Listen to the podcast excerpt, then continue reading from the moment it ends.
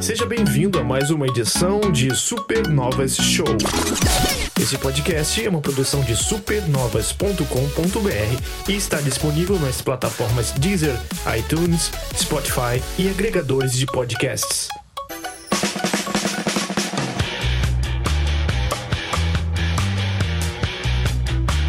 E tá começando mais um Supernova Show, número 26, retornando de férias, mas não saindo ainda da piscina, mas no caso aqui das fontes termais de Jin Sakai. Então, aqui em quatro, se a água ficar mais quente do que deve, já sabe, fui eu que mijei. Não vai ter carnaval, né, nesse, em fevereiro, né, gente, que pena. Mas, é, como prometido, estamos aqui com os nossos melhores jogos de 2020. Atrasados porque, como a gente falou em algumas edições, a gente acredita muito. Também, na verdade, não sei se é o pensamento de todo mundo aqui, mas eu acho que depois que você joga um jogo ou muito bom ou muito ruim, seja pros dois lados, é, é preciso aquele momento de respiro para você poder é, dar uma nota mesmo, assim, sabe? Por exemplo, The Last of Us 2. Nossa, esse jogo ele já foi para dois extremos na minha cabeça ao longo do, dos meses em que ele, desde que ele foi lançado, né? É, então eu acho que é um respiro é, importante, porque na maioria das premiações acabou ali o ano já estão fazendo a premiação. Tipo, joguei o último jogo do ano ontem e no dia seguinte já tô votando e tendo que decidir se ele tá na lista ou não, essa coisa do tipo. Então a gente gravou isso no meio de janeiro, é para dar esse respiro exatamente. E para isso a gente trouxe aqui alguns dos nossos amigos do time é, Supernovas. Vamos ver quem tá aqui. Hum, olha só, Eilor, por exemplo. Eu? eu tem, que, tem tanta gente que eu tenho que né, mandar levantar a mão. Aqui. Isso. Presente. Eilor, ele jogou. Ele tava. A gente conversa ao longo do, do, dos meses. Ele disse que não jogou tantos jogos, mas jogou uns bons jogos aí. Ou, ou nem tanto, não sei. Vamos descobrir nessa edição. É, não foi muita coisa, não, mas, mas eu, eu me esforcei dentro do, do que nós tivemos aí. É, mas também estamos aqui, direto do Ultracom Podcast, dando Augusto. Opa, presente, Felipe Professor. Tô aqui com a redação do que eu fiz nas férias. Conversar um pouquinho sobre isso. E aí, galera, beleza? Tudo, tudo certo, né? É, esse calorzinho gostoso do Sudeste aqui, não sei como tá aí pra, pra, pra cima aí, né? Assim, Mas na dúvida, sempre arrisque que tá calor. Você vai acertar 90% das vezes. É. é porque é calor com chuva, calor sem chuva, então. Caraca. entendi.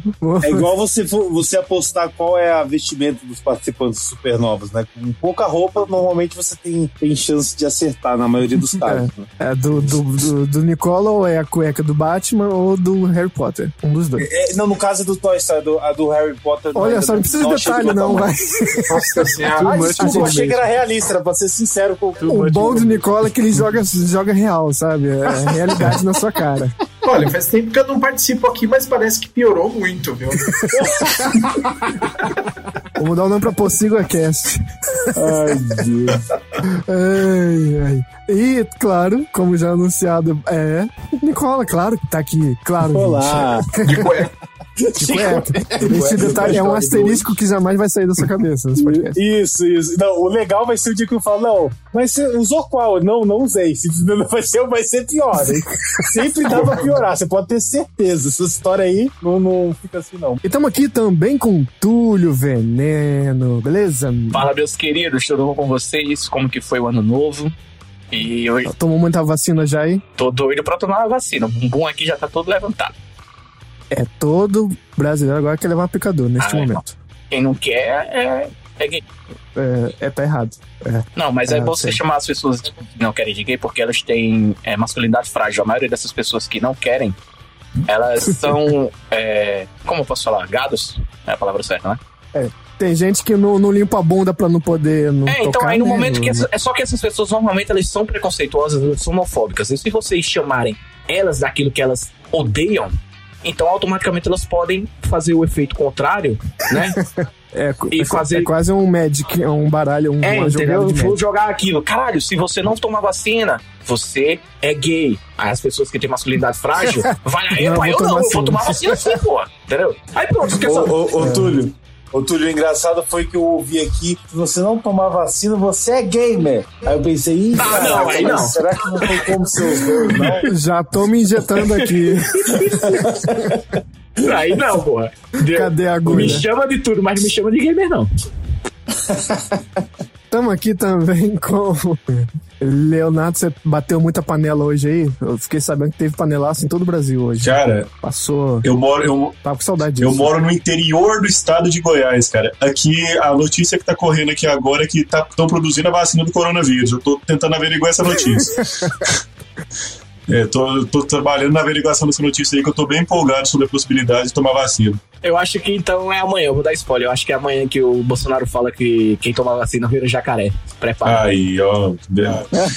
Aqui, aqui em Goiás, não. Jacaré é Mato não é Grosso. amanhã. Não, mas Jacaré é Mato Grosso, é nessas bandas. Aqui em Goiás é, É. Capivara, é. que mais? É. Abraço. Esse é, é os, é os animais goianos aqui, é capivara, é tatu, essas quebradas. E também tô aqui com o Alan. Eu. Beleza, Alan? Foi meio Zezé de Musicando. Camargo. assim. É.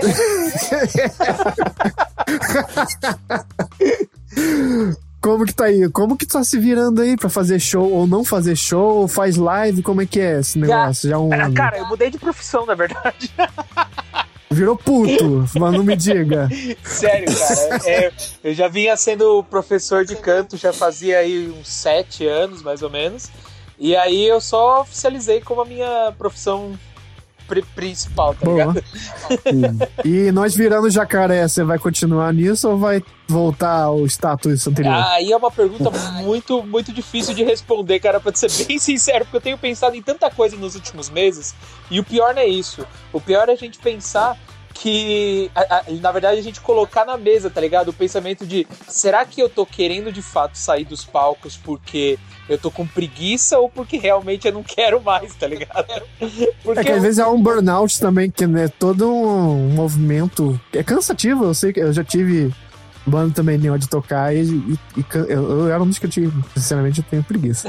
Eu ficava muito mais excitado de ir no estúdio gravar do que É, cara, tem todo um processo. E o tesão, ele tá vindo pra, outro lugar, tá ligado? Como eu trabalhava com o mercado de formatura, caramba, é, puta, agora eu tô Uhum. na pegada de fazer um som é, meu, tá ligado? com os meus brothers. Sim. E É, aí. foi então uma oportunidade, É, né? O que aconteceu. Exatamente, cara. Deu essa pausa aí e aí a cabeça tá ainda mais, mais bagunçada, tá Uhum. ligado?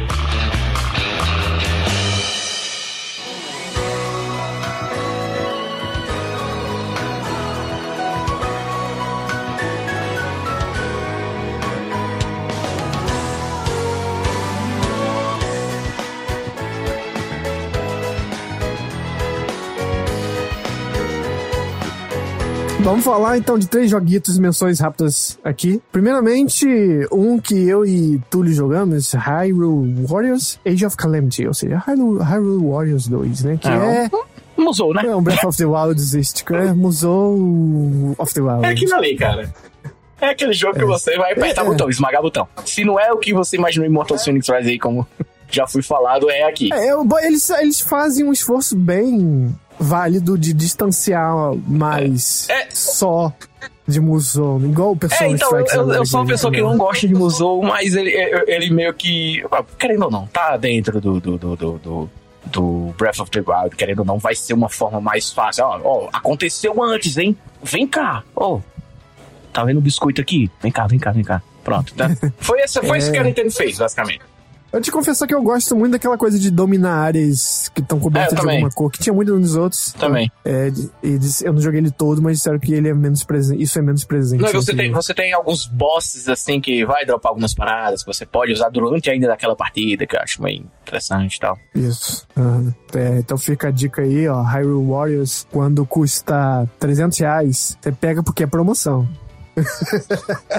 E não, espere também algumas é, horas de jogo, bastante. Então, né? Pelo menos isso, pelo menos isso. Mesmo na natureza repetitiva que ele tem, mas uma coisa que pode, deve ser dito dele é que tem bastante conteúdo. É, nesse momento, 370 reais. Só pra estar informando nosso ouvinte aí, ó. Isso é o que? Um terço? Um terço do salário mínimo? Isso, se você procurar bem na Submarino, tá só 300 reais. Só 300 reais, viu? Isso, pois é. Um joguete desse. Isso aí. Falando, falando em jogos é, dessa empresa aí elitista, é, é, o pessoal deve achar que a gente odeia, né? É, é, não, Deixa achar. não, as pessoas acham que eu odeio muita coisa. Aí por, acham que eu odeio a Nintendo. Qual é o único console que eu tenho na minha casa? Né? Estamos falando também, menção aqui, a Paper Mario The Origami King, que é o, o jogo que quer ser RPG, mas não se assume, não fica Não, não é, não é, não é. RPG. Nem, não é que ele nem quer. Cara, raiva. Ai, O que fizeram comigo? Ele é um extrato de RPG, assim, mais O ou menos. Não, ele é um, ao contrário, ele é uma colônia, deu colônia de, de RPG, vai. Eu falei que eu gostava da Nintendo. Eu odeio a Nintendo, velho. Eu Odeio. Olha aí, sino de É Estocolmo. porque como que eu Uma hora você consigo tava- gostar, eu consigo odiar esse jogo e saber que esse jogo é bom? Não tem como, entendeu? Assim, é, é só Nintendo capaz de fazer isso comigo. Porque quando ele foi anunciado, eu vi aquele, aquele. Eu vi o gameplay, eu falei, não tem RPG não, hein? Os caras estão se distanciando cada vez mais do Paper Mario, que o Paper Mario substituiu o Mario RPG, É. né? É, abandonou, né? Já E no- cadê? Deixa o Wii, Ah, deixa lá, o Wii. No Wii eu já vi, no Wii eu já. Ok, o que tá rolando aqui, hein? Uhum, uhum. Tô- sabe quando a pessoa Pois é. tá aos poucos tirando de você alguma coisa? É, não, é, na real mesmo só teve o do GameCube e o do 64. pois é, mas, porra. É. Assim, o jogo é maravilhoso, É, cara. é uma tudo, diretriz. É tudo muito bonito. E pronto, a gente falou aí de jogo que tem que, é engraçado. Cara, o, o Paper Mario é engraçado. o Paper Mario É, tem algumas é, risadas. diretriz dele. eu algumas risadas. É, ele traz, na verdade, você já dizia, ele traz uma certa magia. né? Eu acho que o mundo dele é bem realizado. É, assim. sim. Traz uma certa magiazinha Nintendo, sabe? Aquele vale que tem as do outono lá, as folhas caindo que o rio seco Não, e tal. as, você- as, É. as, as árvores que cantam e você tem que ajudá-las. Isso, É. é. Ele, ele tem, tem. Só faltou isso É, aí. faltou, negócio só de- faltou o combate, entendeu? Eu, eu tava, eu- é um É. jogo de Paper Mario onde eu evitei o combate ao máximo. Foi isso. É porque eles meio que deixavam isso pra série outra, É. né? O Mario Luigi. Só que é. aí faliu a porra do É porque negócio, assim, né? pra, E- pra- e pra quem não tá entendendo que a gente tá reclamando, eu, não- eu tô reclamando, não sei se o Romulo também. Não, também É, acho assim, a mesma coisa. É porque o Paper Mario, é, quando ele foi concebido e lançado lá no Nintendo 64, ele era um jogo em que você tinha o XP, você tinha evoluindo seu personagem, ou seja, consequentemente você tinha que farmar, você tinha que participar de batalhas. E ao longo do tempo, a franquia foi se distanciando um pouco mais RPG. E o, o, o- esse Warrior King aí, nós não temos absolutamente nada, nós não temos é, um, um XP, nós temos absolutamente porra nenhuma. Você simplesmente vai tendo uma, uma progressão de acordo com o jogo que você vai Não, receber e novos a itens. ideia da batalha é, genial. É, cara, é, Só não serve pra é nada. uma das melhores. É um do- sério, Romulo, pra mim, quando eu vi o vídeo no YouTube lá, que a, a Nintendo é louca, né, cara? Ela, ela anunciou em final de maio e lançou o jogo um mês e meio depois. Foi assim. É pra não poder reclamar É, muito. pois é. Ah, Não enche meu E saco, eu não. vi lá, caralho, que gameplay gostoso, cara. Você tem agora um círculo, um círculo onde você precisa dar o combo de, de, de, de, de- de- que é o pisar né, nos inimigos e tal. Você pode dar o É, você combo arruma os inimigos no- na, é, na, na, na fileira, cara. E você tem. é, a e, e o, o- o seu objetivo é terminar isso no menor tempo possível. Então você tem que ser. Existe um puzzle dentro da batalha, então, no caso, automaticamente. É quase um cubo mágico. Isso, perfeito, perfeito. Pô, realmente é uma boa definição. Não Então. tinha pensado nisso, não. Um círculo mágico, então. Então, Você tem ali. é, isso, bom. Cara, é, não, mas sério. Vamos patentear. Vamos patentear Círculo Mágico, você viu primeiro aqui. Vão roubar da Nintendo pra tentar. Não, mas sério, o, a- o combate de jogo tinha tudo pra dar muito certo. Se ele te entregasse pelo menos um- um- um- um- uma expectativa, caralho, consegui, hein? Pô, sou bom. Não, cara. Você termina o combate É. falando, beleza, só mais um. Não, Você ganha, sabe o que, Túlio? Moeda e papel de é, pô. Ai, cara, assim, é, é, É, é o que eu tô é, falando, é. cara. O jogo é maravilhoso, só que caralho, velho. Porra, Nintendo. É porque eles acharam que moeda ia ser o suficiente, né? É. E não era. Pois é. Não é, não é. Enfim, mas é. Tomara que com a morte da. Que é muito Que triste, né? isso? A morte da, do Mario Luigi. Ah, tá, achei que era de A alguém. morte da. Não, a morte da achei que ia morrer algum desenvolvedor, caralho. Já... Não, tomara que com a, tomara com a morte do Miyamoto. Pois não, é, eu já. É, não. Tomara que com a morte da série Mario Luigi eles peguem de lá o, o, o sistema pra fazer pra Traz cá. a né? porra do Super Mario. RPG de volta, pronto, acabou. É, eles acham que estão. É, é as crianças que vai jogar isso aqui. Ah, não Mas vai, é Nintendo, entenda não é uma isso. coisa, a criança quer jogar GTA. Quem tá jogando essas merdas? dizer que quer jogar Yoshi, mas tudo Não bem. quer, caralho. Quem tá jogando essas merdas sou eu, que tô aqui barbudo aqui, entendeu? Não tô, não vou. A criança não vai. É eu vou chegar pro meu irmão. Meu irmão tem 12 anos. Eu falei, ó aqui, Arthur. Olha aqui o Paper Mario. Tá no Free Fire. Ele lá. tá, não, ele tá lá no, sei lá, Free Fire, GTA, Call of Duty, né? Porra é essa, meu irmão? Ele nem Isso. fala palavrão, mas ele É. com certeza ia falar isso. Porra é essa? Quando a gente é adulto, a gente quer ser criança. Quando a gente é criança, quer ser adulto. A gente não É, sabe real. Paradoxo. Tem um filme, de Didi quer ser criança. Não indico a ninguém. Tá bom. Mas tem boas. Olha, Mas tem uma boa piada que o Didi é pego com pego na Blitz e ele fala, ele tá sem cinto de segurança, ele tá de casaco, ele fala: "Não, mas eu tô com a camisa do Vasco por baixo". Meu amigo. olha aí.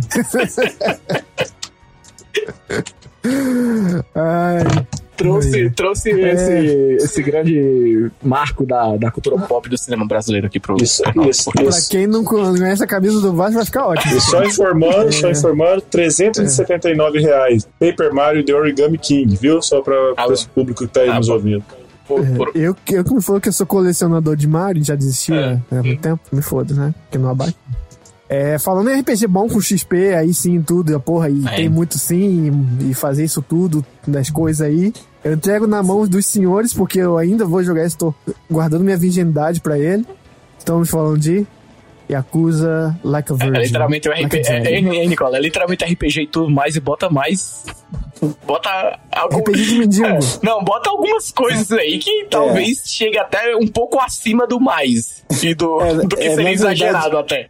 Na verdade, ele faz o que, assim, sempre a gente pensava, ah, vou jogar um RPG, vou jogar um Final Fantasy, daí ir pro mundo da fantasia. Ele pega o Dragon Quest e, e- e bota ele na cidade, quer dizer, ele transforma todos, todo mundo, tanto mau caráter ou pessoa engraçada, é um, é, é um mendigo, é o palhaço, é o tarado, o estuprador, tem tudo Não nesse fala jogo. isso, que dá vontade de jogar e eu tenho que zerar outras coisas. Não gosto Cara, mas é, é engraçado. Pronto, aí sim, aí, Nicola, você pode falar. Esse é, um jogo que eu gargalho. É um jogo de Ah, não, gargalhar, é. cara. E- Esse É um jogo de você vai. gargalhar. Porque de repente você vai encontrar um cara que começa a se tremer todo e vai te enfrentar naquela lutinha, aquela luta de- de farm, né? No meio da cidade. Aí o cara abre o casaco e sabe o que ele faz? Ele dá uma pirulada em você. Ele vai com o piru no topo, porque ele é um tarado. Você simplesmente está enfrentando um tarado. Eita. Eu Ou falo você- um pouco. Fala um pouco É. sobre o- os summons que você pode fazer no jogo, Nicola, também. Ah, os sumos são maravilhosos. Tem até uma galinha pintadinha, não, não, sacanagem, não é pintadinha, mas é uma galinha.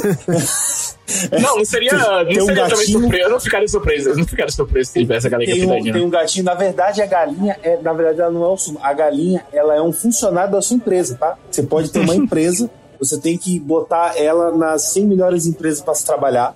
E seja, a não vai ser na Naughty Dog, então, nem, nem na, na, na CD Projekt. É, e tem muito crunch, tá? E já digo que se você achou esse, que esse minigame, ah, não, isso aqui é muito difícil, eu não vou fazer, se lascou. Você tem que fazer pra conseguir avançar na história. Você tem que ganhar uma, uma graninha lá, então você tem que fazer isso. Gente, é, não, pode, pode fazer, porque é, eu fui fazer direto é, em torno de 6 a 7 horas pra conseguir botar a sua empresa ali no, no rank 50 ali pra você ganhar uns, uns milhões de ienes. Gente, o, o que acontece, assim, esse jogo, ele, ele, ele junta aquela genialidade, né? Pelo menos eu acho da, da série Yakuza em roteiro.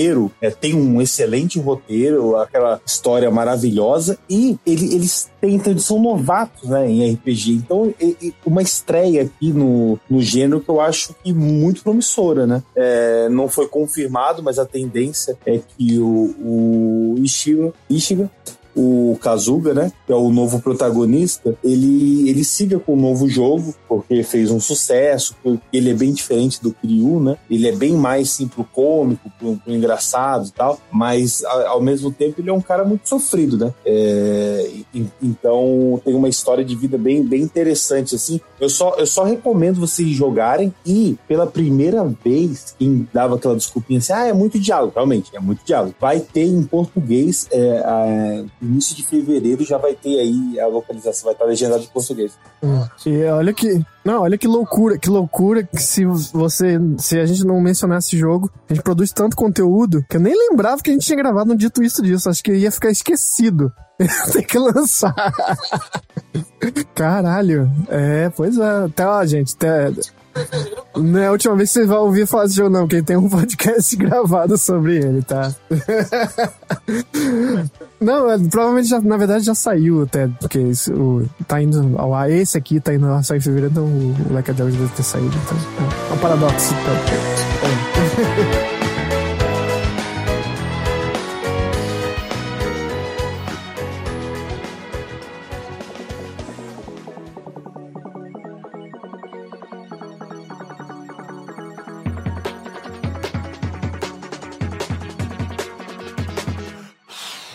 Rapidinho, só pra passar em cima, um jogo que é, teve um papel muito importante na pandemia, vou deixar vocês para falarem melhor sobre ele. É um, um jogo que reuniu as pessoas de certa forma. É. Ô louquinho, bicho! Estamos falando de Fall, Fall Guys. Eu falar Fallout Guys. Cara, é outro jogo. Já pensou? Fall Guy Knockout. Como que é? Knockout. é, Knockout? Ultimate Knockout, Ultimate Knockout. Isso. É, eu não, genuinamente não sei a quanto está esse jogo em relação à- opinião de você. Talvez mais alinhado com o Nicole, que a gente gravou o podcast junto. Ah, mas eu não sei como vocês consumiram, já largaram, foi uma experiência boa, foi ruim desde o começo. O que, foi Fall Guys pra vocês em 2020? Ah, o- o- no começo eu consumi bastante, eu achei divertidíssimo o negócio. É, é um, cara, é- é- eu diria assim, pra mim, particularmente, tá? Pela minha ordem de jogo, ele foi um excelente sucessor do, do Overcooked, sim, pra, pra jogo de couch, de, de, não de couch co-op, né? Porque Fall Guys não tem, mas pra jogar com os amigos, assim, dar risada pra caramba e, e zoar não sei o quê. É, eu acho que foi muito legal nesse sentido. Eu acho que a Us depois veio como jogo de comunidade muito mais forte, né? Mas Fall Guys trouxe, meu, muita diversão. É, literalmente aquele jogo pra você levar no churrasco da família e voltar todo mundo pra jogar. Meus pais jogaram esse jogo e- piraram o negócio, sabe? Riam demais, não sei o quê. E ao mesmo tempo eu adorei que é um jogo que depois que você joga e se diverte, já cansa um pouco das fases, você pode perfeitamente se tornar uma pessoa ruim que você é e ficar só derrubando as pessoas da linha de chegada, que também é Acabou meu prazer no jogo normal, vamos pra... maravilhoso demais. Impedir o cara de passar naquela fase que tem a lava, que o chão é lava, tá ligado? É, é- é incrível também. Eu, Então, eu, eu descobri com esse jogo que é muito curioso, né? Que no início também nessa questão da diversão, até a gente comentava né, no grupo e tal, era a mania dos streams. Aí a, tudo mudou em uma tarde que eu joguei o Romo, né? Com o Rafa, a gente fez uma, uma longa jogatina de Fall Guys, né? Batendo papo algumas horas. E, e aí, é, até que pela primeira vez no jogo eu consegui ganhar, né? O que pra mim, o que para mim era assim, ah, esse jogo a graça é você ir jogando e, né, cair, dar risada. nem a partir do momento que negócio eu de ganhei, é, exatamente. Do, do momento que eu, que eu ganhei, eu nunca mais joguei. Eu desliguei, eu desinstalei, pra mim perdeu Caraca, toda a motivação. Caramba, velho. Tipo, eu não me interessei por uma roupa, é do Sonic, é do Doom. Eu não me interessei pela nova fase da temporada, nada. Tipo, realmente eu não, eu não sou esse tipo de, de jogador casual, assim, ah, realmente eu vou jogar porque me diverte. Realmente eu acho que eu preciso de um objetivo, sabe? Quando eu completei na minha cabeça, eu precisava ganhar uma vez que o jogo tava tacando na minha cara Zerou o jogo, ruim. né? Zerou o jogo. É, é tipo isso, acho que é isso. É, é- o desafio pra mim é esse: é, é completar o do. é chegar no topo do jogo. Qual que é o topo? Ah, sei lá, derrotei o último chefe. No caso, peguei a coroa. Eu cheguei, pra mim foi isso. Beijos. Mas vai ser bem divertido.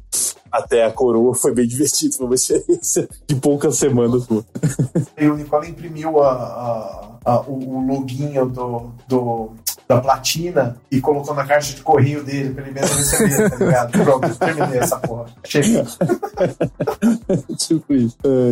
É, no meu caso, eu tenho, assim, gostei muito de ter jogado Fall Guys esse ano, junto com o Among Us, que também foi citado aqui como é, desses jogos sociais que funcionaram muito pra mim. E, e eu tenho instalado até hoje, tô curtindo a terceira temporada, muito melhor que a segunda, inclusive, em questão do- da criatividade das fases e tal. E ele tá no meu top 10 até uma posição mais alta do que eu achava que ia ficar. Melhor que Ghost of Tsushima, por exemplo. Porque eu Como é acho que é? que- Acho que travou aqui o.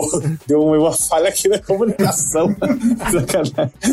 Mas é porque Nessa hora a internet do. É, ah. que ele intera muito bem num, num tipo de jogo que meio que já tá meio cansativo, né? Essa coisa massiva de vários jogadores. Ele se compara a um Battle Royale com, com a Olimpíada do Faustão, né? Só a comparação que a galera faz muito. E, tipo, Battle Royale é esse conceito de beleza, de área que vai fechando e pegar armas melhores, enfrentar e ser o último a sobreviver. Só que aqui ele consegue deixar essa coisa do último a sobreviver nesses minigames de um jeito muito mais é, atrativo, eu acho, divertido. E olha que esse ano a gente teve, sei lá, Call of Duty Warzone, sabe? Que é um sucesso do, de um investimento AAA num Battle Royale gratuito, etc. Ele não é um jogo gratuito, ele se é, beneficiou muito de ter sido lançado na Plus, né, é, para sua popularidade, mas ele, eu acho que ele entrega muito bem o que ele veio para fazer, ele ser um jogo divertido, fácil, é só você pular e agarrar, né, não tem muita mecânica, e, mas funciona muito, muito, muito bem, eu acho.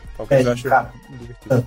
É, e, tem, e tem fases é, apesar de, é o que você falou, né? Na segunda temporada ser mais criativo, tem fases na mesma primeira temporada e se você estiver jogando com mais pessoas, né? Se estiver jogando uma party ou você estiver jogando mesmo localmente trocando o controle, cara, é, é humanamente impossível você não jogar, por exemplo, aquela fase que você tem que pegar o rabinho, né? E tem que ficar com o rabinho. É impossível você não jogar berrando nessa fase. Ou na fase do ovo da galinha, jogando com os amigos, você não jogar chorando de ir, tá ligado? A galera se estapeando pra pegar o ovo. Então é, é aquele tipo de jogo que, meu, você perde rindo do negócio, sabe? É, realmente é um jogo gostoso, assim, se divertir, como, como o próprio Among Us, como o próprio Overcooked foi, né, anteriormente. Então eu acho que vale muito, eu acho que vale essa diversão. E é o que o Greg falou no começo, cara, é um jogo de pandemia, né? É aquele jogo que você tá sozinho, você joga um pouco, dá umas risadas com a galera, não sei o que, você já, já se sente melhor. Eu, eu, eu parei, né? Eu também parei de jogar, mas eu me muito. Muita risada esse jogo.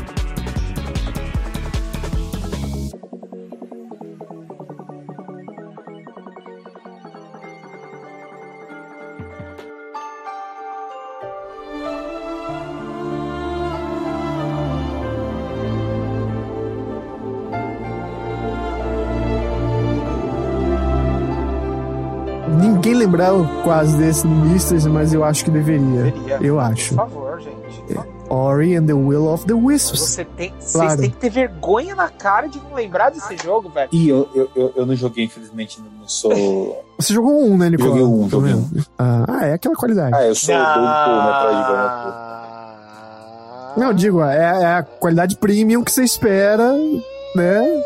Do, de uma sequência. Gente, é- esse jogo, ele pega o primeiro e ele ele dá um power up no primeiro que, meu Deus do céu, assim, é, é assim, o primeiro já é uma coisa linda de Deus, tá ligado?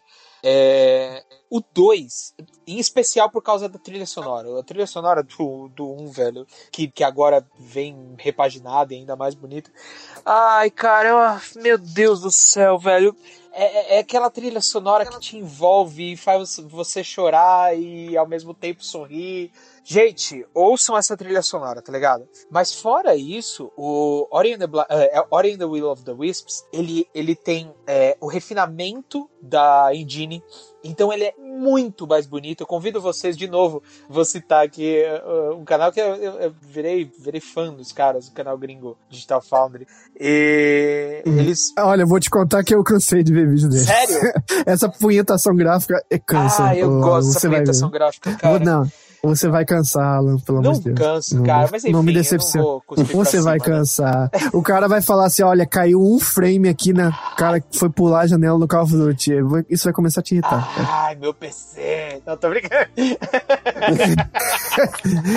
Você tá, você tá empolgado. Você- depois eu vou te convido daqui a alguns meses pra fazer quais meses, são as 12 impressões. Não, gente, mas ó, é sério. Teve um- uma, entrevista que foi feita com, o- com os produtores e aí mostrava algumas cenas é, dos caras trabalhando nesse jogo, tá ligado? E mostrava o refinamento da engine, é, porque é uma engine 3D. Não sei se vocês sabem disso. Sim. Ele é uma engine sim. 3D e aí, tipo, eles fazem. Eles construíram esse jogo em, em camadas, tá ligado? E agora as camadas elas estão ainda mais é, bem detalhadas, com ainda mais é, efeitos, tá ligado? O jogo está incrível, cara. Lindo, lindo, lindo. E ainda tem o lance da- do refinamento da mecânica de, de combate, que ficou uma delícia. É, dá pra perceber que eles jogaram Hollow Knight, tá ligado? E que bom que jogaram Olha Hollow aí, Knight. Nicola. Que bom. Porque, é, e que, o- que o jogo tá, tá muito gostoso. É, dá ainda mais vontade, tá ligado? De você ser um jogador melhor, é, principalmente nos bosses e tal. Eu não zerei, então eu não tenho como, como saber o final dele, porque acabou entrando outras coisas da frente, tá ligado? O backlog começou a crescer. Mas ainda assim, toda vez que eu dou play nesse jogo pra jogar pelo menos meia horinha, assim, eu tenho um quentinho no coração. Então, por isso que ele tá Eu fiquei muito impressionado com ele, o porte dele do Switch. Eu fiquei de boca aberta. Nossa Boca senhora, aberta. né, cara? 60 FPS sem cair. O que vocês estão fazendo aqui? Uhum. Como que vocês fizeram isso, né? E prova que Unity não serve pra fazer só jogo no celular. Ah, mas isso a gente já sabia faz tempo, né, cara? é, só alguém que tivesse saco pra fazer. Total. Né? Um estúdio competente e tal. Pra caramba. Então, Mas sem, mas sem dúvida nenhuma, cara. E Yes. e lembrar que assim, ele saiu meio cagado no Xbox, né? Foi. E, Foi bem legado. e os caras Bom, consertaram rapidinho, assim, eles tiveram toda uma. é, um empenho, tá ligado? Com esse jogo. E ainda, tipo, junto ainda fizeram o port pra Wii, pra Switch.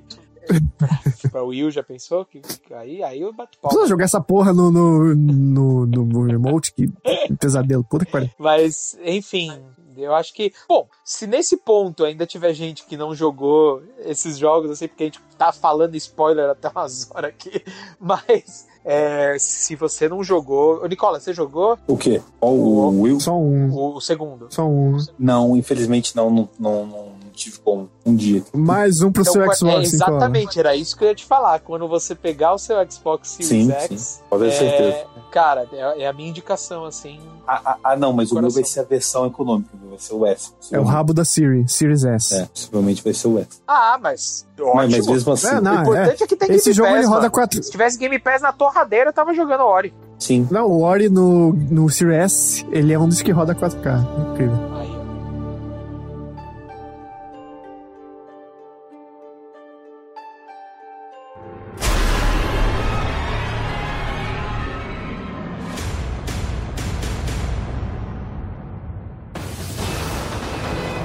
Mas, entre vários jogos e estações que a gente vai passando, a gente vai passar nessa estação chamada Resident Evil 3 Remake. Hum. Eu sinto, sinto que a gente vai. Eu vou até cruzar as pernas aqui e deixar vocês dois.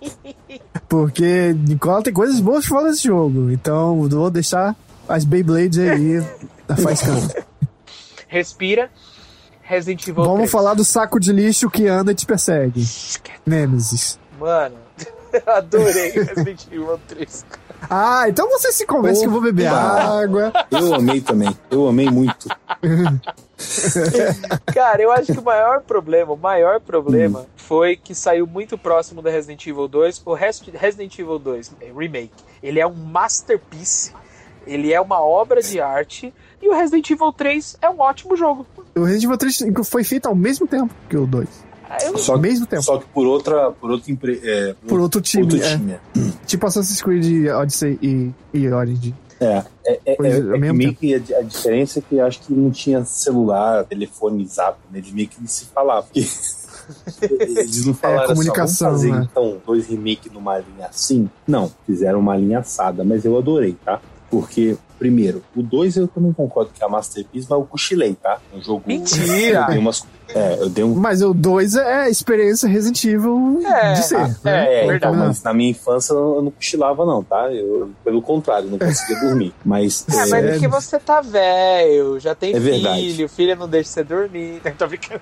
Não, não é isso não. Eu tô, ainda continuo cagando. É porque o jogo não me fez, por exemplo, o 3 me dá o maior susto que eu tive em videogame esse ano. Aquele Mentira. filho da puta daquele zumbi dentro do armário. Quase que eu quebrei o meu DualShock 4 aqui naquela, na porra do chão, que eu não esperava. Que eu falei, é, gente, isso aqui é um jogo de ação, né? Não tem susto, eles não querem que você se assuste. Do nada sai aquele puto dentro do armário. Puta.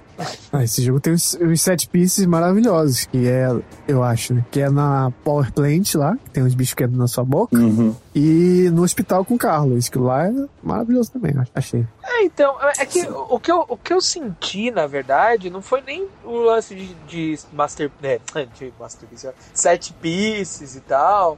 Foi mais o lance de que é um jogo gostoso, tá ligado? É, é, é um Resident Evil gostoso. E, tipo, a, a maioria das pessoas que não curtiram. O, eu não sei se é o seu caso, o Greg, mas a maioria das pessoas que não curtiram estavam comparando ele com o 2, entende? Sim, inclusive minha review é sobre como isso. É, as pessoas que esperavam que ele não imitasse o 3 original, que já não é lá essas coisas, sabe? Então É. ele meio que. Até o título é. Ele é um remake, refaz as coisas que não deveria. Ele fa- refaz certo as coisas que não deveria. Porque a, a co- é, ele copia. é, tirando a torre do tiraram e tudo mais. Mas dá pra ver que a visão do jogo é de ser causar o mesmo tipo parecido de experiência que o 4, o 3 original foi. Sim. É, só que as pessoas, claro, depois, como você falou, depois do 2, é, é lógico, é natural, né, que a gente tivesse. Eu só peguei mais leve com ele depois fiquei sabendo, ah, foi feito ao mesmo tempo, outra equipe e tal, então o foco deles é outras coisas. Tendo dito isso, eu duvido que eles fariam isso se eles pudessem, eles, pelo que foi, as pessoas falaram, se eles soubessem ia ser assim, eu acho que eles prefeririam é, deixar mais um pouco marinando Certamente. e, e fazer um pouco mais diferente do que o original fez, que, de novo, ele é parecido com o que o 3 já fazia, sabe? Eu já não gostava Uhum. tanto do 3 original quanto do 2 original, que também é outro mais Então, o, o que acontece? Eu, é, a gente costuma conversar. É, gosto muito do Resident Evil, especialmente aqueles que me dão menos medo e que são menos focados no survival. Ou seja, todos os. É, porque que- Nicola também, ele não é da, da praia do. Vamos lembrar aqui, ele não é da praia do terror. Não, não. Então eu curto Resident Evil, tipo assim, uma história que tem zumbi, tem um vírus rolando por aí tal. Gosto sempre das historinhas mesmo, que é, ah, é isso, é tudo. Eu gosto de toda a história de- dos Resident Evil que eu joguei até hoje. E eu curto muito certas coisas. Quick Time Event, adoro, de paixão. Caramba. Beijos, Quick Time Event. E ação. Ação mesmo, porque eu tô com medo, mas daqui a pouco veio uma bazuca na minha mão pra eu eliminar esse medo que tava começando a crescer. É. Entendeu? Nicola, ele vai se apaixonar pelos 5 e 6, vamos ser sinceros. Sim, sim, é. É, eu, eu, eu, o 5, aliás, eu acho que eu vou começar a semana que vem na minha ordem, no meu caderninho. É, é tipo assim, eu joguei do primeiro ao quarto, é, ao 4, né? E joguei o Cold Veronica e Survival. Então eu não joguei, né? Eu joguei metade, tem muito Resident Evil ainda pra jogar. Mas sempre, sempre os que eu go- gostei mais foram esse, tipo, eu amei o 4, né? Que é, acho que até então era o meu favorito antes de jogar os remakes. É, que mesclava essa coisa de puzzle, de um pouquinho só de medo e de tiroteio pra cá e tiroteio pra lá e pula aqui, pula ali. Então eu curto muito essa parada. É por isso que eu, eu, não- eu joguei o 3 original, tá? Eu, eu, eu curti o 3 original tal, é, gostava bastante, mas eu não tenho essa, sabe? Ai, nossa, tiraram Ai, tiraram a minha torre do relógio. Pô, se eu quiser, eu jogo o 3 original. Pô, vou lá jogar o 3 original, tá a torre do relógio lá, sabe? Não tem essa necessidade toda de ser. ser... Eu compreendo, tá ligado? Mas é, é tipo, é, é, o duro é que assim, cara, é, existe uma grande, um grande problema, assim, em toda indústria cultural, tá ligado? Principalmente depois do advento da internet é, a cabo, tá ligado? Que todo mundo pôde postar suas opiniões com mais. mais é, é, com mais facilidade, com mais velocidade e tal. É, as coisas elas começaram a ser ditadas muito não pelo, pelo qualidade do produto, mas sim pela expectativa de quem tava assistindo, tá ligado? E, e cada vez mais a gente sente isso, tá ligado? Cada vez mais a gente tem hype, cada vez mais a gente tem, tipo, preview e pessoas comentando do que vem por aí e tal, não sei o que lá. Mas a gente esquece de, de, de dar um passo para trás, tá ligado? E, e simplesmente, tipo assim, ok, não sou eu que tô fazendo essa parada, tá ligado? Isso é a visão pessoal de uma pessoa. E, tipo, tá tudo bem eu não gostar, tá ligado? Isso não tem que me ofender, tá ligado? Tipo, É, a obra videogame, embora de controle, tem uma certa pitada de passividade. É preciso ter uma pitada de passividade. Não, Você cara, ainda tá. é, tem o programador ali, né? obra. Tem, tem a, a É. mente criadora, né, por trás de tudo. A, é, a não ser que seja um jogo puramente mecânico e, sabe, aí sim, mas a, autoria, assim. Pra mim, o pior pecado desse jogo, na verdade, que, ele comete é a duração mesmo. Se eu tivesse pago full price nele, eu ia ficar muito puto da cara com esse jogo. Eu ia ficar muito, muito, muito puto. Eu não ia querer saber que nem que o original é curto também. Foda-se é Então, curto mas também. aí que tá, eles estavam apostando, agora falando de, de, de marketing, né? Eles estavam apostando que esse full price ele iria ser pago pelo pelo é, Resistance, né?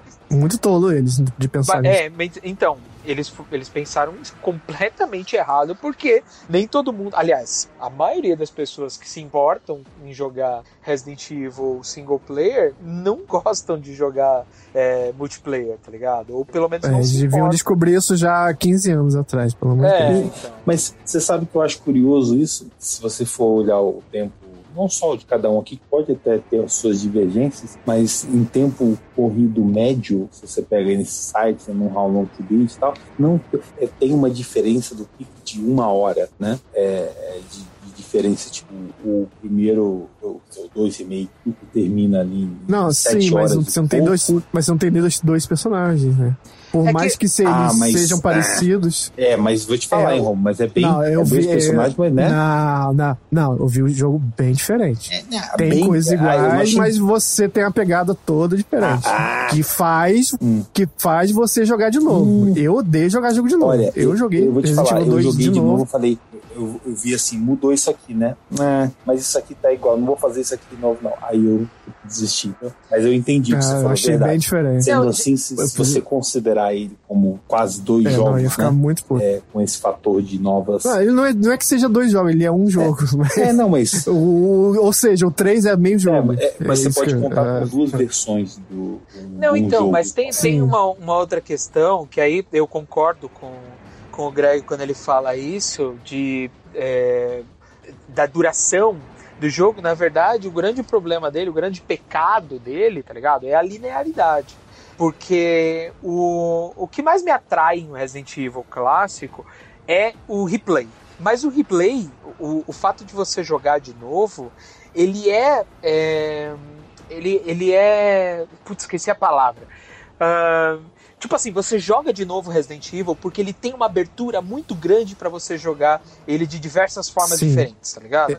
Resident Evil 3 ele é uma praia muito rasa, você só vai ali e volta. Exato. Você E não o- tem, não vai muito longe o backtrack. É, exatamente. E o o Resident Evil 2 Remake, ele segue exatamente isso. Por isso que eu chamo ele de, de Masterpiece, tá ligado? Porque, cara, eu tenho o mesmo tesão de jogar o Resident Evil 2 Remake e o Resident Evil 2 de, de PlayStation 1, tá ligado? Eu tenho, eu tenho uma. Sim, ele uma é a pira- definição Resident Evil. É, eu É tenho uma pira que, tipo. que acontece assim de vez em quando, assim. Eu tenho, tô sem fazer nada, sei lá, um belo dia, tô, tô com insônia e tal, eu ligo Resident Evil pra jogar. E tem uma outra coisa que eu, eu- tipo, só as pessoas mais próximas de mim sabem disso. Pra eu dormir, eh, às vezes quando eu tô com insônia, eu faço. eu- jogo Resident Evil 2 na minha cabeça. Olha que louco. É sério. Eita, Eu vou fazendo os Aí- passos do, de Resident Evil 2. Então eu saio ali fora, desvio dos, dos zumbis, entro na, na, na, na loja de armas. Então, tipo, eu vou fazendo os passos e isso me deixa mais calmo e isso faz com que eu tenha sono, tá ligado? Então é uma coisa que eu adoro fazer. Adoro, adoro. E no Resident Evil 3 Remake, ele não tem essa mesma vibe justamente porque ele tem muita set piece. E o fato de ter set piece tira essa, esse videogame, tá ligado? Da mão do, do, do jogador. O que o 3 original já possuía um pouco também. Um Ou seja, pouco, mas ele aí é- ele ainda era mais aberto. Então, por exemplo, você tinha escolha, você tinha como fazer o, o, o caminho de baixo ou o caminho de cima. Você tinha como fugir do Nemesis ou matar o Nemesis. Se você mata o Nemesis, você consegue tal arma. Então, essas pequenas coisas foi o que faltou, tá ligado? Agora, tirando isso de da frente, assim, tirando esse, é, esse meu purismo do que eu gosto muito de Resident Evil, acima de tudo eu gosto do que é Resident Evil. Então, pra mim, não é isso, ou seja, não é um jogo excelente, mas é um jogo bom que eu me diverti. Aí durante três horinhas. Ah, sim, jogo como jogo é um jogo bom. Muito bom, aliás. É, assim, de tudo isso né, que a gente está falando, eu, eu concordo nessa questão que o que o Romulo falou do, do preço, né? Ah, puxa, eu ficaria muito puto. É, realmente, né? Enfim, não, não paguei o preço cheio, realmente não pagaria, é, sabendo ou não, do que só de eu, eu não digo por duração, tá? Não pagaria em si por eu achar absurdo o preço mesmo. Mas é, eu, eu, eu totalmente entendo isso. Agora, todas essas questões, curiosamente, Alan, você falou, é, são diferentes da que o Romulo falou é, para mim, né? Algum tempo atrás, quando a gente falou do Resident Evil 3. Mas o meu sentimento oposto é o mesmo. Porque tudo que você adora no 2 é o que eu não gosto. E tudo que você não gosta do 3 é o que eu gosto. Tipo, eu adoro ele ser linear. Eu adoro não ter que voltar tantas 10 vezes naquela porra daquela delegacia que eu queria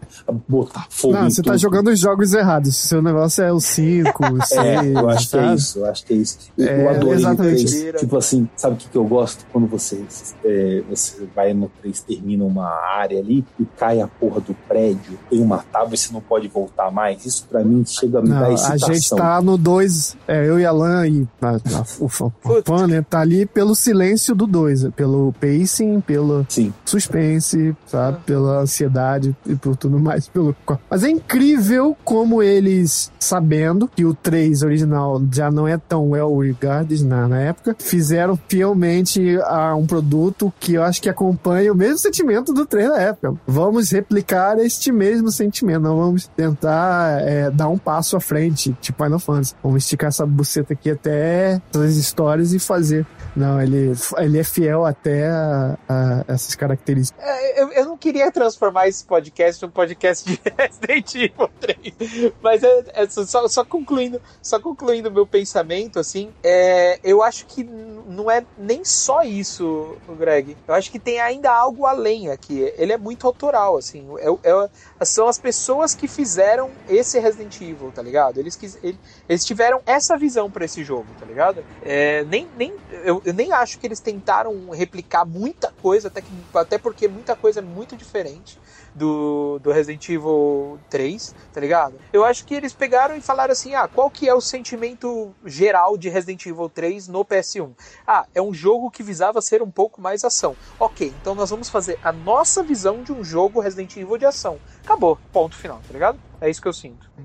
Inclusive, é, o diretor desse jogo, eu tava tentando ver aqui, uh, Masashika Kawata, eu acho que esse cara. Eu acho que era o primeiro Resident Evil dele, alguma coisa do tipo. Deixa eu Sério? ver qual outro jogo. Sério? Deixa eu ver aqui. IMDB, será que vai me dar essa informação? Massa Ele é o produtor do 7. Que coisa, gente. Olha que eu amo esse jogo de paixão. Eu amo o 7 de paixão. Mas aí pode ser que tenha até mais a, é, mais a ver com o que eu falei, né? É, uma- é um cara que, que tem uma visão mais pessoal mesmo, né? Então ele sentiu. Aliás, de- então, deixa eu abrir aqui a, a lista completa, que diz muito sobre esse jogo e diz muito sobre Nicola. Ah, meu Deus. Olha o, olha o portfólio do Ó, cara. mas antes que você, antes que você fala, eu, eu tô achando animal ver o Nicola ter, ter essa visão. Porque a gente sempre fala assim, ah, o 5 é o mais vendido de todos os tempos, mas o 5 é uma bosta e tal. Cara, é muito louco a gente ver, assim, uma pessoa tão apaixonada, tá ligado? Por esse jogo um pouco mais linear, é, destoando de pessoas como nós, que gostam, gostamos do, do, do clássico. Então, pra você ver que tem louco pra... Eu digo, tem público pra tudo. Ó, ele começou ali como coprodutor de. Ah, full pro- coprodutor de Resident Evil 5, pra começar. Olha só. Aí fez os aqueles de Wii, né? De, de, de arminha, Mercenaries do 3DS. Ruim. Ou- aí, olha só, hein? Diz muito, hein? Operation Raccoon City foi ele como produtor. Umbrella Corps também. Ai, meu Deus. Uh, o Resistance, tá? Ah, E agora eu limpo, limpo o passado dele com o Resident Evil 7 e o 8. Nossa É. senhora, rapaz. Então podemos dizer que o, o 3 com ele foi um ramp up. Não, de repente né? você uma pode subida. dizer que esse cara é o que toma conta das armas de todos os jogos. Que vai chega na parte É. de arma é ele. De repente é isso. É. Ou, ou- ou você pode dizer também que ele tá aprendendo, cara. Próximo vai ser, Sim, melhor e, e com 7, puta que pariu. Que, que guinada que deu esse jogo. É, eu já. Mas- Não sei. É. Nicola, é, eu tenho medo desse jogo, então quem dirá Nicola, né? Eu não tenho coragem de zerar até hoje no VR, seria normal, mas não, o 7, mesmo sabendo então, que o quando- 7, o, a gente conversou sobre, eu não joguei, né, ainda, eu, eu, eu, eu vou te falar, vou falar pra vocês, eu pretendo jogar, eu vou falar como que eu vou jogar esse jogo. Eu vou jogar ele de dia, sem som, foda-se a graça, dane-se. sem dane-se. som você vai tomar mais susto ainda, Nicola. Não, não adianta. Sem som, vai tomar mais susto. duvido, duvido Sem som. Vai, Tá bom, vai. Música do, da Vai, Xuxa, não vai, é Alan? possível. Não vai, Alan?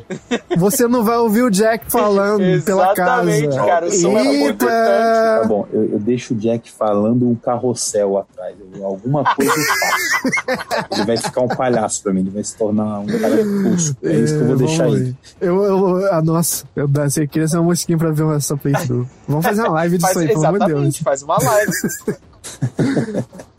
Genial, genial. É, então esse foi o sétimo, oito, tá, sete, oito... Meu Deus. Quinto lugar, Quinto. quinto lugar do Alan. É 7, 8, Resident Collection. É porque não tá numerado aqui.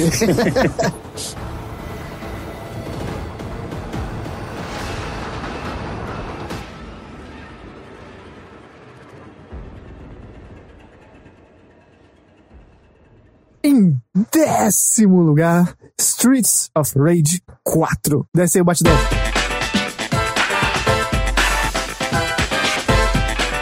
É, a gente falou ao longo dessa gra- gravação específica de hoje, que a gente gravou em várias partes, muito sobre mexe, os jogos que a gente falou mexe um pouco com sobre repetição, coisa, né? E o gênero é, beat'em up é uma coisa que os modernosos hoje em dia reclamam muito, porque os jogos de briga de rua não se sustentam que são enjoativos e é tudo a mesma coisa. E tá aí Streets of Rage, não só aqui entrando no top 10, como ele recebeu uma colocação muito boa nos sites em geral. Isso aí é muito fantástico. Eu não esperava nem no, pró no próprio Supernovas que esse jogo entraria no top 10 dos melhores do ano. É, eu, eu, assim, eu tive uma experiência muito tempo atrás o Rage 2, né? Mas não lembro, não tenho esse, esse carinho nostálgico, essa coisa. Fui jogar, né, por tantas pessoas falarem bem e ele, por ele ser tão, tão exaltado, né? E eu gostei muito, cara. Pra mim, é, o pessoal reclama, né? Impressionante. Beaten up que de praxe, né? Normalmente são jogos curtos, né? E, e tem, tem realmente esse fator replay, que você desbloqueia personagens, sempre teve. Acho Que esse jogo faz maravilhosamente bem, que eu acho. Maravilha. É, cada um com características que vão mudar ali as suas é, runs, né? Quando você volta desde a primeira fase. E eu achei que foi uma experiência, de uma, uma noite, né? Esse jogo. E foi uma noite maravilhosa. No caso, foi, foi realmente muito boa. Aí sim, Romulo, eu acho que eu não ligo pra história. Eu não ligo se o filho de alguém é um bandido. Ah, é, esse. Eu- É, esse história de filme realmente, sabe, whatever e caguei. Esse eu não tô nem aí, cara. É tão bom. Eu quero, eu queria saber qual é o próximo subchefe, se tinha lugar escondido na fase pra eu ir no fliperama e jogar uma fase meio retrô. É, essas coisas me divertiam tanto e, e eu não sou assim, ah, quero somar o máximo de pontos. Eu simplesmente eh, gosto de jogar pela dificuldade, mesmo no nível ali normal. Eu já acho que ele tem uma boa dificuldade, né? E, e, ca- cara, como foi gostoso esse jogo. E, para mim, eu não sou, não, ele não é um fator replay, mas eu tô com saudade. É um jogo que eu não sei se eu vou voltar a jogar, mas dá a saudade dele, sabe? Ele, ele é muito gostoso, ele é bem fluido. Eles adicionaram novas coisas, eu acho que eles agradaram a todos, né? É aquela coisa que a gente vai falar lá pra frente do Final Fantasy VII Remake, que ele, te- ele agrada alguns saudosistas que jogaram antigos e, e tem coisas modernas, né? Esse jogo tem isso. O, o pouco que ele bota, ou muito pra alguns, ele, ele acrescenta demais, né? Ele É verdade, verdade. É porque eu sinto ele como um. Posso dizer?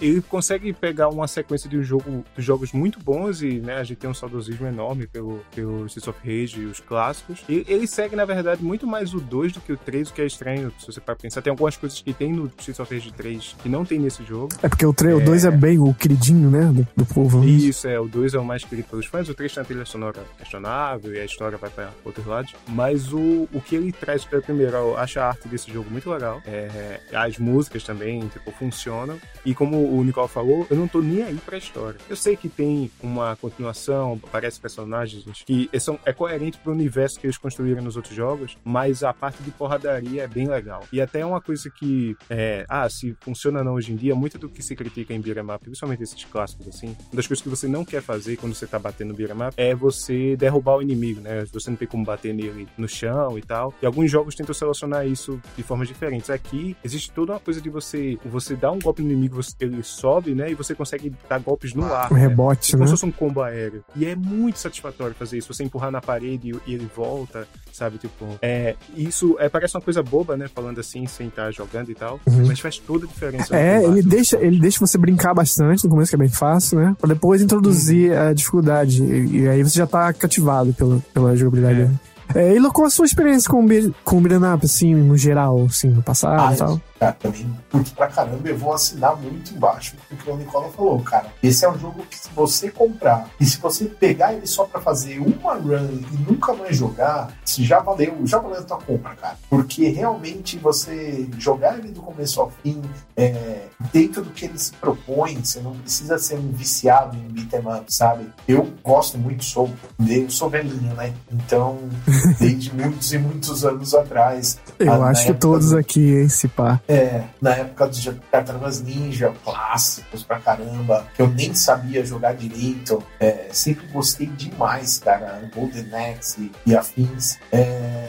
sempre gostei demais. Gostei muito de, de beat'em up. E achei, eu achei a mesma coisa. Eu acho que o que o Dan falou é bem interessante. É, mesmo quando você pega jogos modernos desse segmento hoje, ah, não apresentaram tão bem quanto esse Street of Rage 4 foi capaz de apresentar esses detalhes, sabe? De você pegar um novo inimigo, aí aquele novo inimigo tem uma progressão, você enfrenta ele as primeiras vezes, é um pouco mais fácil, aí depois ah, passa para a próxima etapa, vem mais quantidade daqueles inimigos, ou ele nasce como um, um sub-chefe, e aí depois vira um inimigo para você usar mais itens do cenário para interagir com eles, para derrotar, e depois mais para frente eles passam a ser um inimigo comum, né? Que é uma coisa muito dos beat'em clássicos, que acho que infelizmente foi morrendo ao longo do tempo. E todas essas pequenas mecânicas que transformam esses jogos em jogos super divertidos estão nesse jogo. Então eu também achei, achei é assim, é, chega a ser mais legal do que muitos dos ups originais que não alcançavam esse, esse nível de, de satisfação. Muito legal mesmo. É, ele é um dos bons, ele é um bom exemplo, Elo, que assim de um que conseguiu interar com a jogabilidade de coisas antigas, assim, como tu falou, sabe, tipo, tem muito jogo novo de beat'em up, sei lá, que não teve o, o sucesso, não teve a, digamos assim, de fazer tão bem feito esse, essa conversão de um jogo antigo para um jogo novo, sabe? Eu sinto que eu tô jogando algo novo ainda, mesmo com convenções de gameplay que o beat'em up é- tem essa fama de não funcionar, como o Romulo falou, né? Eu acho que vai muito também uma coisa, eu tava jogando esses dias, foi, tava é, jogando Metal Slug, Metal Slug os clássicos, né? E um problema que ele tem muito é que, já que eu tenho fichas infinitas hoje jogando no console, é meio sacal de jogar, né? Eu tô na fase 3, fase 4 e eu só aperto start e pego a Heavy Machine. Aí tem uma hora que vira uma putaria só, né? Você nem imagina como você passaria daquilo sem, É, sem suas fichas, Aqui né? ele dá uma solução legal do controle de vidas para as fases e tal, além de níveis de dificuldade, que, porra, é difícil jogar nos níveis mais difíceis mesmo. No, no- você realmente tem que gerenciar o combate, que é muito bom. Tem, sei lá, o golpe, pulo e beleza. Mas aí tem usar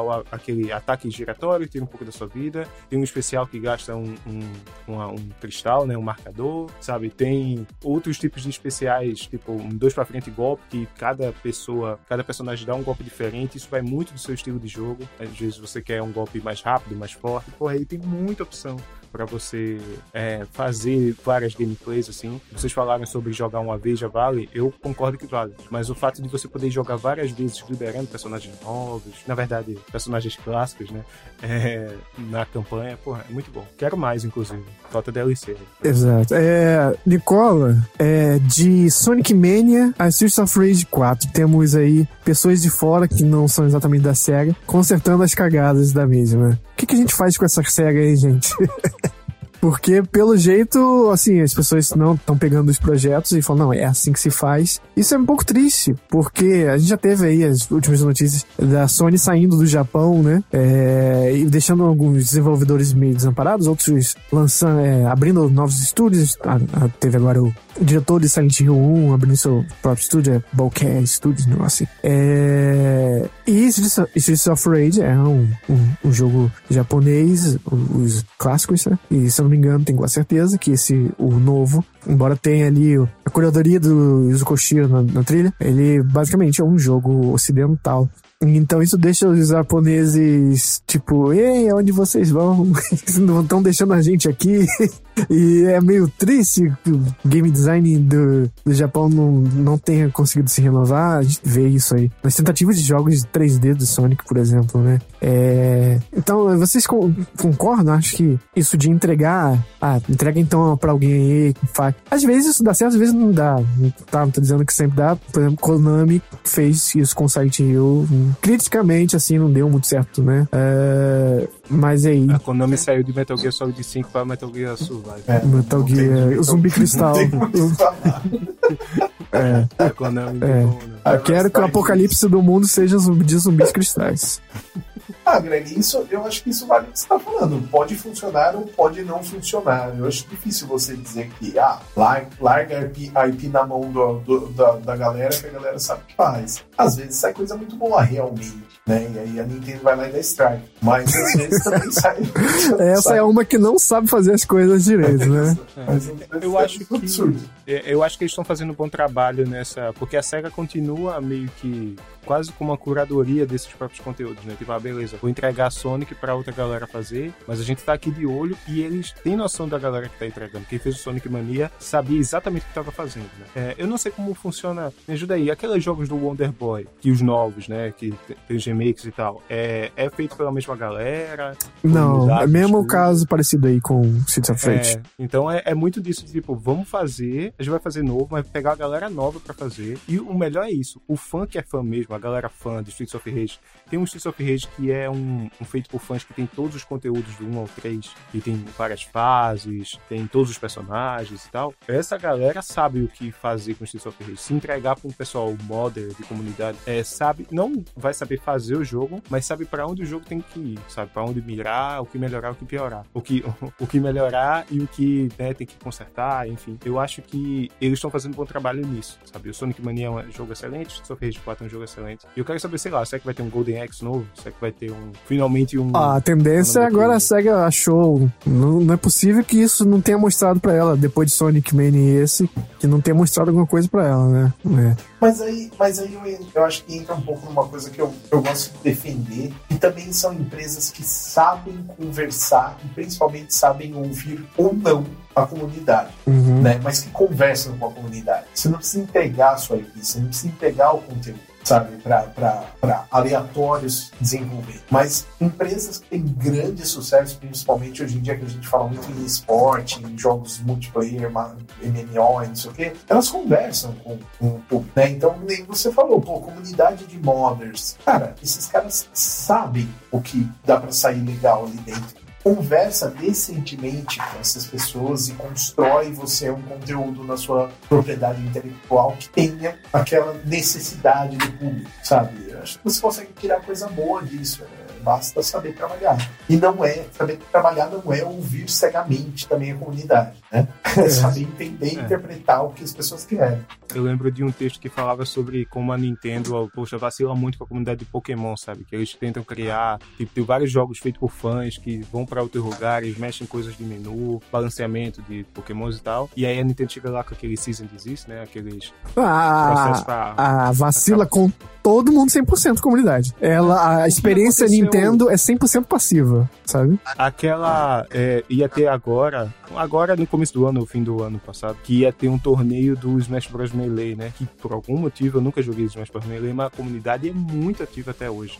E por causa do coronavírus ia ser online, GameCube não tem online, ia ser por emuladores, né? E era uma coisa mega divulgada, abertamente, ser por emulador Dolphin, ou sei lá, qualquer emulador. Acho que não é o Dolphin, não. O Dolphin deve ser do outro console. Não, o Dolphin é do GameCube e Wii. Ele faz as duas Ah, é o coisas. Dolphin. Isso. E aí a- Nintendo chegou lá, hum, cancelou o torneio, que ia ser beneficente, e o caralho, porra, Nintendo, é a tua comunidade tá celebrando um jogo teu e não tem como jogar online de outra forma, velho. Tipo, é, é meio ser burro. É porque sabe? ela vai vender muito melee ainda na vida dela, gente. É, No jogo de GameCube. sei lá, velho. E é, é- depois do dia 31 de março, a Nintendo, sei lá, É, vai explodir. é, mas- tomara. o negócio é que é, aqui a gente tá vendo aqui no Streets of Rage 4 e tal, tá vendo uma empresa que tá sabendo ouvir outras pessoas e procurar fora dela coisas para seus próprios jogos, sabe? Eu não imagino que tenha é, realmente ela vá conseguir só isso daqui para frente, mas foram bons exemplos. O Streets of Rage 4 é um excelente exemplo de como trabalhar com a IP sua com outras pessoas, sabe? E ainda ser aberta a esse tipo de experimentação, sem fugir da sua essência. né? Não sei se vocês leram, mas a Nintendo trabalha com isso da forma pior possível. Assim, ela. Às vezes vocês leram sobre, mas essas pessoas que. Contraventores, né? Que faz mod e tal. O que, que ela faz? Ela bota investigadores atrás de você. O cara fica estacionado de carro, é, olhando por Caralho, dias. Nintendo KGB. Sim, por dias. Por Um dia a dias gente entrando vai você. Glória Miyamoto. por dias vendo você entrar e sair da sua casa, sabe? E chama, tem até o termo já, Nintendo Ninjas. São os Nintendo Ninjas. Ah, não, velho. Aí é, aí é fanfic. Não é Total, não, não é procura na internet, Nintendo Ninja. É, eu imaginei muitos caras, assim, sabe? É, é, De ninja dentro do carro, toda sim, sim. caráter, É isso que eu tô imaginando. com a Só um shuriken, e o cara com a roupa preta, assim, atrás do poste. É, chega a ser cômico, mas é. é. E, é, pelo menos dizem. os caras meio do Jackass, tá ligado? Os caras entram na casa do cara, derrubam o monitor do computador e sai correndo. Aham. assim? Que. Eles monitoram tudo a sua vida. E dizem que, no fim das contas, ele- dependendo dos seus talentos, eles chamam você pra trabalhar com eles. Aí eu não sei Na se, Matrix. se fa... não, não sei se fazem de você salsicha. Ah. não faz é, você virar sabão. Te moe todo lá na, na, na máquina dele. Caralho. tipo um cachorro. Mas é isso aí, of Rage 4, parabéns. Conseguiu entrar no nosso top 10 apesar dos Nintendo Ninja.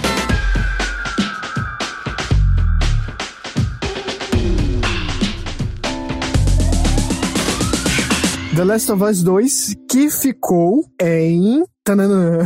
Ó o Xingo, ó o Xingo vindo.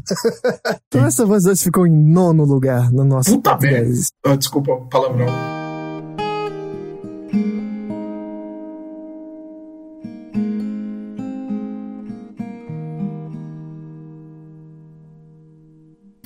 Sabe? pra quem fala que tá quase nu na gravação, acho que palavrão é de menos. Ah, então tá bom. Tá tranquilo. É, É, só lembrando que essa votação não é baseada só na soma das notas dadas por nós no site. É a soma que você mesmo, o público, deu. Então, é, estamos ali na ressonantes com o nosso próprio público, né? Que eles botaram em nono também, ajudaram a colocar essa nota. Mas vamos lá. É um delírio vai- compartilhado, isso É um então. delírio compartilhado. é. É a parte não lacrativa, está toda aqui ouvindo Supernovas.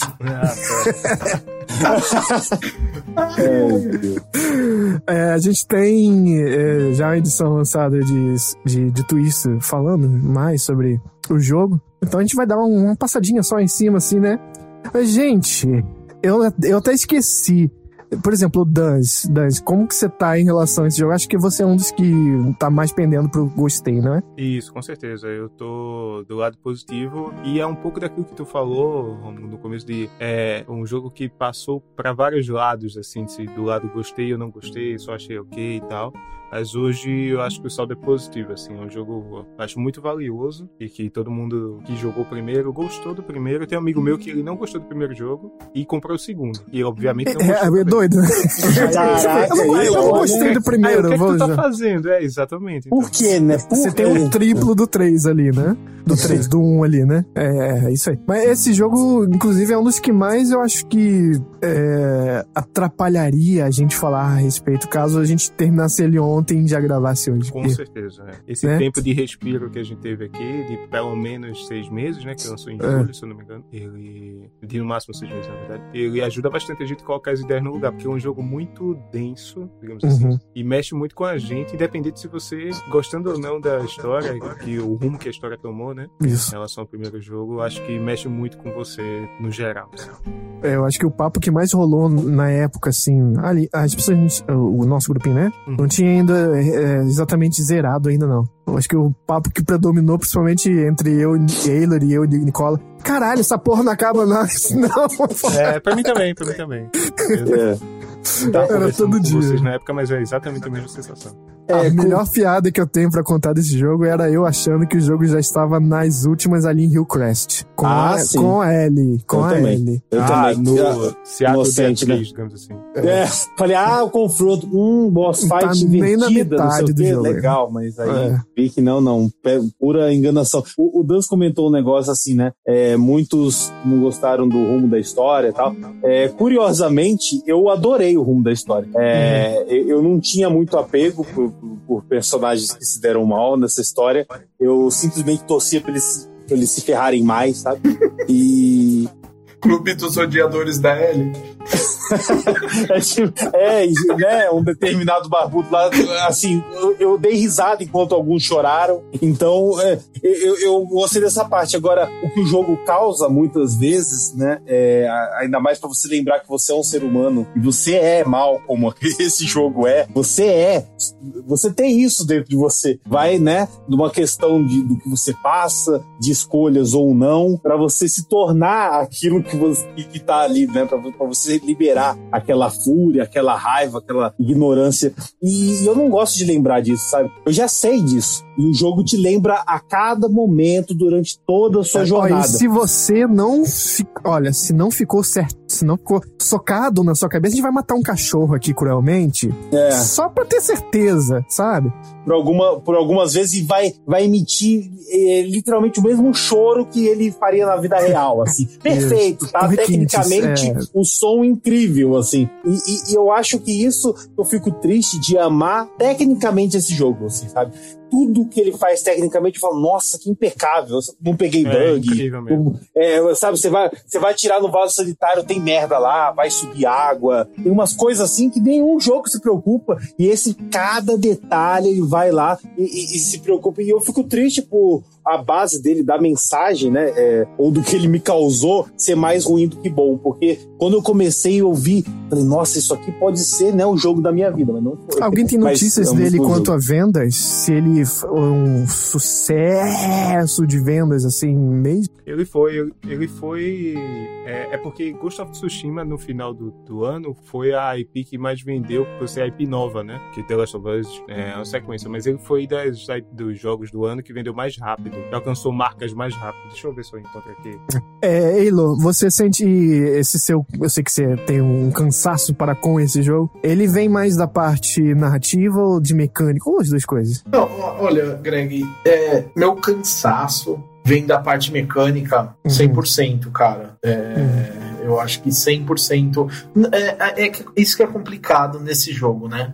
Uhum. É, é o que o, o- Nicola falou. É, ele tecnicamente é tão perfeito, mas tão Ah, isso é. perfeito, É, isso é. né? Que não dá pra você ah, criticar sem chance. Se alguém critica, tá errado. Desculpa, realmente, tecnicamente Porque o, não o que tem. tem como, aí é cara. dinheiro. Se o que a gente pode dizer que aí tem é técnica e dinheiro em cima, né? É, Investir. Eu acho que assim, é, esse ponto eu separo, porque eu acho que tecnicamente realmente não teve nada ah, como esse jogo nessa geração. A gente pode falar aí de God of War, a gente pode falar do próprio Tsushima, mas é tecnicamente perfeito em outra área, né? A gente tá falando uma parte mais artística tal. Tecnicamente mesmo, acho que não tem competição. Porém, uma coisa que eu não consigo desgarrar desse jogo, eu não consigo assim, inclusive eu não consigo separar as duas coisas, é a parte da jogabilidade com a histórica. Porque eu acho também que ele é um jogo de aventura tecnicamente bem feito, também na jogabilidade nesse sentido. Porém, cara, foi o que você falou. Eu joguei esse jogo é, na base do coaching, é, foi na base do foi na base do coaching, porque o meu amigo aqui que eu racho apartamento com ele, ele já tinha terminado o jogo antes de mim. E, cara, e chegava nessas partes, cara, mais pro, sei lá, do meio pro fim ali, depois da ilha tal, não sei o quê. Meu amigo, era cada vez que eu terminava uma etapa, eu falava, não, agora eu vou largar. Agora não dá. Não dá mais. Eu não aguento mais. Eu não quero mais jogar isso aqui. Você eu não aguento mais fazer a mesma coisa. se justifica o quanto ele se alonga. É isso. Exatamente, eu não aguento mais a repetição, eu não aguento mais a arena de uma, duas, três ondas de inimigos, que eu já sei como é que vai ser, eu já sei o que eu tenho que fazer. E ainda por cima, eu acho que diferente do jogo 1, esse jogo teve uma piora drástica no fato dele ter ficado mais fácil que o jogo 1. Porque o jogo 1 tinha partes extremamente difíceis, desafiadoras e tensas. E esse, meu amigo, eu acho que fora hospital, fora algumas partes específicas, É porque a pressão que ele faz é mais psicológica, né? Vai- às vezes faz te achar que é difícil, mas não é, né? exatamente, é um psicológico que também engana. É, eu, eu acho que eu não tive essa experiência, não. Pra mim, a dificuldade de jogo da Naughty Dog, assim, que você vai morrer uma ou duas vezes e que, sei lá, a ação é meio repetitiva, mas porque mas você tá sempre no controle dela. E eu acho até que o fato desse aqui ter alguns elementos a mais de, sei lá, a Ellie é mais. consegue, sei lá, se esconder embaixo de carro, se esquivar de alguns golpes ali. Eu acho que levou até essas pequenas mudanças que tiveram, deixou o jogo mais interessante até no. Eu acho que é porque o 1 tem um meio um jogo de xadrez ali. Por exemplo, o Clicker. Ele é uma peça em que deixa eu encostar em você, a não ser que você tenha um item que não é comum de se fazer, claro. É, é game over pra você. né? É como se fosse cada peça ali no tabuleiro tem um- uma posição que corre pra lugares diferentes, tem finais diferentes. Esse eu acho que ele tem mais resposta pra tudo. Você pode dar uma- um jeito em tudo, sabe? Tudo tem um. Mas jeito. 1 tem, 1 tem uma outra característica que é- a gente não pode, é irrefutável. Era novidade. Tudo era novidade. E é isso que mata em bastante Cara, continuações, né? tudo que a gente tava vendo era novidade. Nesse, o que fica pra quem já jogou um, pra quem jogou o DLC, né, que veio depois que foi incrível também, o que ficou da parte ruim, tô falando, tá, gente? Não tô falando da história, porque a história também eu acho que, apesar dela ter se alongado demais, é o que a gente falou, depois de um tempo que você ah, ah, faz a digestão dessa história e você compacta ela dentro da sua cabeça, esse compacto fica legal,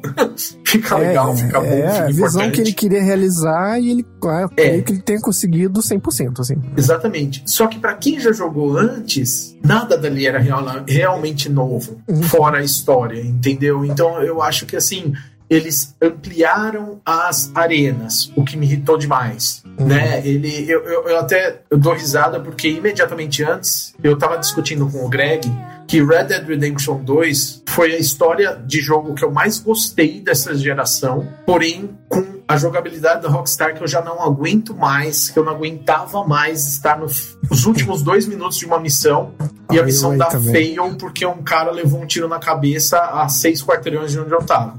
Porque tu não sentiu exatamente o pontinho É. amarelo no radar. Ou, só, ou é só um corredor de trem e aperte bola pra poder assaltar essa pessoa. Exatamente. É, é e, esse, e esse jogo tinha sido o jogo que eu tinha comentado com o Greg. Cara, esse foi o melhor jogo que eu mais odiei jogar nessa geração. e aí, logo em seguida, vem The Last of Us Part 2 tomar esse título Aham.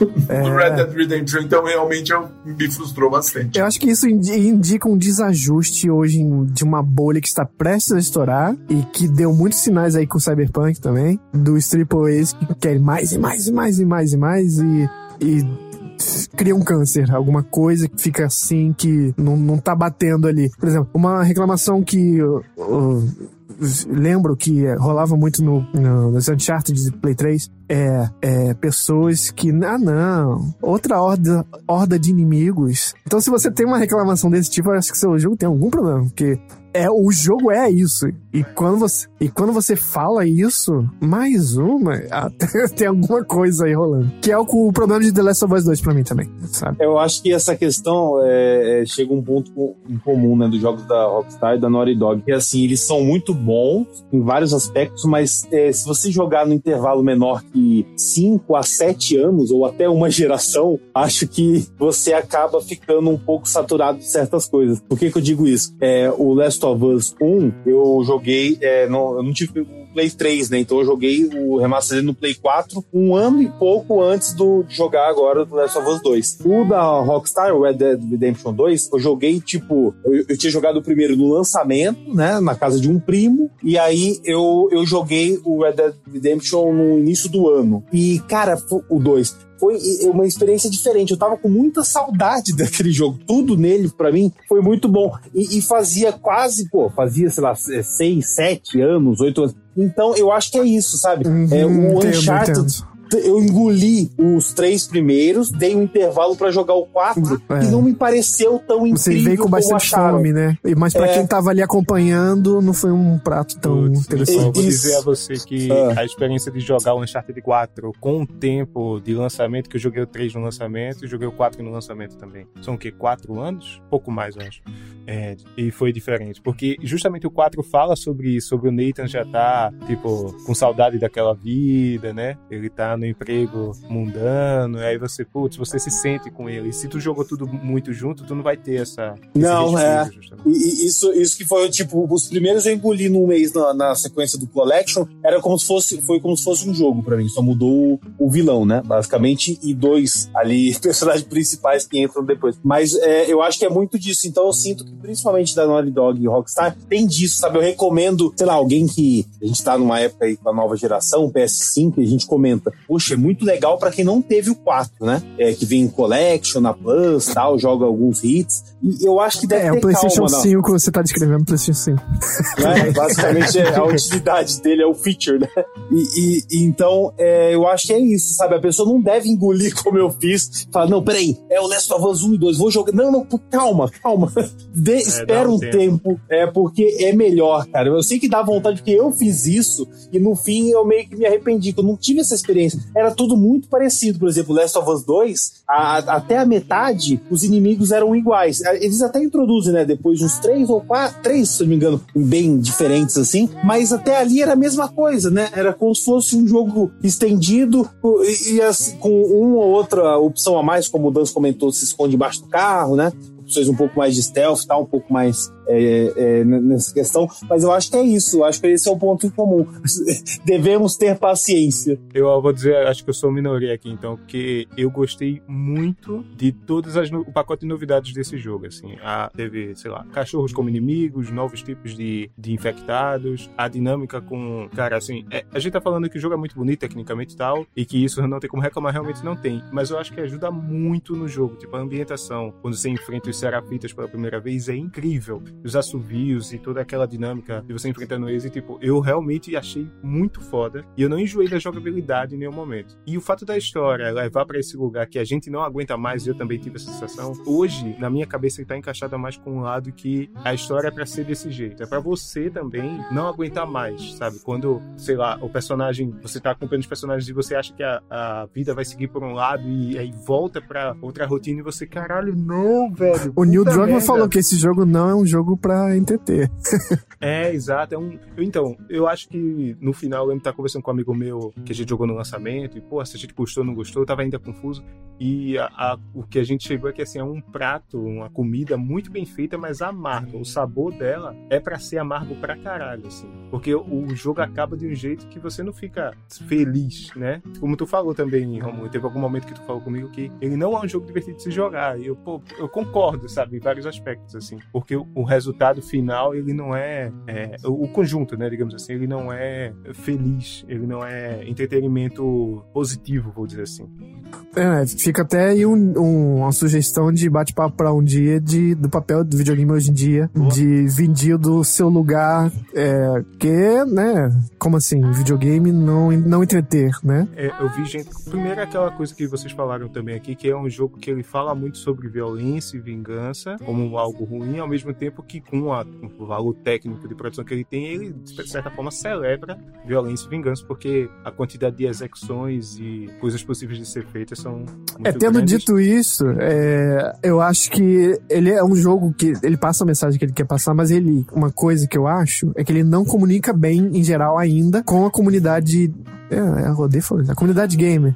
Porque ela Ah, não tá com pronta ainda pra não. isso. Não tá pronta pra esse tipo de jogo ainda, sabe? É, Mas e eu, meu- eu, Mas eu acho que, desculpa, Greg, mas eu acho que aí é onde tá a principal importância desse jogo. Sim, e chegar Porque- e, e- ter iniciativa, né? Aliás, É, ele chegou falar- com o pé na porta, né? Na verdade, É, Só licença. um, um parênteses rapidinho, o Neil Druckmann, em entrevista em 2017, 2018, algum desses PlayStation Experience, né? Ele falando sobre o desenvolvimento da Last of Us 2, já tinha sido anunciado em 2016, e ele falou sobre: eu vou fazer um jogo que muitos fãs não vão gostar. Essa é a história que a gente quer contar. E esse é o prazer dele, né? Que a galera não vai gostar, mas é a visão do estúdio. E, porra, parabéns, seguiu a visão do estúdio, sabe? E um Pegou. AAA desse tamanho, uma empresa desse tamanho, e a É. publisher desse tamanho aprovar tudo isso é realmente É muito. um jogo autoral com um orçamento desse tamanho, sabe? É foda. E, e- e quando a gente fala tecnicamente, né, é, eu acho que, assim, no, no meu ponto de vista, não foi só o gráfico, né? Ele, ele exigiu o máximo ali do PS4, até mais do que ele podia para alguns. Eu, eu até foi tranquilo, não, não, não senti nem ele voar, né? Como já ouvi alguns relatos. É, mas eu acho que a questão do som dele é que, é que me pegou muito. É, além das opções de acessibilidade que foram. é, nunca houve nada parecido, verdade. né? Em relação à acessibilidade. É, e já foram. é, você pode acompanhar vídeos aí no YouTube, né? é, com pessoas com problemas de deficiência é, é, visual conseguir jogar o jogo e, e sem ter muita dificuldade, porque ele, para tudo, ele dá um, um- um sinal ali de áudio, né? É, é incrível como o Dan citou em relação aos assobios. E então eu, eu fiquei muito impressionado com essa parte, assim, do, Fora do som, a o jogo. atuação dos atores, É. as vozes de captura Uhum. Exato. É, o jogo se é. comunica muito bem em tudo, né? É, é, em qualquer coisa que faz barulho, ele, É. ele consegue sem, sem texto, né, se comunicar. É um jogo que sacrifica sua é, prestígio como um jogo pra poder realizar alguma visão e, e a parte técnica é, depende também muito disso. né? É, e essa parte técnica em tudo. Eu acho que se você pegar um especialista de cada área pra assistir alguém jogando esse jogo, pra jogar esse jogo, vai impressionar. Porque, é, é, gente, é, eu, eu tenho um amigo que é arquiteto. Quando eu- eu tava jogando, ele comentou comigo, que foi engraçado também. Ele falou: Cara, eu sei que você não vai achar nada demais nisso. Mas, mano, o suporte do ar-condicionado desse prédio está perfeito. Foi fazer uma vistoria, né? É, sofreu falou- crunch exatamente. pra fazer isso, sabe? É, é- é aquele É negócio foda. que você olha e você fala, cara, aquela que é a minha a fase que eu particularmente mais gosto, que é aquela de, né? Que ele, ela tá descendo aqueles dois prédios que colidiram, né? Colabaram e encostaram um no outro, e ela tá descendo e chega no hospital no final. Essa, essa área, cara, que você vê toda a estrutura rachado, né, do prédio, não sei o quê. Cara, você vê exatamente como é feito o concreto, como é feito, tipo, tem todas as camadas de produção certas, um negócio assim é inacreditável. Fora o level Né? design, né? Das coisas que devem rolar um pano de fundo pra, Exatamente. pra usar a memória do, do console Exatamente. forma. né, Sonorização, tudo isso, eu acho que assim, esse jogo é o que eu falo, tecnicamente não, não tem o que arrumar ali, né? É, no primeiro jogo, ele tinha, era bem segmentado os combates também, né? Tipo, combate com humanos, combate com infectados, ordem de humanos, ordem de infectados e tal. No 2, e também tinha muito assim, ah, começa stealth. Todo conflito no primeiro jogo começa em stealth, mas eventualmente, se a situação apertar, vai pra uma situação sem stealth e é muito difícil de voltar, né? Talvez por limitação de design e tal. No 2, essa coisa do stealth é muito melhor resolvida. O stealth desse jogo é muito bom, eu acho. É, e você pode deitar na grama e tal. E também agora tem conflitos generalizados, né? Às vezes tem infectados e humanos ali, às vezes, né, sem dar muito spoiler, mas facções, duas fa- grupos diferentes se enfrentando e tal. E a cena, essa cena que eu tô falando, que tem, envolve uma ilha e tal, é incrível, velho, visualmente, e você consegue ver ao fundo, tipo, praticamente várias batalhas acontecendo, sabe? Conflitos acontecendo aqui e ali, de forma dinâmica, que, sabe, alguém trabalhou naquilo ali e você pode passar correndo por ali. Fora que tem uma coisa que eu agora tô pensando aqui, eu acho que nunca ninguém comentou.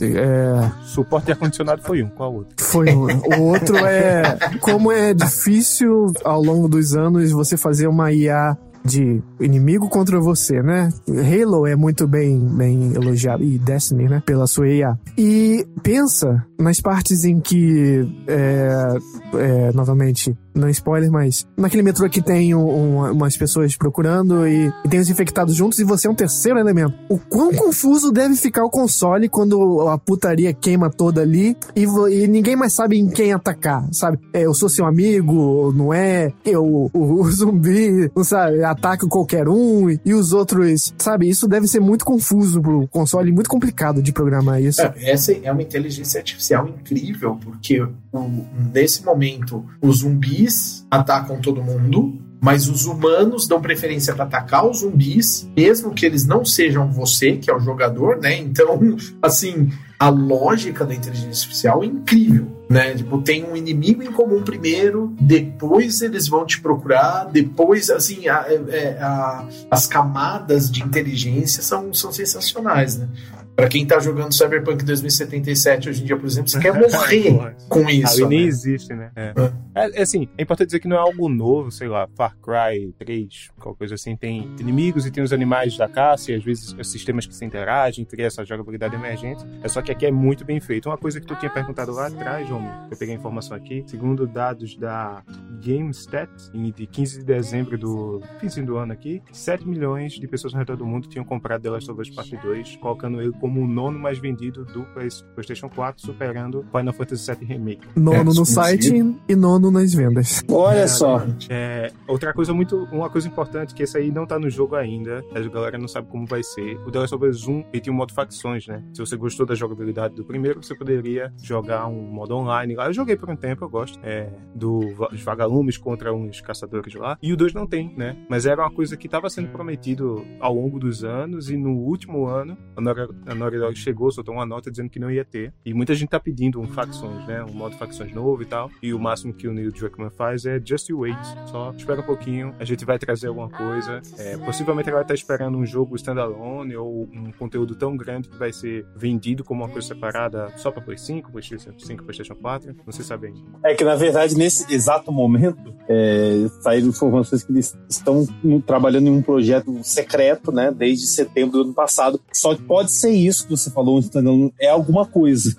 Pode ser um Não, vai ser a sentido. continuação porque não acabou o jogo. Não, eu até acredito. Não, eu tenho, eu tenho certeza, na verdade, que vai ter a parte 3 sim, mas ah, é, nem tão cedo. Mas eu acho que é alguma. Eu acho que o Dan tá no caminho aí. Algum standalone, É, porque assim, um nosso. A Naughty Dog, ela tem mais de, consegue trabalhar em mais de um projeto. Teve, depois do Uncharted 4, teve a boa parte das pessoas foram trabalhando em The Last of Us 2 e outra equipe fez o, The Last, o Uncharted Lost Legacy, né? Ah, Que é um jogo que era pra ser menor e tal. Então estão imaginando factions desse tamanho, mais ou menos, entendeu? Vai ter um modo multiplayer, algumas missões co-op. Já, tá, já vazaram algumas coisas de, de uns jogos em pré-alpha, sabe? Uma coisa assim. É, mas não tem nada certo oficialmente. Mas todo mundo tá esperando alguma coisa nesse primeiro semestre aí, pelo menos um anúncio. Vai ser lançado ainda esse ano algum conteúdo multiplayer do The Last of Us 2. Então, eh, obrigado pela presença no eh, podcast The Last of Us 2, parte 3, né? Jesus, como falamos desse jogo esse É, ano? mas é, esse eu 2021 acho que a também. tendência é de ser maior mesmo. É, eu não Mas sei. assim, se deixar, a gente fala mais, eu acho. Não, é porque esse jogo é igual um salgadinho de, de massa folhada, né? São várias camadas que você pode explorar. Várias camadas. Mas vamos lá. A capa dele, eu- você vai ter que botar ele na capa como salgadinho de massa folhada. né? Mil folhas. É um mil O Joe é mil o salgadinho e a Abby tá comendo, assim. velho. Isso.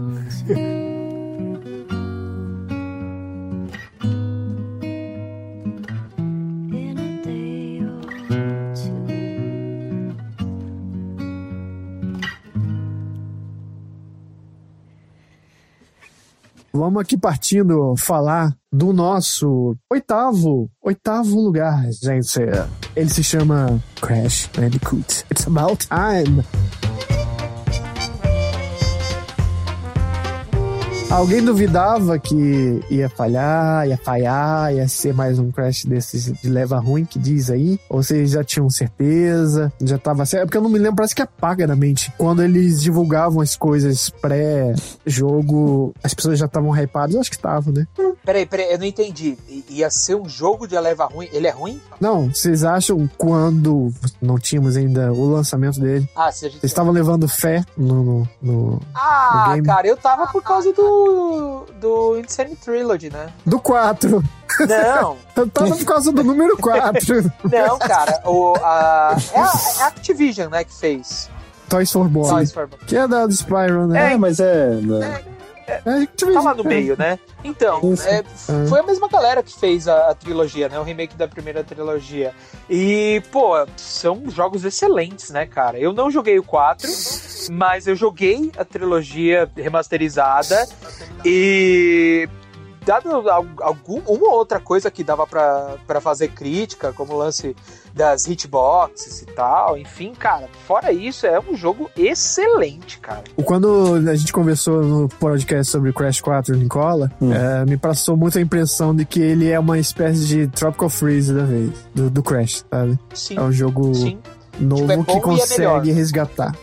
Isso, consegue resgatar tudo. Feito por fã, sabe o Christian Whitehead com Sonic Mania? Esse é o, é o Crash, versão Crash disso, mais ou menos isso. É, eu, eu, eu acho que o Crash realmente conseguiu. Ele conseguiu multiplicar nostalgia e, e qualidade, se é que era possível, do que eu tinha na memória, assim, sabe? Quando se você vai, vai vivo aquele sentimento da, da trilogia lá do, do PS1, você, cara, você sente aque, aquela vibe, só que você sente aquilo pra você adulto, assim. Então eu acho que ele, ele é muito um jogo sobre etapas da vida, porque ele é muito mais difícil, na minha opinião, que os outros três, e, e, e ele implementa é, coisas inteligentes, né? Tanto em level design, como é, os tipos de poderes que você tem, é tudo tão bem construído. Parece que alguém, um fã, pegou realmente o dedo ali e, e botou em cada parte, sabe?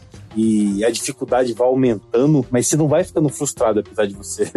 Pelo menos eu morri muito das fases. Cara, é delicioso de se jogar assim. É, realmente foi um, foi um dos melhores do ano e eu fiquei impressionado. Eu não achei na pergunta inicial do, do eu não achei assim que seria é, uma tragédia, mas eu não imaginava que eu ia falar assim, cara, é o melhor Crash que eu já joguei vida. E ele é, então, realmente foi incrível. Caraca, sensacional, velho. Eu tô muito curioso pra jogar mesmo. Ah, sim, você É, vai, você, você não- você vai, tipo, tomar um, um, um golpe inesperado, assim, porque é, qualquer um tomaria. Você não vai saber de onde vir. Você vai falar, que é isso, E ele gente? não é um é dumb, ele genial. não é um dumb crash, não, né? Ele não é, ele não é um dumb crash que é, tipo, é, vamos ser didáticos. Não, foda-se, vai tomar no seu cu. Isso aqui Não, é não. como se você terminasse o 3 e continuasse jogando. É, não começasse jogando, não. Você terminou o 3 quando você nem tinha pentelho ainda, você cresceu e a gente fez um jogo pra você já grande. Só com o que se chama Crash. E é difícil pra caralho. Vai tomar no cu. É isso. É, É, eu Ah, queria, é- eu queria fazer, fazer uma experiência de jogar o, toda a trilogia antes de 4, tá ligado? Eu só joguei um na época da, do remake. Aliás, só, Uhum. Ah, joguei- só zerei um, depois aí eu só pincelei o 2 e o 3, tá ligado? uhum. Aham. Isso me lembrou muito bom um vídeo, depois assistam, da Polygon. É o Brian. Esqueci o sobrenome dele. É o doidinho lá do, do óculos de cabeça. Só faz uns vídeos bizarros. Tipo, li todos os livros em Skyrim. É, cozinhei todas as receitas de Zelda Breath of the Wild. ele fez um vídeo que ele se trancou, eu juro pra você. Ele se trancou no quarto, trancou mesmo. E cri- recriou os anos 90 Meu Deus. tudo, tudo. Roupa, carpete, televisão de tubo, PS1, jogos originais. Os salgadinhos da época, ele comprou no eBay, Como salgadinhos, tudo. assim, mano? É, É e, e jogou o celular dentro de uma caixa com um cadeado que fica filmando direto. Fez um vídeo sobre se imergir no, no- dos anos 90 com o Crash Bandicoot na sala ali pra, pra ver qual- o que que saía dessa experiência. É sensacional. É, acho que é Brian Gilbert, um negócio assim. Olha, assistam. Os vídeos dele são muito engraçados. Os vídeos mais engraçados e geniais, assim, que tá por aí no, YouTube. Cara, Muito já bom. tô procurando aqui já. É, é Polygon Achei, achei. Brian. É um cara doidinho. Made- Esse cara dele já é engraçado. É, I made a 19th dimension to fully understand Crash Bandicoot. Exato. Isso Olha. Olha, Assiste. antes de jogar o 4, você vê esse vídeo, antes de você ver agora, você vê depois de novo, aí você vê um- o Cracheta Furacão, e você já vai estar É. preparado pra jogar o Crash 4. Eu, eu fui nessa vibe, mas eu engoli o Crash 4 em dois dias, assim, de uma forma deliciosa.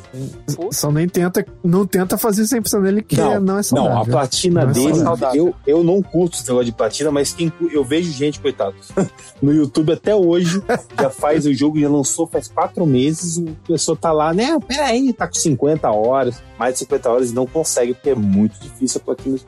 Deus o livre. É, não, não, não, é, assim, não, não, não é pra você fazer isso. Você é, tem um, né, em sã consciência, você não, não vai. Quando você olha, você tá no meio do jogo, assim, ou no um terço, você fala, gente, pra completar tudo isso, você sabe, você vê o tamanho do, do buraco onde a pessoa vai se meter. Você fala, não, não, obrigado. É, Terminar é um jogo, ele já é assim, desafio bastante, te garanto. É o que eu falei, é o jogo que é, é o Dark Souls do. Meu Deus, não, não. A gente tinha conseguido chegar até agora sem fazer isso. Caraca, que, que você fez isso, cara? Não, eu falei mentira, é a carta falsa.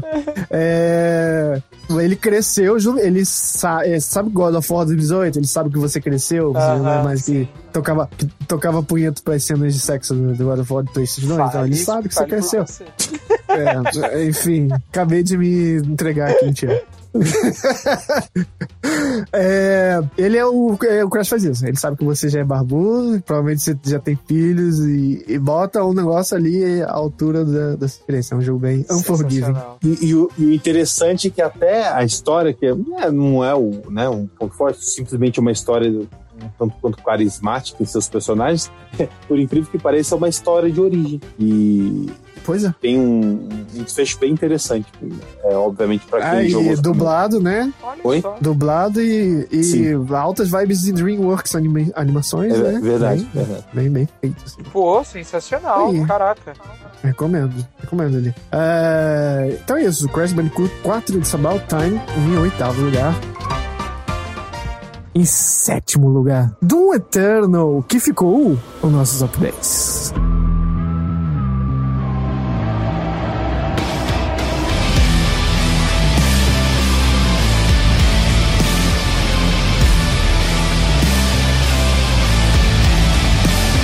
putaria, né, esse jogo, gente? É, parece que eu tô numa fase de Mario com bolas de fogo girando, plataformas pra lá e pra cá. É, quem é que tem a opinião é, de que esse jogo é um pouco too much? De- eu, eu me sinto fisicamente cansado quando eu jogo mais de uma hora desse jogo. Fisicamente mesmo, assim. Falei, não, não dá mais. Eu- eu- muito, é muito, é muito pra mim. Eu não sei quando, se o Eiler jogou no, no hard ou no normal, o Danis também. É, não vou nem perguntar a Nicole, né? Porque a Nicole vai falar, eu só vomitei. Mas esse jogo é engraçado, né? Que às vezes, como nem tudo. É, é porque eu já tô assumindo pelo comentário de que o, o. Eu prefiro o 2016, mas. É. Porque coisa doida, né? Nem sempre mais é melhor, sabe? Mas vocês tiveram a impressão no começo desse jogo, vocês, vocês se sentiram frustrados no começo desse jogo? Com, É, botaram com história demais mesmo, também. Com a qualidade, com a. Não, Doom, Doom cara, eu desconsidero história all. Mas assim, É, o problema, o problema é que nesse jogo eles não desconsideram. eles não desconsideram, sim, sim. É, O que ele bota um pouco na frente ruim. demais, né? Mas eu tô dizendo no começo, eu não sei se foi uma impressão minha, eu não sei quando, se quando eu joguei tava muito mal otimizado, pode ser também. Mas, cara, mesmo o level design, mesmo, sabe, eu acho que apesar daquela monte de firula que eles colocaram na batalha, que eu acho que depois mais pra frente acaba ficando legal, né? Os upgrades e tal. É, no começo, isso era vago. Era meio assim, ah, você chegou num lugar onde tem uma parede na vertical que você não consegue passar. É, meio arbitrário o é- level design, é. né? Pega aqui esse poder, tá vendo esse poder? Beleza, é só você apertar esse botão e você sobe para de vertical. Aí você repete isso três vezes e, ok, continue andando pra frente. Enquanto no Doom 2016, cara, aquela primeira fase, vem a música e tudo junto, vem, você pega a armadura e vai se construindo um negócio. E quando você chega no final e você entra no elevador, tipo, o cara engatilha a shotgun junto com a música, e aí você sente aquele, uou, caralho, é Doom, porra, não sei o quê. Tô aproveitando os fogos do jogo do Corinthians que tá explodindo assim, Não é o ar-condicionado. é, você fala, caralho, Dom. E esse não, cara, esse eu comecei a jogar pra começar que eu achei a arte dele muito mais simples no começo, depois melhora. Mas no começo, nas primeiras partes das fases, eu É, parece uma- jogo uma- de 360, aqueles jogos de guerra, né? É, que tinha na geração. Um amigo meu me mandou um meme que eu achei maravilhoso. Que você sabe aquele meme, né? Que tem, ah, por exemplo, é, filhotes de cachorros ou ah, rosquinha de, de, de chocolate. E aí tem os cachorrinhos deitados assim em círculo e várias fotos, sabe, né? Meu amigo me mandou um que é perfeito desse Doom, que era assim: lasanha versus Doom Level. Porque é tudo isso, é tudo igual, cara. É tudo tipo lava escorrendo e não sei o quê. E eu comecei a olhar aquilo e falei, cara, cadê a beleza do Doom 2016 nessa porra, entendeu? Então no A, a coesão, né, das coisas, né?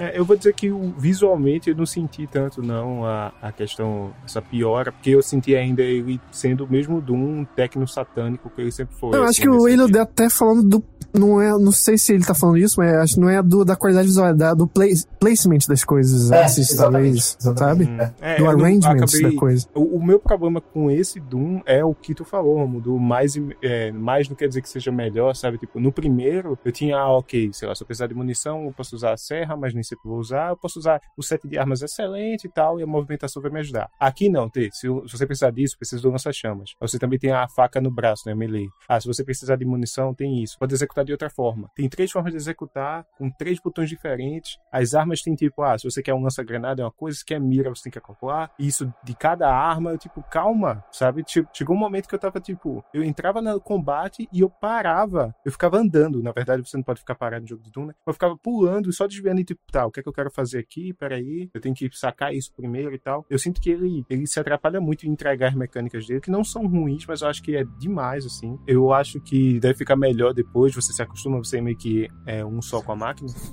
É, como o Elo falou, vai ficando mais 2016, mais corporativo, uma coisa mais contida, assim. É. O 2016 ele é muito bom, sabe? Tipo, é incrível. E, e outra coisa que é muito melhor no 2016 é o fato de você poder ignorar a história, literalmente fazer parte do seu Dungai ser um cara que ignora a história. E aqui ele quer que você preste atenção. E eu tô cagando pra história. Não dá, não tem como.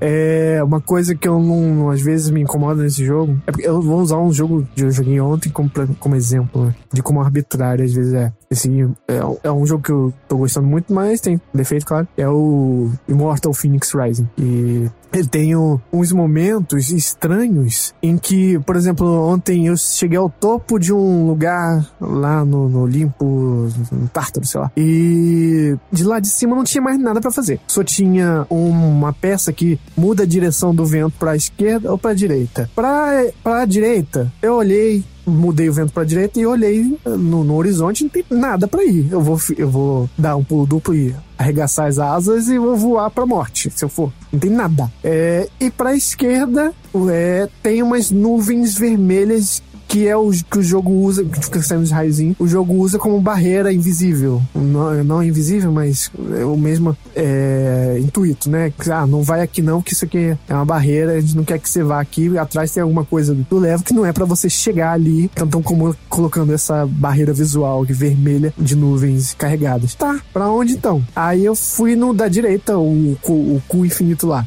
Voei, voei, voei. Num certo momento, vi uma plataforma e voei até lá. E quando descobri, voltei pro começo da dungeon. Tive que fazer a dungeon tudo de novo. É, é, não é aqui, né, gente?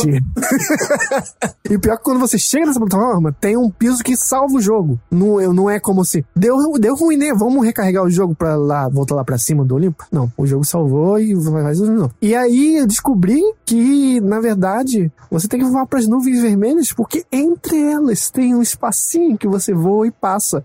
Mas, e Doom, às vezes, interno é isso. Você vê uma parede e. E aí? E agora? Sabe aquela coisa que o caminho pra uma fase no jogo é sempre um caminho. Parece ser. Olha, se você vê algo majestoso, uma escada, escada grande, provavelmente é, o rumo da história do jogo vai por aí. Porque eles não iam botar uma fresta pequena que você tem que se agachar e pra. Por, e é, ali é o caminho principal do jogo, que você vai zerar o jogo. Às vezes não, eu sinto que é isso. Olha, você tá passando por essa parede de um jeito super esquisito, super desengonçado, mas é por aí mesmo, pra zerar o jogo, viu? Então eu sinto isso várias vezes nesse jogo. O que É meio estranho. 2016 era maravilhoso, né? Porque uma coisa, por exemplo, a gente tava falando anteriormente de Halo, de Destiny. Uma coisa que irrita demais nesses jogos são ótimos. Eu sou tarado por Destiny. Mas uma coisa que irrita demais é que às vezes você, sei lá, entra num. Ah, vou dar um exemplo tosco. Você entra num lugar que tem um trilho de metrô. E aí é um túnel de metrô, ou uma ponte, vai. E aí você anda, anda, anda naquele ponte, anda, anda, anda, anda, anda. Você chega no fim da ponte não tem absolutamente nada. Aí você se toca, porra, não era por aqui que eu tinha que ter vindo. Aí você volta tudo de novo. O Doom 2016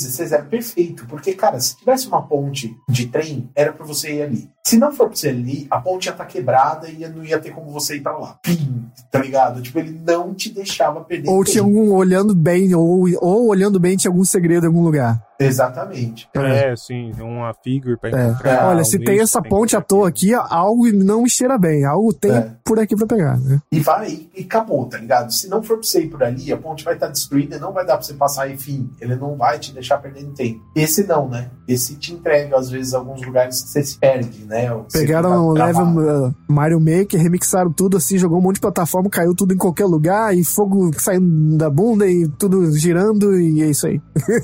É, e ele tem muito mais foco em plataforma do que antes, eu sinto, né? A questão do. pra você encontrar, pulo duplo, e tem aqueles ferros que você se pendura pra pegar impulso. É, e aí é- multiplica tudo isso que a gente falou, né? De o level design é meio. batido É, a corridinha assim. pra frente, né? Com R. Hã? Aquela corridinha pra frente com R também, que é muito importante agora. É, sim. E então, e tudo isso ainda é vertical, né? Porque pode ser tudo pra Exato. cima, pra baixo. É. É muito mais. A gente parece um monte de idoso reclamando do jogo, talvez. Não, é porque o do 16 é, é engraçado, né? A gente tá falando do sétimo lugar só criticando o jogo, mas é pra mostrar quanto o 16 a gente Mas ainda prefere. 16 Né? foi Não. muito equilibrado, muito perfeito nisso, É. cara. Isso é- É, sim, sim, sim. É. Mas dito isso, eu acho que é um, um jogo ainda. Ele merece o lugar que tá. Assim, ele tá no top, meu top 10 também. É, acho tem que pouca tá coisa certo. parecida com ele ainda, assim, sabe? Então é, acho que é, meio sim, que é sim. por A isso. trilha sonora é muito boa, apesar de ter os seus problemas, eu ainda acho que ela é única em vários aspectos. Então, essa foi a trilha que foi mal mixada, né? Jogar, o Mick Gordon É, falou, fez. mencionou. É, o Mick Gordon fez. E aí jogaram pra um cara, o cara é, mixou horrivelmente. Tanto que se vocês repararem, ah, você tá em momentos calmos, a trilha.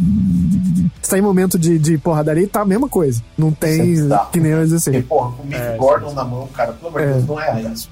É, aí ele saiu, né? O Mick Gordon, ah, não, é. tá, tá uma bosta, foi embora daqui dessa porra. Isso é absurdo, mano. Então levaram embora também uma grande parte. Eu jogava o 2016 com literalmente os dentes cerrados, assim. Chegava Cara, em dar uma... 2016 você conseguia jogar por duas, três, quatro horas no máximo. E quando você terminava, parecia. Meu, você tava suado, velho. Tava cansado. Você tava podre. É, o Eterno parece uma continuação diretaça, parece que é o mesmo jogo ainda que se zerou e continua jogando, só que aquela porção de jogo é aquela porção que não é tão boa. Sabe o Resident Evil 7? Todo mundo fala, a primeira parte é uma maravilha. O Doom Eterno é como se fosse todo o resto de, de, de Resident Evil 7, sabe? Sinto que o jogo é meio assim. Eu queria muito, eu tava muito seguro antes de lançar, não, esse jogo tá altíssimo na minha lista e tal. É, ainda tá é, no Ele meu tá no teu top 10? ele tá no meu top 10, sim, mas eu esperava mais dele. Quer dizer, ele, é engraçado falar isso porque ele fez mais, só que fez tão mais que, né? Então é, é estranho, mas Doom Eternal. É, pra quem não sabe, também tá no Game Pass lá pra jogar, é, de graça, entre aspas. É, inveja Game Pass. E vamos esperar aí, né? Agora mais um, um Doom, Doom, Doom, Doom. É, Nicola tá por aí? ou- Nicola não joga Doom, então ele não, só de falar dá enjoo. Então é por isso que ele não. não... Ah, ok.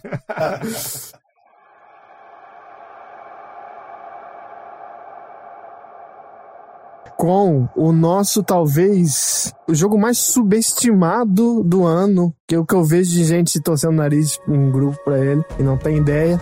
Tô falando do sexto lugar, tô falando de Immortals Phoenix Rising.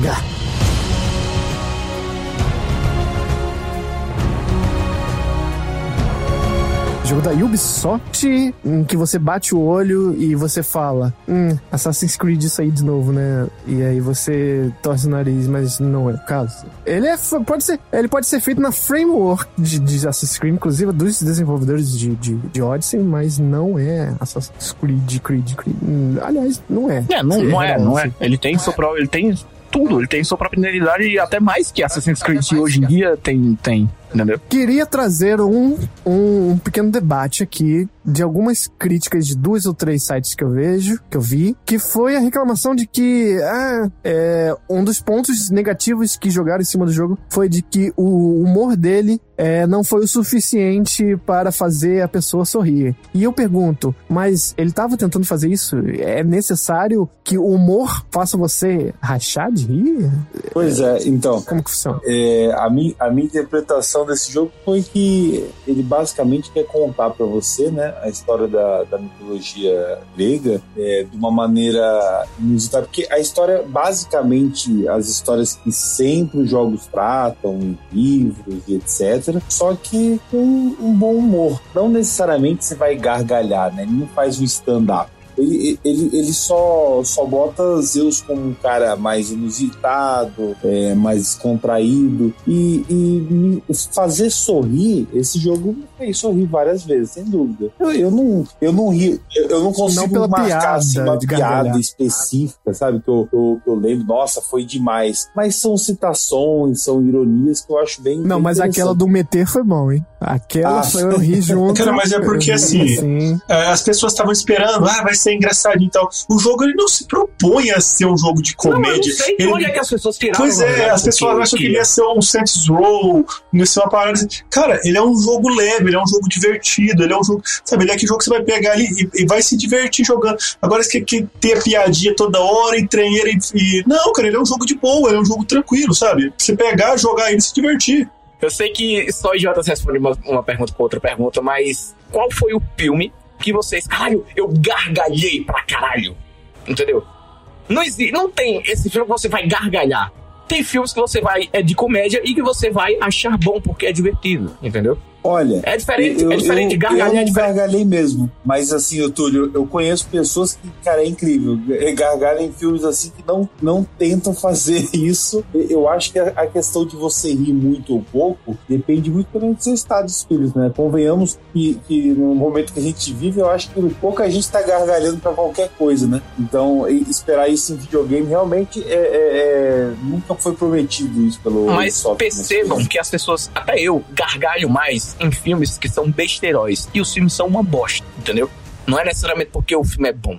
É igual um filme que dá susto, não quer dizer que ele é bom, entendeu? Exi- existe tudo isso aí em relação ao cinema, existe também em relação aos jogos. Não é porque o jogo falou que ia te gargalhar, ia fazer gargalhar, ele também não falou isso.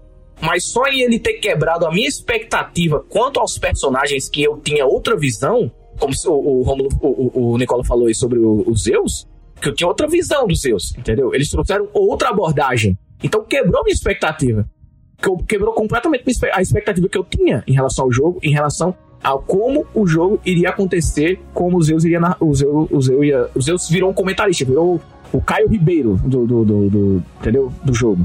Pra mim, quebrou minha expectativa, eu achei divertido. Eu não preciso estar rindo, gargalhando pra gostar do jogo. Eu me divirto com o jogo. Por exemplo, ele faz algum comentário legal, eu me divirto com ele. Eu não tenho que rir pra caralho, entendeu?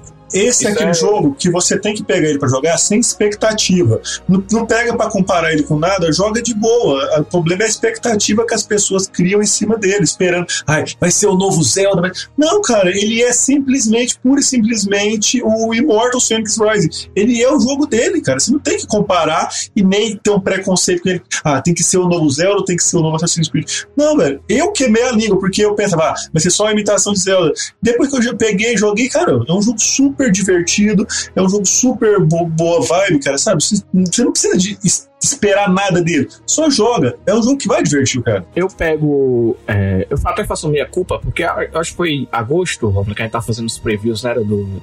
Do. do da, E3 da Ubisoft Forward que rolou, né? Que era a E3 dela. E a gente tava, Ah, é, realmente é, tava toda hora rindo e tal, é, cópia de Zelda, cópia de Zelda, bababá, pô, querendo ou não, tudo que era mostrado, a gente não tinha como ter outro trip. É porque no momento que o jogo não existe, a gente vai ter ser o, o- o- vai existir o preconceito em relação ao jogo que não existe. Vai ser tudo em relação aos previews que a própria Ubisoft solta. E ela não tinha soltado muita coisa em relação à própria narrativa do jogo. Tava mostrando mais gameplay, mais aquelas coisas, aquelas alegorias todas. E aí falou, pô, isso aqui existe, né? A gente já conheceu isso aqui e é no Zelda. Mas, quando o jogo saiu, foi, a- a- foi chegando o próximo lançamento, foi saindo novos gameplays, foi saindo novos trailers e história de jogo. Falei, pô, aqui tem uma coisa, tem, tem uma parada aqui que tem qualidade, tem, tem coisa boa aqui. Tem, tem, tem que se entregar diferente de outras coisas aqui. E foi exatamente aí que comecei o meu hype, né? Eu tava num hype bem pequeno e tal. E eu coloquei um hype bem grande no jogo depois que eu vi tudo que tava acontecendo. Depois que eu zerei o, o Cyberpunk 2077, que foi um jogo que me decepcionou, comprei o, o Immortal Phoenix Rising. Cara, quebrou completamente minha expectativa que eu tinha de ser um jogo parecido com o Zelda. Ele é parecido, mas ele tem tanta coisa nova, tem tanta, tanta coisa do Assassin's Creed que é bom e ele traz da forma boa pro jogo, entendeu? Tem a narrativa, como Tem, já inclusive falado. tem coisas, tem coisas superiores a Zelda que eu, é- eu acho isso natural, Ah, é, é, não é, é uma- é evolução, por- é a evolução da, da indústria. É normal que isso aconteça mesmo. Também Não, não. é demérito você se inspirar num jogo. Não, é demérito se jamais. você se inspirar e fizer uma merda. O, Fer, o Immortals se inspirou e entregou uma- um jogo muito competente, velho. Entregou um jogo muito A própria, competente. a, própria, a própria Nintendo é, publicou um jogo da Ubisoft, né? Que é o, o Mario Rabbids, que é completamente chupinhado do XCOM, do, do XCOM, do Enemy, do, do, do Enemy Unknown, né? Do 2012 e do XCOM 2 de 2016. Que são. Que, porque existe a franquia XCOM desde a década de 80, nove- desde a década de 90, beleza? Todo mundo conhece. Mas esse estilo de jogo aí, né? De tiles e tal, começou a se popularizar e eles reinventaram a franquia em 2012 com o XCOM Enemy, Enemy Unknown. E a, a Ubisoft fez um Mario, o Mario Rabbids lá que, pra quem jogou, eu não conheço ninguém que jogou e falou, porra, não gostei desse jogo. E o jogo é claramente inspiração, só que da, da forma Nintendo, da forma Ubisoft fez o jogo pra Nintendo ser, entendeu? Com, com os personagens de Mario, com os Rabbids também, que são todos caricados. Depois uma DLC maravilhosa com, com o Donkey Kong, entendeu? Não é porque o jogo é, é- é parecido, é inspirado, que é uma cópia. Não, se o jogo que tra- trazer coisas novas, vai trazer coisas novas, vai ser interessante. E vai trazer coisas melhores. Que foi a questão do, do- do- da tubulação, do- dos, dos canos no, no, no Mario Rabbids, em relação ao XCOM 2. Foi um jogo que me diverti bastante. E é o que o Romulo, o Romulo vai falar qual ponto, Romulo, porque você achou melhor. Sabe? Puzzles Ah, são das, dos lugares, dos, no caso das câmaras do, de- Sim. É. do Tártaro, né? É, Câmara- é porque é, Que, é assim, shrines deles, né? Que a gente lembra mais shrines. É, é. Alguns eu acho que são melhores resolvidos É porque assim. por ter menos também, né? É mais. Porque são 120 também, tem, é complicado também. E nesse caso eu, eu, eu, eu, eu ainda fico com as shrines, porque é muita, é muita coisa, cara. São 120 shrines, então é muito. Não sei se. Mas eu gosto mais. é, o gráfico dele eu achei bem mais bonito. Bem mais bonito. Bem mais bonito, a evolução e também é outro, outra plataforma, né? Não tem como. Mas tem coisas que eu gosto, por exemplo, o combate eu acho bem melhor. O combate eu acho muito melhor do que o do Zelda. Uhum. Primeiro que a arma não quebra. É, o combate é basicamente Assassin's Creed, É, o- né? não, é- ele é um, ele e ele traz um pouco de Souls-like. Não sei se você chegou a, ou, ou se fui só eu que que É, não, porque o do Assassin's Creed, por sua vez, é um pouco inspirado no Soul, né? É, não, eu tenho jogado, Bloodborne, eu joguei- eu jogo- é eu- ofensivo. eu tenho jogado desde o Origin, né? No caso, o Assassin's Creed que tá falando aí, pessoal, esses novos. O principalmente. Uhum, então. é. Mas assim, eu achei o jogo até um pouco mais é, é, difícil do que o Assassin's Creed. Até porque a barra, na verdade, não é porque ele é inspirado, ele é um pouco mais Souls-like, é porque a barra de vida, de vida dos inimigos, é, você tem que bater bem mais pra matar do que um inimigo no, no Assassin's Creed, eu acho. Acredito que seja isso. É, eu digo mais no sentido de o, o mapeamento do dos botões Ah, sim, é mapeamento é exatamente o mesmo. E quando você consegue evadir exatamente na hora do ataque, rola aquele câmera lenta que igual ao Odyssey e o Orange. Não, é, o, Zé, o Breath of the Wild já tinha também. E o combate dele tem uma pegada, um quê de estratégia no combate, né? Porque são combates que não são simples. São combates longos, que você tem que traba trabalhar toda esquiva. Talvez se você chegar e esmaga botão, né? Ele tem toda Por essa isso que eu pegada. falei que ele seria um pouco Souls-like, porque ele demora mais, entendeu? O combate é bem mais demorado de cada inimigo. Por mais que seja um inimigo, sei lá, um javali, então vai demorar, vai bater um pouco mais de É, do que ele, seria não é, ele não é só esmaga botão, né? É. É, no caso que eu acho, uma coisa que eu achei bem interessante desse jogo é que ele faz uma transição bem leve entre a missão principal e as secundárias, né? Quando você vai descobrindo os tesouros, né, os baús ali, ou vai, vai em alguns templos que você não precisa, que são opcionais, é, você não se sente fazendo aquela, aquela missão, pega um item pra mim, sendo que tem isso no jogo, Deus pedem isso pra você. Só que, ah, pega um item e enfrenta, sei lá, o leão, as criaturas lendárias lá, o leão de Nemeia. Então tudo é bem gostoso. Quando você chega lá, o, o Zeus começa a contar a história da, daquela criatura. Então tudo tem um tempero a mais ali. Tudo que você faz parece que nada é à toa. É bem legal. O jogo inteiro, como eu falei, Nicola, ele quebra toda a expectativa que você tem sobre tudo, cara, do, do- do que você conhece, né, da mitologia grega. Ele quebra a sua expectativa de uma forma bem legal, cara. Cara, quando você é apresentado ao Hermes, eu falei, caralho, irmão. Muito bom, Aliás, shout-out pro Hermes aí, dublagem do Filho dos Chiconísio. E, porra, não, na dublagem, a dublagem desse jogo tá uma coisa maravilhosa, velho. Tá uma coisa. Eu, eu vi, eu vi um pouco. Eu vi muita gente falando que tava melhor do que o, o original. Eu fui dar uma olhada no gameplay original e, cara, a galera que mandou muito melhor aqui no Brasil. Vou falar pra você. Vou falar pra você. Mandaram muito bem, cara. E o Hermes, a gente quebra completamente expectativa, cara. O cara. Não é spoiler, eu acredito, né? Eu acho que com menos de uma hora de jogo você, você se depara com ele, não é isso? Então ele meio que. Ele rouba você, cara, e você não sabe quem é esse moleque. Roubou, você vai lá, ajuda ele, ele continua te roubando, até que ele é apresentado como Hermes, entendeu?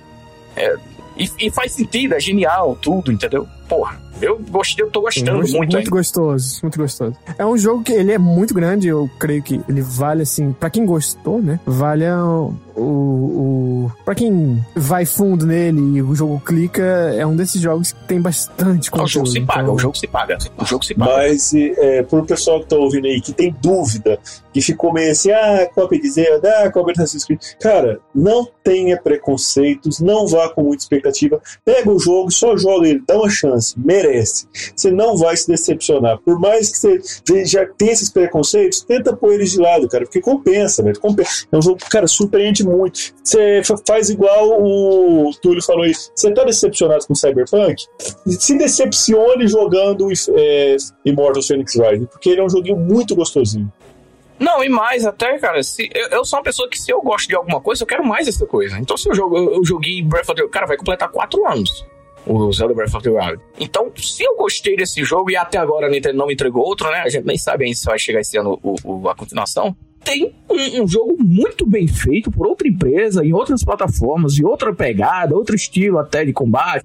Muita coisa nova pra você fazer e um novo mundo, um novo universo, uma mitologia que a gente já conhece, contada de outra forma, entendeu? Dá pra a gente vai se familiarizar muito melhor até, entendeu? Com isso. Então eu acredito que é, é válido a, a, a- a tentativa, pelo menos, de dar uma chance a, a, a esse jogo. Cara, eu não consigo. Eu, eu vejo um jogo assim, eu, eu gosto de um jogo, eu vejo outro jogo parecido com ele, eu vou querer jogar. Assim, Uhum. É, eu, eu É, acho que. tomara ele- que vire franquia, né? Ah, sim, verdade. Tom- Tomara que é, o lançamento dele, eu acho que também tem muito da- UB, né? De casar junto com, com a data do Cyberpunk, mesmo não sendo, da, obviamente, da Ubisoft, mas eles deveriam ter pensado nisso, né? O impacto positivo que achavam que ia ter o Cyberpunk no seu lançamento. Qualquer jeito, é muita gente é, é, jogando ele e, e dando atenção, gastando o seu dinheirinho ali, né? Naquele momento com ele. É, o que eu acho também sobre o, o Phoenix Rise é uma coisa, tipo, você não consegue como um mundo aberto, pelo menos pra mim, não funciona. Como ele tem muito puzzle, e os puzzles são meio complicadinhos, não é aquele puzzle que você consegue resolver com sono, né? Lá, late game, assim.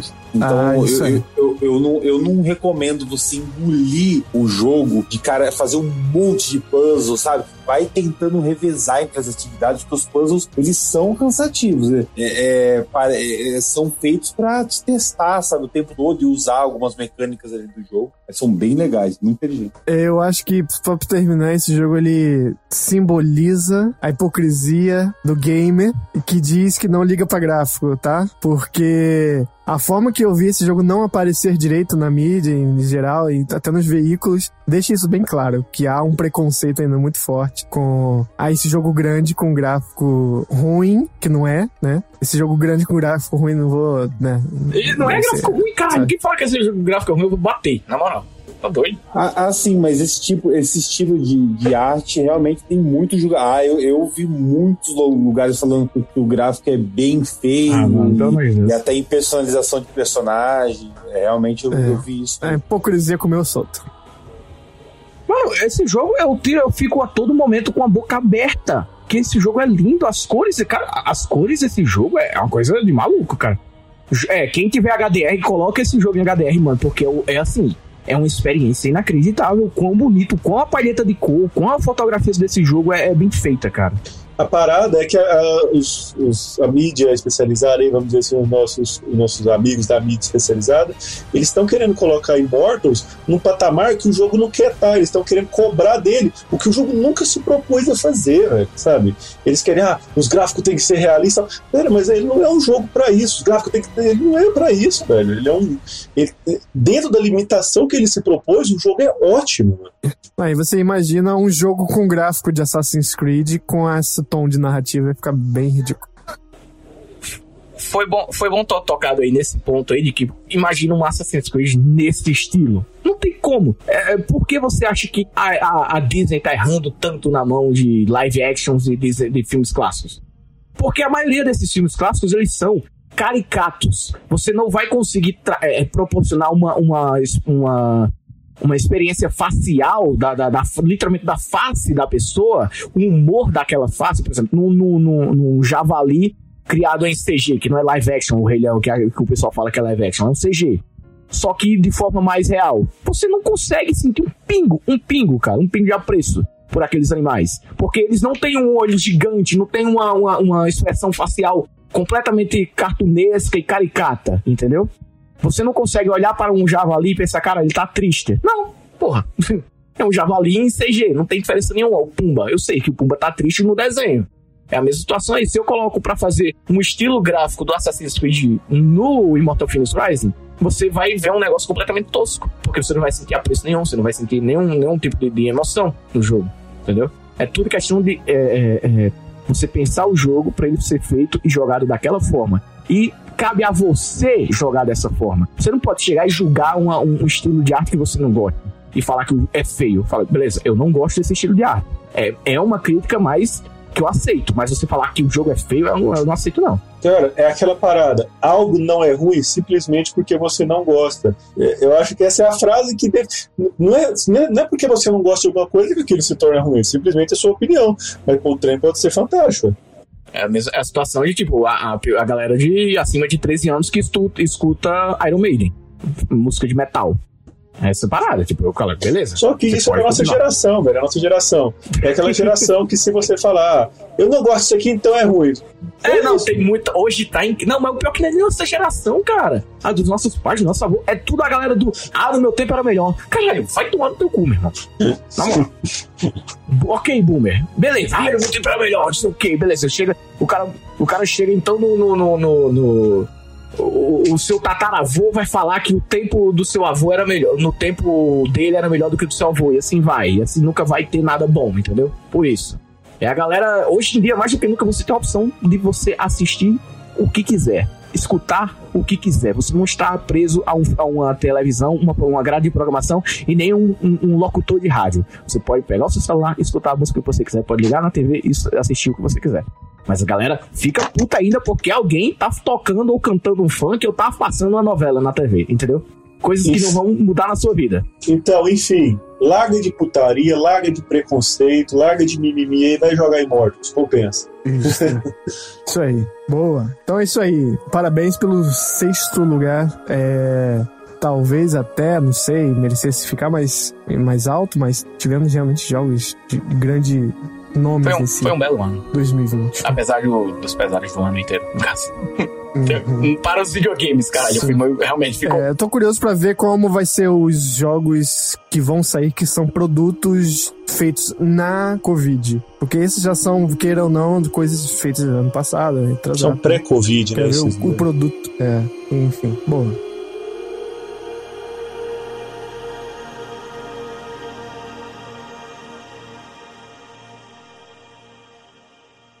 É, vamos dar uma uma garibada aqui no nosso top 10, só também para matar a curiosidade dos nossos participantes aqui, que eu cheguei a falar é, já.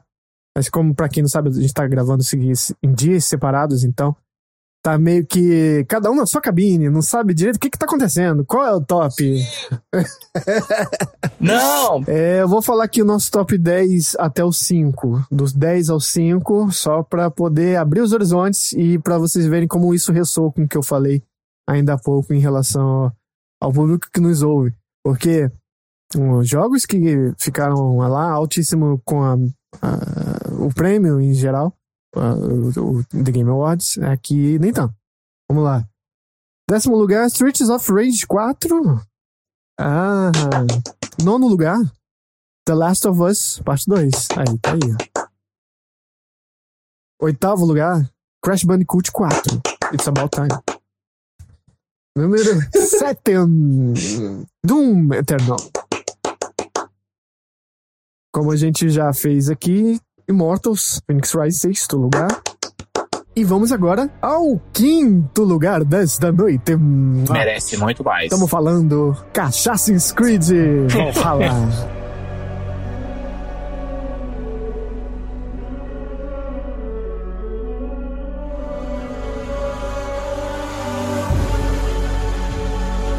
Assassin's Creed Valhalla, o jogo turquesa. Você fala jogo, é turquesa, a cor que vem na cabeça. É jogo muito grande, mas muito bom, né? Um jogo que é, talvez foi o que mais talvez tenha se inspirado em The Witcher 3. Desenvolveu algumas coisas é, in- Evoluiu, inerentes a evoluiu, né? videogame, é, é, e- a videogame, né, no caso. Isso, então. Narrativa, não, Não, mas... a, a acepção da palavra, É. videogame. Evoluiu. Sim, e deixou uma versão gostosa de jogar. De, de- porque eu, eu, sinceramente, eu- é uma parte que eu não curto muito é o combate The Witcher 3, já, eu sempre falo isso. Não só você, acho que a maioria das É. pessoas, vamos que todo mundo bate É exatamente. tragável, é, mas a história carrega ele todinho, assim. E É. vou, com, com- vou com prazer no combate porque a história está sendo contada muito bem contada. E a lore do mundo, os mistérios e tal, né? E Assassin's Creed Valhalla, é, eu não esperava que em algum lugar ele ficasse em colocações altas, porque há aquele estigma. A, a Yubi deu aquela pausa, não, vamos vai mais devagar, vamos Need for Speeds a parada aqui, não. É, deu a parada, mas aí parece que voltou um pouco mais rápido de novo, e aí já, pá, numa hora a gente tá com Odyssey, no outro no pulo, no outro tá com Valhalla já na cara. É, eu não sei se isso tem a ver com que, ah, nós já temos um template, um framework do que é o que fez sucesso, então assim, automaticamente fica mais fácil de fazer, ou se é porque eles estão fazendo uma, uma espécie de Call of Duty, né? Dividindo equipes. Pra quem não sabe, o, o Origins é de uma equipe diferente do Odyssey, uma aprendeu com a outra. É, o Odyssey puxou muito, aprendeu muita coisa nas conversinhas ali com o Odyssey e tal. Então, não sei como. E o que não como colocaram ocorreu, no mas Odyssey, a galera colocou no, no Phoenix Rising. Foi até dito isso. Pode ser, que é é, faz sentido. U- Uma coisa que eu achei bem legal que fizeram agora no Valhalla, né? Sem Uhum. falar especificamente o ponto, mas foi trazer toda aquela lore e, e dar um sentido para a maioria dos jogos, né? Eles puxaram um ponto de referência lá de trás que meio que vem explicando tudo que, Uhum. que tá acontecendo, assim. É, e isso, isso eu acho bacana, que era algo que os defensores só daqueles jogos antigos, né? Antes da evolução para tornar bem Uhum. RPG mesmo, como a, a série Assassin's Creed se tornou. É, então eu achei isso, isso bacana, porque agora me- me- meio que tudo faz sentido, né? É, é, ele- Eles chegaram a um ponto comum e, e deixaram aquele gostinho assim do, do próximo, né? Do que vai vir em relação à história, Sim. com o fim dos acontecimentos do- no, no Valhalla. Então, é. que é o e- mindfuck do caralho, né? Exatamente. E ao, ao invés de você só focar nessa questão. Eu acho legal, poxa, The Witch fez um sucesso, vamos lá, aquelas quests e tal. O, a- o Valhalla faz um trabalho muito legal nisso, ele, ele melhora bastante coisa do seu antecessor, né? É, mas só que eu acho que o principal que eu fiquei assim, be- be- bem feliz foi, foi esse foco. Apesar que demora, né? Pouca gente viu. é, Muito, mesmo demora muito. mesmo se for se você quiser não tiver paciência pra jogar, né? Porque é bem demorado, é muita quest pra se fazer só de missão principal aí, é uma média de 65 horas aí, se você não for louco pelos pontinhos, né? Esse jogo tem, tem bastante. Então, mesmo quem, quem quiser, quem não tiver o jogo, de repente gostar de, de, de ver aí os vídeos, né? O full movie dele no, no YouTube e tal, é, é, é bem, bem longo, cara, mas vale a pena porque é, fizeram um trabalho bem legal no desenvolvimento aí da, da série em si. né? Quem não jogou a, a lore, a, o arco, é, eu não sei, não é mais lugar, esqueci o nome. Ele tá lá na região sudoeste do mapa. É, que conta as origens das festividades do Halloween. É, esse é o empurrão que você precisa pra poder continuar nesse jogo. É, né? é- É, caraca, muito né? bom. Porra. Cara, É é, Assassin's Creed. Valhalla, ele me assustou no começo, porque tava parecendo que a Ubisoft ia voltar igual era antigamente, né? Lançar um punhado de Assassin's Creed sem estar polido, sem estar bonitinho. Mas parece que por algum motivo, pode ser até o que você falou aí, tá dividindo estúdios e tal, eles conseguiram pegar tudo que era bom dos jogos Assassin's Creed, é, lapidar aquilo, pegar os, os pontos positivos de The Witcher, conseguir lapidar aquilo tudo e lançar um jogo, cara, tão completinho, um jogo tão bom de se jogar, né? Um jogo, sabe, que eu estranhei pra caramba, porque o tempo de produção dele foi relativamente curto, né? Comparado com jogos desse escopo, assim, né? é. Mesmo assim. É... Primeiro, é, assim, mas nada sempre tem. Não tem como você não ter um pré-julgamento quando o jogo ainda não foi lançado. Eu fiquei. Eu, eu falei, beleza, tô afim de jogar não. Apesar de ter jogado o Origins e o Odyssey, eu falei, porra, Sei lá, cara. Primeiro que eu não, eu não sou uma pessoa tão fã da mitologia viking ou viking, aí seja lá como você pronuncia. É, Entendeu? eu gosto, acho que até o Nicola também, né? É, coisa da Grécia lá, né? Mais Ah, mágica pra gente. Não, eu prefiro Essa a Grécia, eu quedinha, prefiro, a, eu prefiro a Grécia, prefiro a Grécia, tranquilo, e até o Egito lá. Mas a mitologia viking eu, nunca fui assim, entendeu? Nunca me pegou tanto. Eu acho que é pra galera hoje em dia que assiste até aquela série lá, né? Deve ser mais, até mais interessante. Fez sucesso também com as crônicas. é, como é que é? As crônicas de lá, saxãs, alguma coisa assim. Que é do. É, de um escritor aí também que eu não vou lembrar o nome mais. Não li também. Mas uhum. é, fez bastante sucesso, a galera gosta dessa, dessa mitologia. Eu não sou um tão, eu não sou tão fã, mas eu falei, ô bem, eu vou dar uma chance para o jogo, porque muita gente começou a falar muito bem do jogo antes do jogo ser lançado. E eu tava vendo muito gameplay do jogo antes dele ser lançado, porque a Ubisoft foi dessas aí. Ele entregou pra galera jogar o jogo e streamar é, uma semana antes do jogo ser lançado e só deixou o embargo cair faltando um dia. Então eu já tinha visto bastante gameplay e falei, ok, eu quero jogar isso. Tá, tá, tá muito legal, tá muito legal, tem muita coisa interessante. Tem coisas do Zelda, inclusive, que a gente tava falando aí, né? Que, que seria, sei lá, algumas coisas que, você vai passando pelo mapa, existe alguma coisa que tá lá, você quer parar pra dar uma olhada, conferir. Ah, o próprio Red Dead Redemption 2 também, né? Que existe aqueles. ah, você tá andando de cavalo, aparece algum evento assim no mapa, não sei o que. Também tem no Assassin's Valhalla. E não é uma cópia, gente, é inspiração. E se você faz do jeito do seu jeito, faz do seu jeito, faz certinho, faz tudo bem, fica be- belezinha, fica tranquilo. Cópia só é feito, só é feio quando é, você tá valendo pontos pro trabalho da escola. Não, mas, cara, é, é porque sim. assim, é, é muito chato, velho. Você querer, você tentar falar, discutir com pessoas que já têm é, é, uma opinião formada sem sequer ter tentado, entendeu? É, é, testar o jogo. Quando alguém fala que é Uhum. cópia, não sei o que, cara, joga assim, velho. Corre, joga. É uma gene- é, generalizar muito fora. Pois assim, é, né? velho, tipo- Pode até ser na primeira olhada. Não, na primeira olhada eu lá, aceito. né? Eu aceito sempre o pré-julgamento. É igual você assistir um filme e você tá vendo a capa. Você vai ser sempre, beleza? Caralho, é tanto que existe a- a- a- o livro, existe a própria frase no livro, não, não julgue um, um livro pela capa. Porque, cara, hum, vai fundo, é o que a gente falou com o Immortal Phoenix Rise. Não tem como você querer ter um pré-julgamento de um jogo que você não jogou ainda e tá todo mundo falando bem e só você tem essa opini- opinião, cara. E que você logo não jogou. Foda. É, mas é, estamos na era do na, na era dos lacradores, né? Então, é isso A aí, polícia da internet. Cuidado, hein, gente. É, isso, infelizmente, é bem comum. Temos que tomar cuidado aí com tudo que é falado, porque realmente. Não é porque é cópia que é ruim, velho. Não é. Não, e eu acho que cópia, quando fala que é cópia, pra mim é tudo igual. E é diferente você se inspirar, né? Em certas coisas ser, ser igual ou não. E eu acho legal. Có- Cópia em si, bem cópia mesmo, eu acho ruim. Agora, quando você se inspira, aí, aí tá tudo Não é, não é porque é o mesmo gênero. É porque né? cópia, quando você fala cópia, parece que você tá falando que é uma. É a cópia e é ruim. É, pois é. Tá, Como se também fosse. vem junto com o adjetivo. É, vem adje- adjetivo ruim junto. é, Né? Isso. É quase, 60, quase 70, se você desviar um pouco. Uhum. É o que Cyberpunk queria fazer, né? Uhum, uhum. Uhum. É, é, tem alguns reinos que a, a história, o arco é quase igual ao do outro, assim. Então, é só barriga.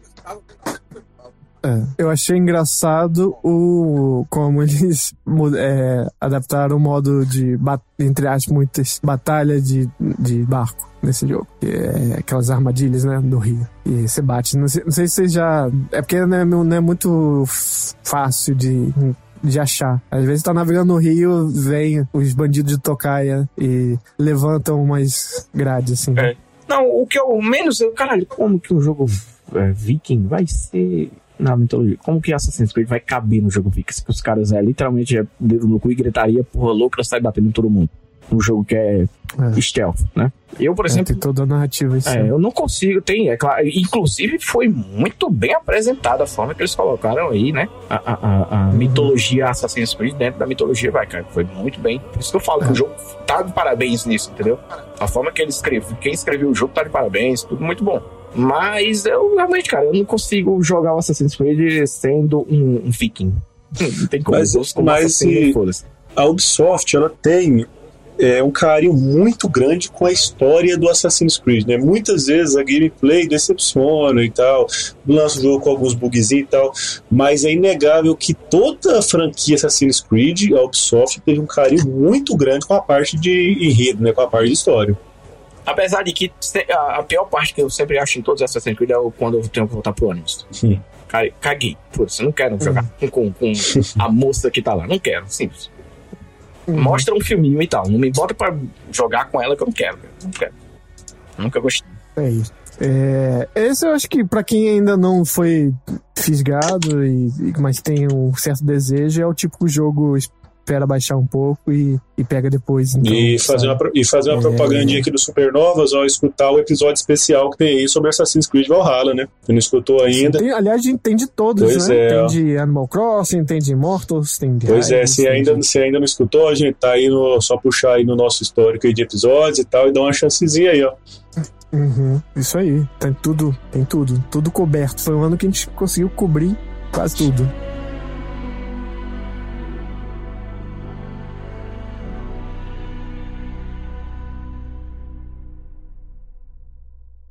Agora a gente vai mais pra frente, a gente vai saber do top do Alan. Mas, Alan, vou dizer que esse ficou em quarto lugar. Nossa.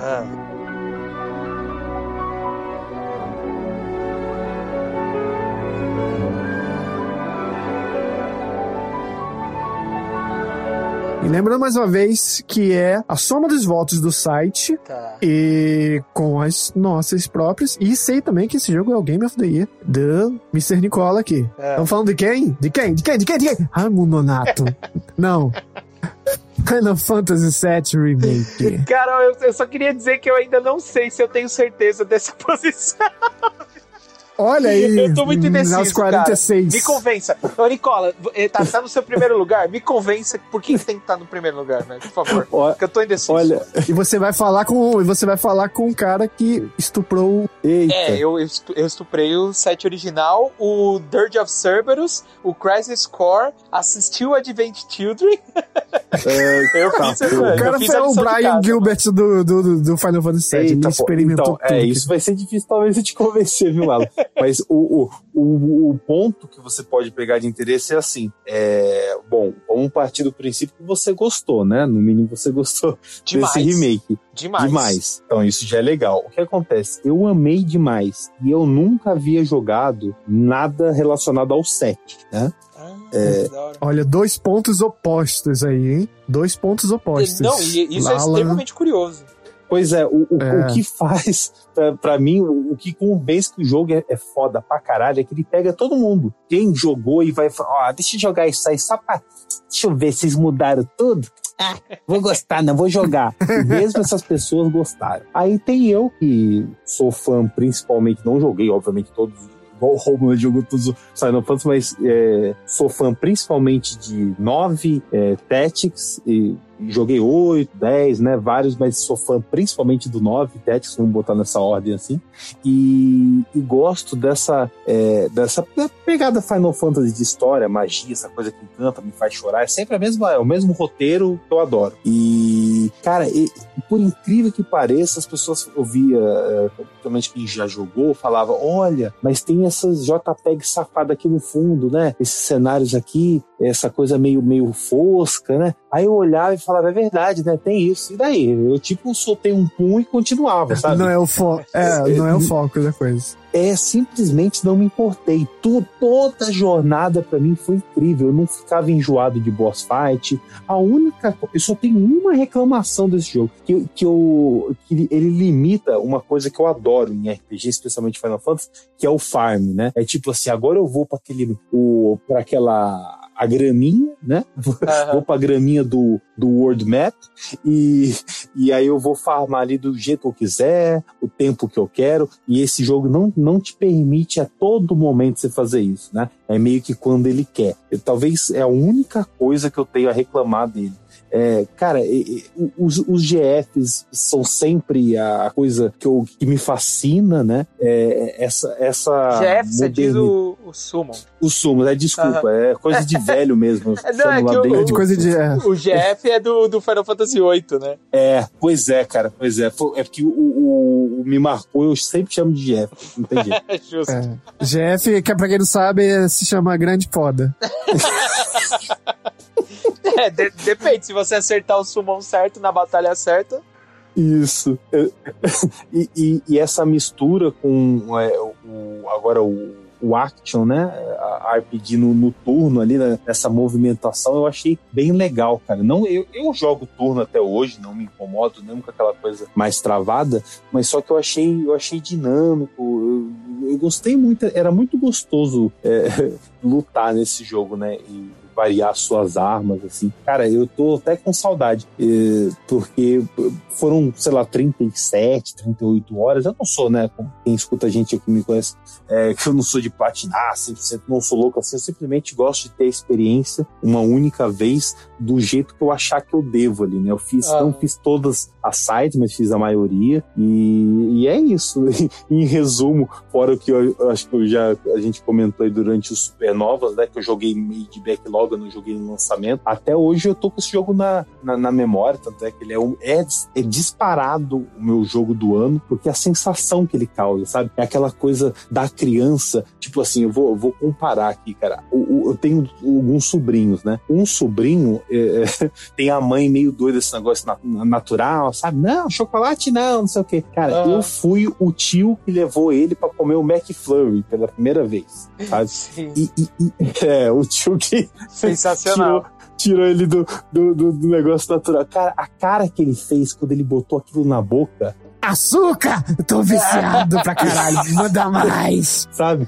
Fui eu jogando Final Fantasy VII Remake. Eu falei, Jesus Cristo. E eu barbado, 30 anos na cara, casado, Isso é maravilhoso. A mágica dos videogames agindo mesmo, você já. Isso. Cara, Mas peraí, cheio deixa, de- deixa eu entender uma coisa. A história funcionou pra você, mesmo você não conhecendo nada? Ou você pelo menos, tipo, teve, teve uma pesquisa Nada. antes? Pesquisa zero. Funcionou total pra mim. E aquele É, final? Co- Como, como foi pra você ver aquele final? Então. Tá, tá liberado spoiler, ô, ô Greg? Ó, qualquer coisa, gente, vocês ouvindo cinco minutos, pula aí. É, é, então, é porque é Ah. difícil a gente falar de, de, de melhores jogos do ano sem falar de spoiler, né? Uhum. Então, É, me- mesmo porque, tipo, a nossa nota mental, assim, ela é muito. Ela é, é muito importante a gente dizer sobre o jogo e sobre a história, né? Pra conseguir Uhum. conclu- concluir. Mas diz aí. Sim. É, então, o que, o que acontece? Eu vi aquilo, eu a primeira conclusão, antes de conversar com o Romulo e falar, Romulo, né? Isso daí é assim, é assado, né? E Aham. tirar as dúvidas de fato. Foi assim, eu imaginei é, como aquilo tendo sido algo que já aconteceu, né? É, do, do outro personagem, é, não sabia que era de outro jogo, tipo do Crysis, eu não sabia da, exi- da existência desse jogo, sabe? Tá, tá. Não, não, não sabia. Então eu imaginei que era isso e, e, e foi basicamente isso quando apareceu naquele final, né? E, e- e quando apareceu um mundo, tipo um, um mapa completamente diferente, eu falei, hum, eles estão querendo dar o gostinho do que pode ser a próxima aventura, a, a parte 2, no caso, né? Tá, Aí eu não legal. saberia. É, eu não saberia te explicar como ele iria chegar ali, mas eu falei, ah, eles estão querendo dizer que eu vou pra esse esse cenário aqui, puta. Aí eu fiquei maravilhado. Foi tipo eu vendo o pôr do sol, né? É, que eu, não sei, é, eu não sei se você Hum. sabe, ó, isso, pra quem é, ainda tá aí, avancem. O último chefe é literalmente, do remake, é literalmente você matando o cara que segurava as correntes do destino. Exato. É tipo assim, agora em diante, a putaria pode rolar Mas isso, solta. isso Inclusive, ficou é- claro pra você? Esse lance do destino? Na- Então, então, é, para mim não. Pra mim essa questão do destino, não, isso não ficou claro, tipo não, mas assim, também que não. tudo que Ah. tinha acontecido antes não será mais igual a partir de agora. É, não, não. não inclusive coisas do Crisis Core ali que eu não vou nem falar porque é spoiler. É, o Crash Core eu tô até jogando, mas, mas tudo bem, não tem problema. É, assim, isso não foi. Depois, como eu disse, eu conversei com o Romo, né? Aí ele Aham. falou daqueles espíritos que rondavam, é tipo, como simbolicamente, pra não mexer, né? Pra não alterar aquele. Na timeline do, do cara que É, escreveu. a Sim. timeline. É É, bizarro. algo uma assim. quebra da quarta parede total ali, né? É, é, exatamente. Isso não é algo que eu percebi, né, durante o, o- o jogo em si. Eu, eu achava misterioso. Depois, quando meio que explica, né, é, o Aham. que são, É, ele é bem explicado. é, é o o que são aqueles espíritos, aí eu entendi, né? Aí eu falei, ah, tá, entendi. Ah, bacana, achei legal. Mas eu, eu, eu não fiquei nenhuma dúvida. Tipo, não tive essa interpretação, ah, matou o chefão, pô, agora ah, eu posso alterar tudo que aconteceu nos outros jogos. Eu, eu fui muito com a mente aberta, sabendo que tinha original e tal, mas não pesquisei nada, sabe? Eu, eu, tipo, olha, a aventura, a minha conclusão básica foi: a aventura continua aqui, ó. né? Vai ser Total, nesse entendi. nesse mundinho aqui, aí eu olhei aquilo, ah, falei, meu Deus, vai ser lindo demais, né? E fiquei maravilhado. E era ao mesmo tempo, meio que a cena cortava, aquele eu já tava em lágrimas, tá? Então eu, eu- pode ser até que eu esteja falando alguma coisa, exatamente nessa hora, tava bem emocionado. É, e aí alguns personagens acordavam, né? Tipo, alguns estavam feridos em batalha e mostravam eles lá na- no, no, no setor lá, tipo, acordando, um que tava machucado e tal. Aí, opa, esse aqui eu gosto, tá vivo, ah, que legal, né? Não morreu, achei que ele já tinha ido também tal. E, e, e aí foi tudo, tudo uma. Pra mim, que só criou, cara. Eu terminei o jogo, é como se eu estivesse aplaudindo aqueles filmes, os filmes de heróis, né? Igual o pessoal costuma fazer hoje ah, vibrando e tal. Ah, Nicola, parece pelo amor de. Deus, cara, Ah. você falando tá me arrepiando, cara. Eu tô. Eu tô... Sério, eu, eu tô ficando envolvido mesmo por você contando, cara. Hein, Alan? A sua é, dúvida se ele fica em tal posição ou não tem a ver com o que ele só trouxe até agora e qual é o potencial dele pra frente, sabendo de que você jogou o original. Ah, não, não tá tão alto porque, ah, não sei, o, o, o que tá pra vir por aí, baseado nos originais, é bem melhor e tal. Ou é por outro motivo mais técnico, ou batalhas, coisa. Eu acho que a, a dúvida que eu tenho ela é mais sobre o outro jogo do que ele próprio, tá ligado? É muito engraçado isso. Ah, eu acho que eu gosto muito dos dois jogos que estão no topo da minha lista, tá ligado? E os dois jogos têm, suas barrigas e seus probleminhas, tá ligado? E é muito engraçado que eu tenho problemas com ah, o ritmo nos dois jogos. Então, por exemplo, o, o Final Fantasy ele para muitas vezes é, momentos de urgência para fazer side quests desnecessárias, tá ligado? E desnecessárias É o e obrigatórias, tá ligado? Então tem capítulos É. do Final Fantasy VII que eu falei assim, mas gente, pelo amor de Deus, o setor 7 tá caindo e eu tô matando fantasma, mas puta que me pariu, tá ligado? E, e, tipo, e aquele, aquele, todo aquele arco do fantasma e da menininha e tal, é um arco lindíssimo, mas não precisava estar lá, precisava, podia estar em outro lugar, tá ligado? Ah, pode crer. No fan- cemitério de Isso, trens, cemitério de, de trens. Cara, aquele arco é lindíssimo, mas ele tá no momento que eu já sei que está dando merda, tá ligado? Você não faz É, isso. Podia estar separado pra você Exato, fazer porra, depois. The né? Witcher, cara.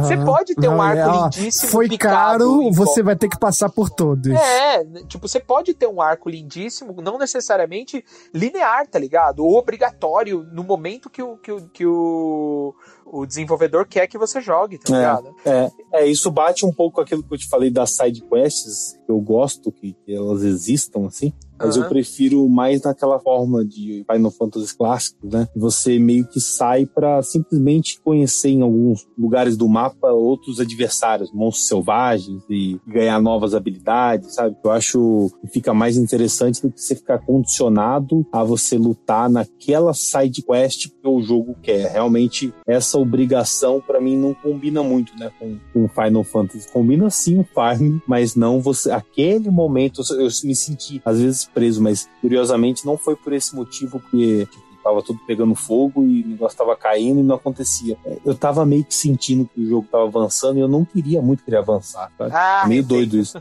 E, e- e- e aí eu, e, aí eu falei, ah, não, não, não, não peraí, quero mais isso aqui porque eu vou mudar a arma. De- Deixa eu usar mais um pouco dessa, que eu sei que eu vou ficar mais forte, eu não vou poder usar isso aqui. Não sei o que. Você já começa a ficar com aquelas neuras de quem joga RPG, né? E aí, e aí eu não fiquei tanto grilado nessa, tipo, ah, me, tá me segurando. Até porque, gente, sinceramente, aquela reta final é, pique, sei lá, últimas seis horas, gente, não parava Meu de vir do ali né? É. Então, eh, eu até queria mais respiro, eu até queria aquela máquina ali mais vezes para eu poder ficar treinando um pouco, porque eu tava cansado. Era, era muita, né, muita coisa Aí, nova. Nicola, boa. aí, Nicola, aí é Tetsuya Nomura, cara. Aí é Kingdom Hearts total aquele final, velho. É, é- Se você joga É, esse é o Kingdom Hearts, lado. É, é, É, boss atrás de É. boss, atrás de boss, atrás de boss, atrás de boss. Aí você fala, acabou, o cara. Não, mano, quero mais um pouquinho, mano. Boss atrás de boss. É, muito louco. Mas eu queria falar muito das coisas boas, assim, fora das coisas ruins, assim. Porque, cara, esse jogo, velho. Puta que pariu esse jogo, né, cara? Me dá um abraço aqui, Nicola. É, esse jogo é fodido demais. Só que é, assim. Pra mim, é, o Walmart, Walmart é amor. Aquela cidade é uma Nossa, mais cara, pelo amor jogos. de Deus. E, e assim, só que pra mim, na minha cabeça, o jogo tinha ressoado tanto como ressoou, porque eu estava extremamente imerso naquele universo, tá ligado? Eu tava muito imerso, cara. Então, é, por exemplo, né? No momento que eu comecei a perceber que o que os murmúrios, eles de fato eram o o jogador, tá ligado? O jogador que tava preso àquela história e que não queria que a história mudasse e tal. Eu já tive o primeiro estralo, tá ligado? Ah, momentos como as conversas da Aerith com, com o Cloud, tá ligado? E a Aerith deixando muito claro que ela, ela já sabia o que iria acontecer. Puta, aquilo, me- mano, me deixava cada vez mais investido naquela história. Isso, isso sem contar ah, o Barret, que tá muito mais legal, a Tifa, que tá muito mais legal, o, o- a Jessie, né? O Biggs. Então, toda, o arco da Jessie, pelo amor de Deus, cara, quando você descobre o porquê das, das coisas, cara. Ave Maria, tá ligado? Eu lembro de ter chorado, cara, chorado quando eu tava na, na casa dela. Puta Eu merda. me, eu me lembrei de. Eu acho que eu falei no podcast do Final Fantasy. A primeira vez, primeira, primeira, primeira vez que, a- que os murmúrios apareceram, eu falei assim. Eu falei, eu acho que falei alto assim. Ah, lá. Cada vez que eu nos eu mesmo dei spoiler. Foi de brincadeira, meu. Acertei. Isso é sacanagem comigo mesmo. Mas é muito louco, cara, que quando chegou no final, e principalmente acho que aquela frase, né? ah, não sei, não sei a frase perfeita, mas a partir de agora nada, nada mais está escrito, ou tudo será possível, algo, algo desse tipo. Cara, é, é como o Nicola falou. Eu levantei e aplaudi de pé. Eu, eu me senti como se eu, se eu tava assistindo ali o final do Senhor dos Anéis, tá ligado? Eu, para mim, o final foi ainda mais impactante porque eu tinha assistido Advent Children. E o final do Advent sim. Children, ele tem uma, uma conclusão do arco da Aerith e do Zack que é muito importante, cara. E que Sim. é muito Que- bonito, tá ligado? Que eu acho que no Crisis Core não chegou a ter a chance. Não, não. Crisis Core não, Advent Children. Não, então, é porque no Crisis Core eles, eles possuem essa coisa, mas fica no ar. Eles não, não conseguem concluir. Sim. Então, Aí vai pra isso. é, ao ver aquilo, tá ligado? E ao ver que a, a, a Aerith sentiu. Aí eu falei, ah, mano. Então aquilo ressoou muito pra mim, tá ligado? E eu vi o, o Nicola falando que, mesmo ele não tendo essas referências, é, ele também é, se emocionou com essa história. É a prova de que é uma história que ela é bonita por si só, tá ligado? Ela não precisa. é- é- ela se enriquece com universo, ela se enriquece com o histórico que você tem com toda a série, mas ela por si só é uma história linda com personagens marcantes, com personagens maravilhosos, tá ligado? E isso é, é, é muito fe- é, é- é muito eu fico muito feliz por estar vivo nesse momento, tá ligado? Porque, cara, olha que, que, que responsabilidade, tá ligado? Dos caras fazerem esse remake. Era uma responsabilidade muito grande, cara. Você viu essa semana o que foi patenteado, né? Não. Não, patenteado não, Ah, foi eu vi! Evercrise. Ah, eu não sei se vai ser o nome do segundo jogo, nem tinha pensado nisso aí, né? É Final Fantasy VII Evercrise, ou se é alguma coisa Meu Deus do a mais céu. no jogo. Mais coisa pra consumir aí, o, o- o Alan. Mais disco pra comprar. Socorro. Aí vai é o jogo de Java. Mentira. Sim. Jogo de, Sim. jogo de pedrinha do, da Play Store. Aliás, Final juntar Fantasy e Kingdom Hearts, assim, o que. é Tetsu, Tetsuya Nomura, né? O que, o, É. que não falta é, É. joguinho de celular pra compor Se você não for em Pernambuco e comprar aquele cordel daquele Final Fantasy específico, você tá perdendo a história, porque é canônico também. Exatamente. Isso aí. Então, gente, é Final Fantasy VII Remake. Deu até saudadezinha, viu? É porque eu, eu deixei um monte de coisa pra trás. Assim, eu, eu fiz o principal, mas não. E deu uma saudade. Deixou, deu sim. É, como é que é o nome daquele carinha da, dos Turks que, que você luta na, na catedral? É. Enfim, o carinha da- do, do Ah. cabelo vermelho. Roche, não, é. É, da hora, difícil. Eu sei. É, é mó É legal o essa nome, né? Não, então eu só ia Uhum. contar que depois que eu zerei o jogo, aí os dias seguintes, quando eu bebia cerveja, eu abria essa. Eu, eu começava a ficar bêbado, eu, eu abria essa luta e eu fazia essa luta, tá ligado? Só, pra- só porque sim. É, essa luta é da hora demais. É Reno. Reno. Reno. Reno. Então, gente, é, quem não jogou, é, dizem que em abril acaba a exclusividade, exclusividade de um ano. Provavelmente deve ir pra PC. Aí, ó, ó Alan, rodar 50k e, e 320 FPS. É, O Alan É, vai esperar Oi. até o fio de cabelo ele ver se não tem nenhum fio de cabelo diferente no no cabelo do Cláudio. Nada de uma cor, uma falha, alguma Que fique claro que o, o meu PC ele só roda 1080, tá ligado? Nesses jogos mais parrudos. Ele, ele não, é, não é preparado pra 4K. Mas co- como a tela dele é de 15 polegadas, então, mano, funciona que é uma beleza. Maravilha. Então, esse foi Final Fantasy VII Remake em quarto lugar.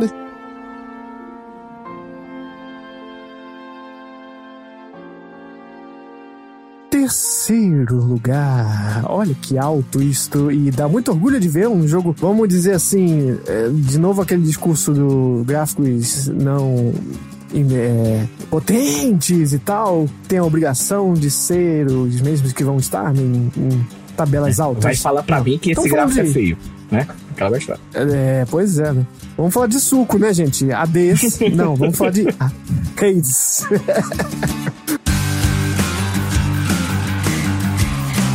Mais um hit da Supergiant Games que basicamente queira ter um menos bom ou muito bom, ainda não errou exatamente em nenhum jogo assim. sabe? Eu acho que Pyre tem seus seus méritos mesmo. assim. Tem, dá pra ver qualidade. Não é que é né? ruim, é porque ele só não tá à exatamente. altura dos outros jogos, entendeu? Não é que é ruim. Tipo, ah, É, isso. Hades é um jogo que ainda é, vai pra uma grande massa, ainda está para ir pra uma grande massa, porque ainda não foi apresentado ao PlayStation, a nação PlayStation, e cre- creio que ainda também no Xbox não. Então são duas grandes plataformas que ainda não puderam, né? Então talvez isso até influencie muito é, a exposição desse jogo, né, no geral. É, não sei o que que houve. Eu acho que eu li em algum lugar. Não sei. Porque eu acho que tem tre- é, é, contratinho aí com a Nintendo pra nos consoles sair na frente. Mas vou, Então, mas eu vou te falar, eu acho que se esse jogo tivesse jogado mais pessoas, eu acho que ele teria. um- não, na- não só na nossa lista, mas até no é, GOT. Nicola é um produto dessa pessoas. É. Como ele não, não, não curte muito É. jogar no PC, né? É, mas se ele tivesse no Switch ou se tivesse saído pro PS4, ele- É, né? no, no caso, pelo que eu vi, é, esse jogo, assim, a ideia é que ele saia, né, pra, pra console. Só que vai, não vai, e já, e já foi- é em breve. Isso, é que é, foi uma questão da Covid, né? Aí a empresa acabou optando em focar e em lançar, achou que era mais tranquilo, né? Lançar pro Switch e, e pro PC. Foi isso na época, lá no início da, da pandemia, é, que, que eles falaram algo sobre, né? É, até porque o PC já, já, já, já tinha uma, uma versão né, jo- jogável. E há ele foi, anos, ele né? foi lançado, no É. caso, é, primeiro na Epic, aí seis meses depois tu em acesso antecipado. Seis meses depois ele apareceu na Steam, também em acesso antecipado. Aí a partir da, da- de quando foi, sa- saiu na Steam, foi acho que novembro de 2019, 2019, aí ele virou um acesso antecipado e foi crescendo como existe já esse, essa forma de você vender o jogo em acesso antecipado. Pra quem não sabe, na, na Steam, no PC, é algo popular. Então as pessoas compram o mesmo jogo inacabado pra ir evoluindo junto com ele. Tanto que o queridinho de Nicola aí é, mesmo, é o mesmo caso, que foi Dead Cells. Foi Sim, recebendo. E, e, no, e no caso, é, é o que eu acho uma grande diferença, do, só um pontuando rápido, né? E, Dead Cells, por exemplo, no PC, eles aproveitaram uma coisa muito boa, né? Que foi em live, né? E faziam com que os espectadores podiam interagir com o jogo, então eles te ajudavam. Uhum. Eles escolhiam o seu item de cura. Eu acho que isso é algo muito, muito legal que acho que ser muito mais fácil de poder fazer no, no PC, né? Ah, Achei interessante como.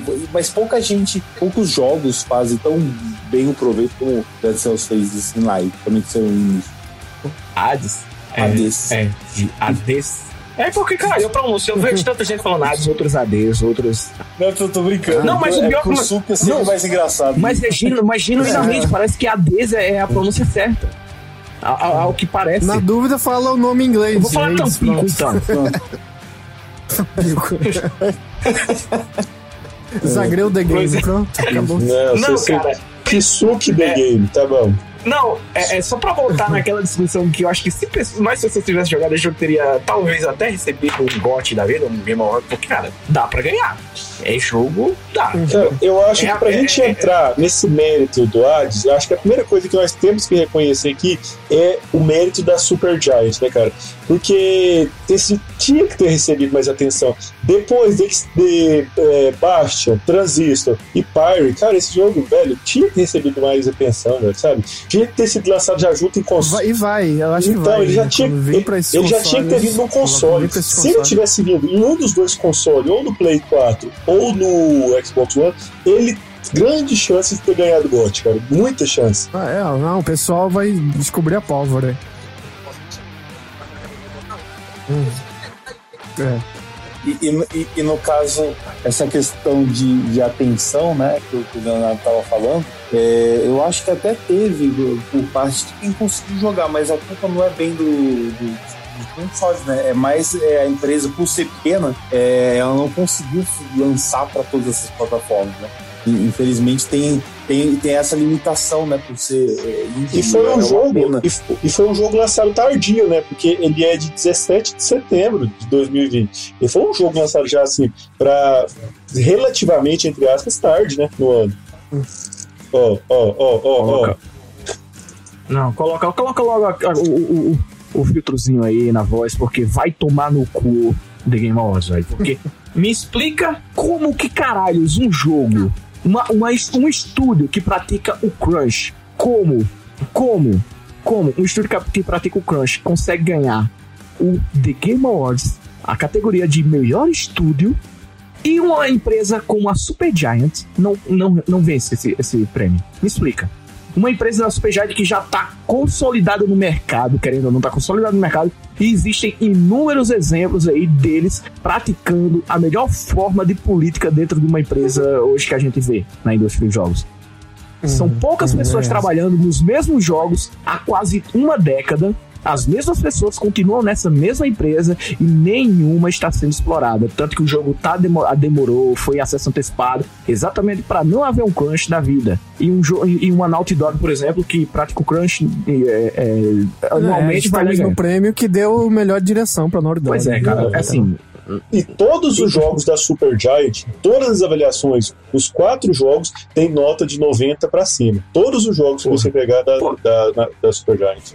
A gente falou aí do Immortals agora, cara. Acabou de falar de Immortals Phoenix que existe uma dublagem em cima do que você tá fazendo. A Super Giant, que é uma empresa minúscula, o primeiro jogo deles foi exatamente isso aí, cara. Foi um jogo que narrava... Aliás, melhor dublagem de jogo que eu já ouvi. Inacreditável, me arrepiei, cara, me voice, arrepiei, me voice, arrepiei. voice work, né? É, vai se for. No caso, Eu me não é arrepiei nem aqui, dublagem cara. que o jogo não é Eu me dublado. arrepiei aqui. É muito Arrepiei bem aqui. Parece que, parece Pois é, aí você vai- que pegaram o A gente tá falando microfone de Bastion, e esconderam. Não, aí você vai e pega. Bastion tem a melhor dublagem do jogo. jogo. Bastion tem a melhor dublagem de jogos. Discutível, talvez, mas eu, eu particularmente concordo. Aí você vai e pega Transistor. Pra mim, uma das melhores trilhas sonoras dos últimos anos, tranquilo de um jogo.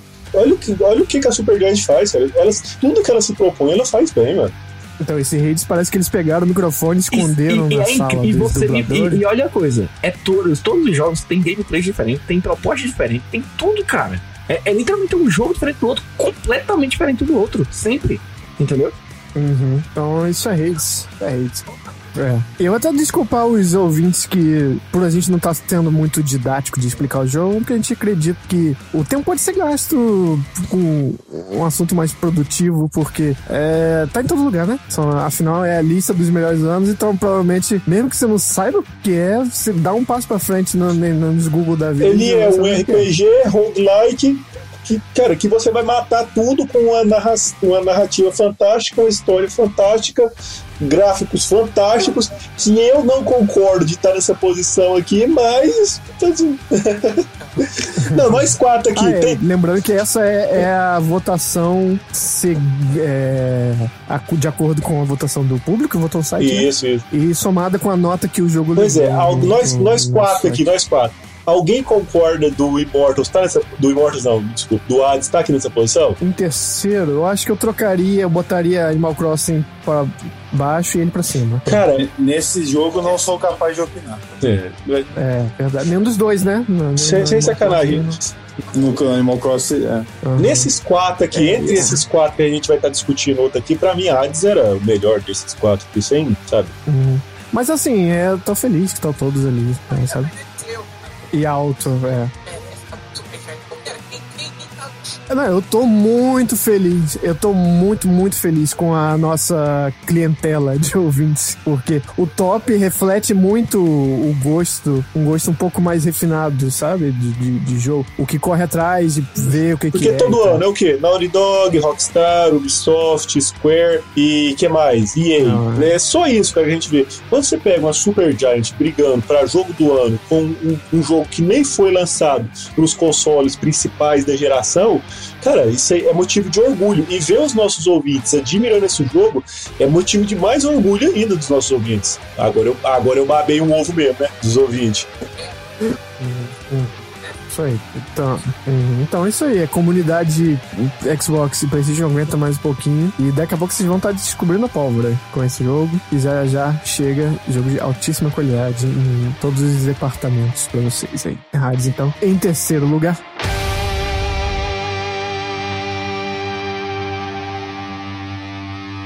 Segundo lugar, putz, que pariu, diz que os não nintendistas choram tudo. Simplesmente estamos falando de Animal Crossing.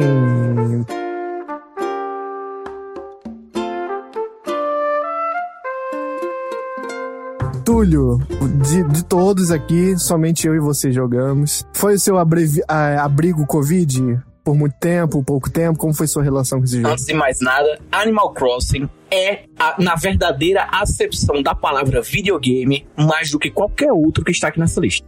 Porque ele é tudo o que você imagina dentro de um videogame. Ele é videogame. Ele é um videogame. Ai, mas o caralho não quer historinha. Você que não quer historinha, faz sua própria historinha no, no Animal Crossing. Você que não gosta É. de lacração, então coloca o seu, o seu tipo de jogo então, Desenvolve a sua própria É, de, cara. de lacração. É. Faz o que quer. O Animal Crossing é um videogame na acepção da palavra, porque ele te joga dentro de uma ilhazinha pequenininha e você vai crescendo, vai fazendo sua ilhazinha bonitinha e tal, vai, vai se relacionando com outras pessoazinhas, coisa que você não conseguia fazer, não consegue ainda fazer, ainda não tem vacina, então, é deixar claro. Coisa que você não consegue fazer com outras pessoas ainda. Então, Animal Crossing é o porto seguro aí, foi o porto seguro de muita gente. Ainda é, né, no caso. Foi, foi até pau a palanque, né? Político, essa porra aí. Caralho. Tem, Pô. tem talk show, Não. tem rola de tudo ali. Você viu jogadores de futebol, cara, jogando no ônibus. Tem a Animal Crossing nos ônibus do- do- do- das concentrações. Entendeu? É, tipo, eu não sei se o Neymar chegou a, a, a entrar em, em chegar de, de em Juliette com Animal Crossing jogando. Acho que não, mas seria interessante se acontecesse. Incrível, ele não tem cara de gosta de. Pra mim, ele era o, o John Woo da parada. né? Filmes, é, jogos de ação ou futebol. Não, mas, cara, é, é- é- é inacreditável o que esse jogo conquistou, cara. Sério, eu acho que se a gente tá aqui gravando isso em janeiro, se em janeiro de 2019, a gente chegasse, eu chegasse pra algum de vocês aqui e falasse, pô, é, Animal Crossing New Horizons vai ser o jogo mais vendido de 2020. eu queria ah, saber qual a reação de vocês, por exemplo. Pois é. Só não fala pro Nicola que tem aulinha no jogo, que aí o, o gatilho dele bate forte nas Casas Bahia lá, carnê, vamos Nicola, embora, você né? não só dá aulinha, como você pode personalizar a sua sala da forma que você quiser e dá aula. Eita, não para com isso, gente. Eu tenho gatilho com esse Cara, negócio. eu, aí. eu, e- cara, não, mas sem brincadeira, velho. Animal Crossing, ele chegou meio. Eu, eu acho, eu acho, assim, foi discreto para o, a bolha que não conhecia Animal Crossing. Porque eu acho que duas, três semanas depois, cara, o Switch bombou de uma forma que saiu das lojas depois de três anos. Foi quase que o, o, o relançamento do Switch, velho. Porque em 2017 a gente viu isso, né? De não ter Switch na. na, na- não ter store do Switch, né? No lançamento por causa da Zelda e tal e tudo mais. Mas quando chegou Animal Crossing, eu acho que foi março de 2020, foi abril, não vou lembrar bem agora. Acho que foi março. Foi março. de- Porque, é, foi porque foi um dos primeiros Isso. podcasts que. Foi março. Foi março. Cara, assim, quando chegou abril, que já tava assim, já tava tudo lockdown no Brasil, porque foi no final de março ali, né, que começou a ter essa política aí de lockdown. Cara, Junto com Doom, é, aliás. chegou junto. É tanto que o crossover lá, aqueles memes, cara, maravilhoso. É, é, maravilhoso a é, Isabel junto com o Dugai, cara. Muito bom. Quem não, quem não viu, bota no YouTube aí é, Isabel, né? Isabelle e o Dungai, que tem muita coisa boa. Muita coisa boa. Inclusive, rolou até. no- acho que rolou piada na E3, foi? Ou tô enganado? Eu acho que tem. Não, E3. É, E3 foi um conglomerado de eventos online, né? E, cara. Mas eu me, eu me peguei assim porque eu, eu já eu nunca tinha jogado Animal Crossing na vida. Pra vocês terem ideia. Eu acho que eu, eu sou uma dessas pessoas novas que se apaixonaram pela franquia de uma forma que. hum, Não sei, eu mesmo tô aqui, cara. Eu, toda hora eu fico pensando, porra, eu tenho vontade de voltar a jogar Animal Crossing, porque eu parei, acho que, jogar entre setembro ali, há cerca de três meses. Três, quatro meses. E se eu voltar hoje, cara, eu vou me sentir a pior pessoa do mundo. Porque É, você não imagina nos outros anteriores que você voltava as pessoas te davam uns porros. Só perguntar, eu que nunca joguei, só pra eu ter um contexto e tal, tem algo parecido com isso ou é um jogo bem original mesmo, Animal Crossing? Tem algo que ele foi influenciado, ele, mas ele pela pegada que eu vejo dele, ele tem muita coisa original, mas ele bebeu de alguma fonte? Como é que é? É- Só pra elucidar um pouquinho quem nunca jogou Animal Crossing. É porque The Sims é muito gamificado, né? Tem barrinhas, tem. Tem que estudar, encher barrinha. Esse não, é. Você só tem ali imagem. E se tiver algum relacionamento desenvolvendo, você não tá vendo em, em barrinhas e tal. Você É, é, dá um é presente tudo muito pessoa. mecânico, é tudo bem mais mecânico no, no Animal Crossing. Então ele tem aquela, ele tem assim uma pegada The Sims, só que ele tem a, a jogabilidade dele mesmo. A né? coisa mais próxima que podemos, é. Ah, mas ele, ele, ele é muito original, então ele tem uma pegada muito. Ele tem muita É, coisa ele original. consegue, ele consegue entregar roleplay, por incrível que pareça. Mais do que qualquer outro jogo, acredito eu. Entendeu? Porque você pode literalmente assumir um papel e seguir o que você quiser. Entendeu? É, é um é, assim, muita gente compara ele com, com é, esses, esses jogos de, de, de, de fazendinha, tipo o Stardew Valley, o Harvest Moon, e eu falo, cara, não tem nada a ver. Assim, beleza, você pode plantar e tal, mas porra. É, é completamente o contrário, entendeu? Você tem que ter muita paciência com, eu chamo, paciência com a filosofia Nintendo de game design às vezes, porque não é muito prático não, assim, você tá com uma plantação, você tá com uma plantação enorme de laranja, você é, opa, vou colher tudo, sarrar aqui e tal, vai ser muito prático, não, você, seu inventário encher, você vai ter que ir lá na parede carregar, voltar, ir de árvore em árvore, bater de árvore em árvore, vai cair no chão, você pegar laranja por laranja, cai três no caso, é, três ou quatro, né? E, e, e por aí vai. E o seu bolso vai enchendo.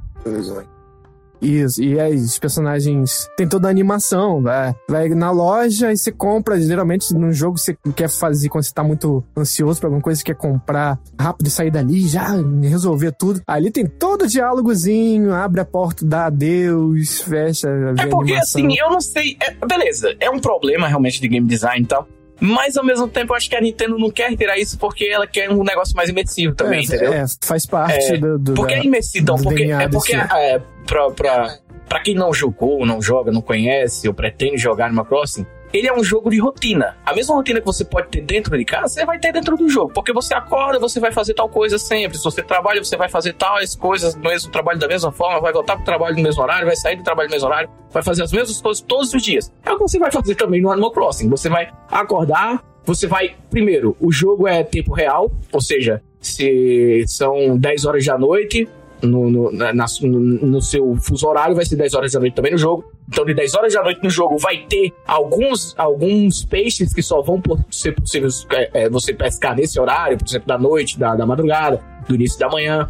E você tem toda essa parada de você, ó, caralho, hoje eu acordei e hoje já é. a- o mercado já fechou, entendeu? Esse mercado aí que o Romulo falou, o mercado fecha de acordo com o horário do fuso horário verdadeiro. E abre também de acordo com o fuso horário verdadeiro.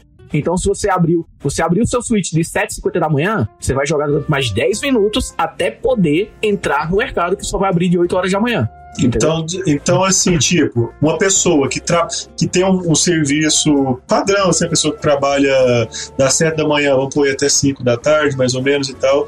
Vai, vai- então vão, É. ter, vão ter eventos que ela raramente vai estar presenciando o dia, porque se ela Pois só é. jogar à noite, no caso. É só você mudar o relógio, É, né? cê- é, aí console. você tem como quebrar o jogo, né? Que você pode ficar toda hora indo lá no. no, no- no- É, aí na- é, vai de você. É. Né? Pra mim, perde completamente a decisão. Por exemplo, quando eu tava jogando, eu tava nessa tara aí, porque também, querendo ou não, foi logo exatamente por isso que ele funcionou tanto com a pandemia, porque as pessoas estavam em casa, então as pessoas estavam podendo fazer isso, entendeu? É, é, é. E o fio condutor que tem nesse jogo é assim, porque muita gente fala, ah, mas é um jogo solto, então só fazendo as coisas. Olha, o máximo de fio condutor, tava até vendo um artigo sobre isso, se é Kamui é um jogo japonês. E existe uma cultura, desde o feudal, de dívida que você tem com o seu senhor, né? Então, esse jogo, ele é basicamente você se endividar. Você, ah, minha casinha é muito pequena, só tem um cômodo. Vou lá com o cara e É aí vida, ele né? vai fazer É a obra. é É, é é, é a vida numa versão ilha bonita. É, ele vai aumentar a sua casa e você vai ficar pa- pagando lá o, as- a- faz as suas colheitas e vai lá no banco, deposita. E aí, ah, quitou, quitou o negócio. Quer mais, quer aumentar mais Toma- um? Não, não é, não é que é meter. vai, Agora, sabe? beleza, faz mais aí e toma mais conta pra pagar? É, além de- Esse é o principal fio condutor. Você, você jogo. não se contenta só em dever na vida real um boleto, né? você vai dever dentro do videogame também. Não. É, A diferença é que você vai estar numa ilha feliz. É, de, de animais, de animais meio que. É. É, cara, e o nome desse rapaz é o Tunuki, só pra vocês constarem, ele é um filho da puta mesmo. Um filho da puta de verdade. É um arrombado. Imagina, tipo, capitalista. É um animal capitalista, literalmente. Entendeu?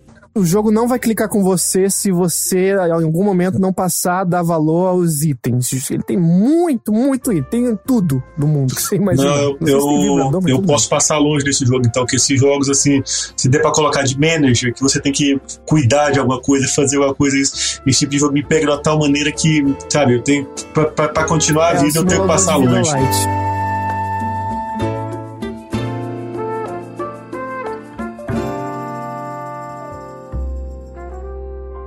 Então, o, nosso Arrasa Quarteirão Ghost of Tsushima, que ficou em primeiro lugar. Ah, não. Ah, não, você tava da Branca de Neve, achei que era eu.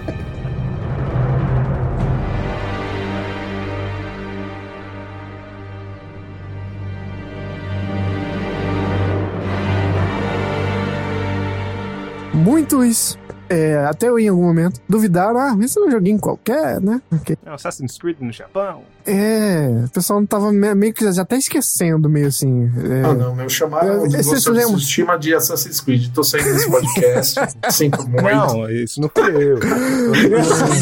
Haters na internet. é, Não fui eu, foi o, que, foi o amigo do amigo meu que disse. Não, Isso da minha cabeça. Foi meu primo que trabalha na Nintendo. É, É, foi meu tio que trabalha na Nintendo que falou. é.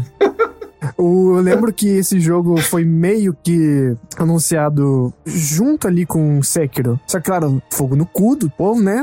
From Software. Esquece essa porra de Ghost Steam. Quem é essa porra na, na fila do pão, né? E aí foi, Sekiro fez o que tinha que fazer, ganhou o Game of the Year. E agora a gente teve o Software a gente foi jogar. É, inclusive, é, foi um marketing, né? Nossa, né, Nicola? Que a gente compra ou não compra? Compra ou não compra? Aí o jogo, sei lá, de 299 foi pra quase 400 reais de, de, de 11 11h59 pra meia-noite, assim, na, na Jesus PCN. Cristo, puta José. que pariu, puta que pariu. Ó, dica. Vocês têm certeza que vocês querem um jogo? Compra hoje em dia na pré-venda, porque é um preço absurdo de diferença. Só se vocês tiverem certeza mesmo. Por, por causa de duas horas de, é, de, é, de é, indecisão, é, né? ansiedade suprema, você paga mais caro. É. E no que a gente falou de é, tecnicalidades e tal, que esse jogo realiza né, maravilhosamente, mas não só isso, não sei qual é a opinião de vocês em relação, mas assim, uma das melhores direções, direção de arte da história do videogame, talvez, que eu vi, assim, porque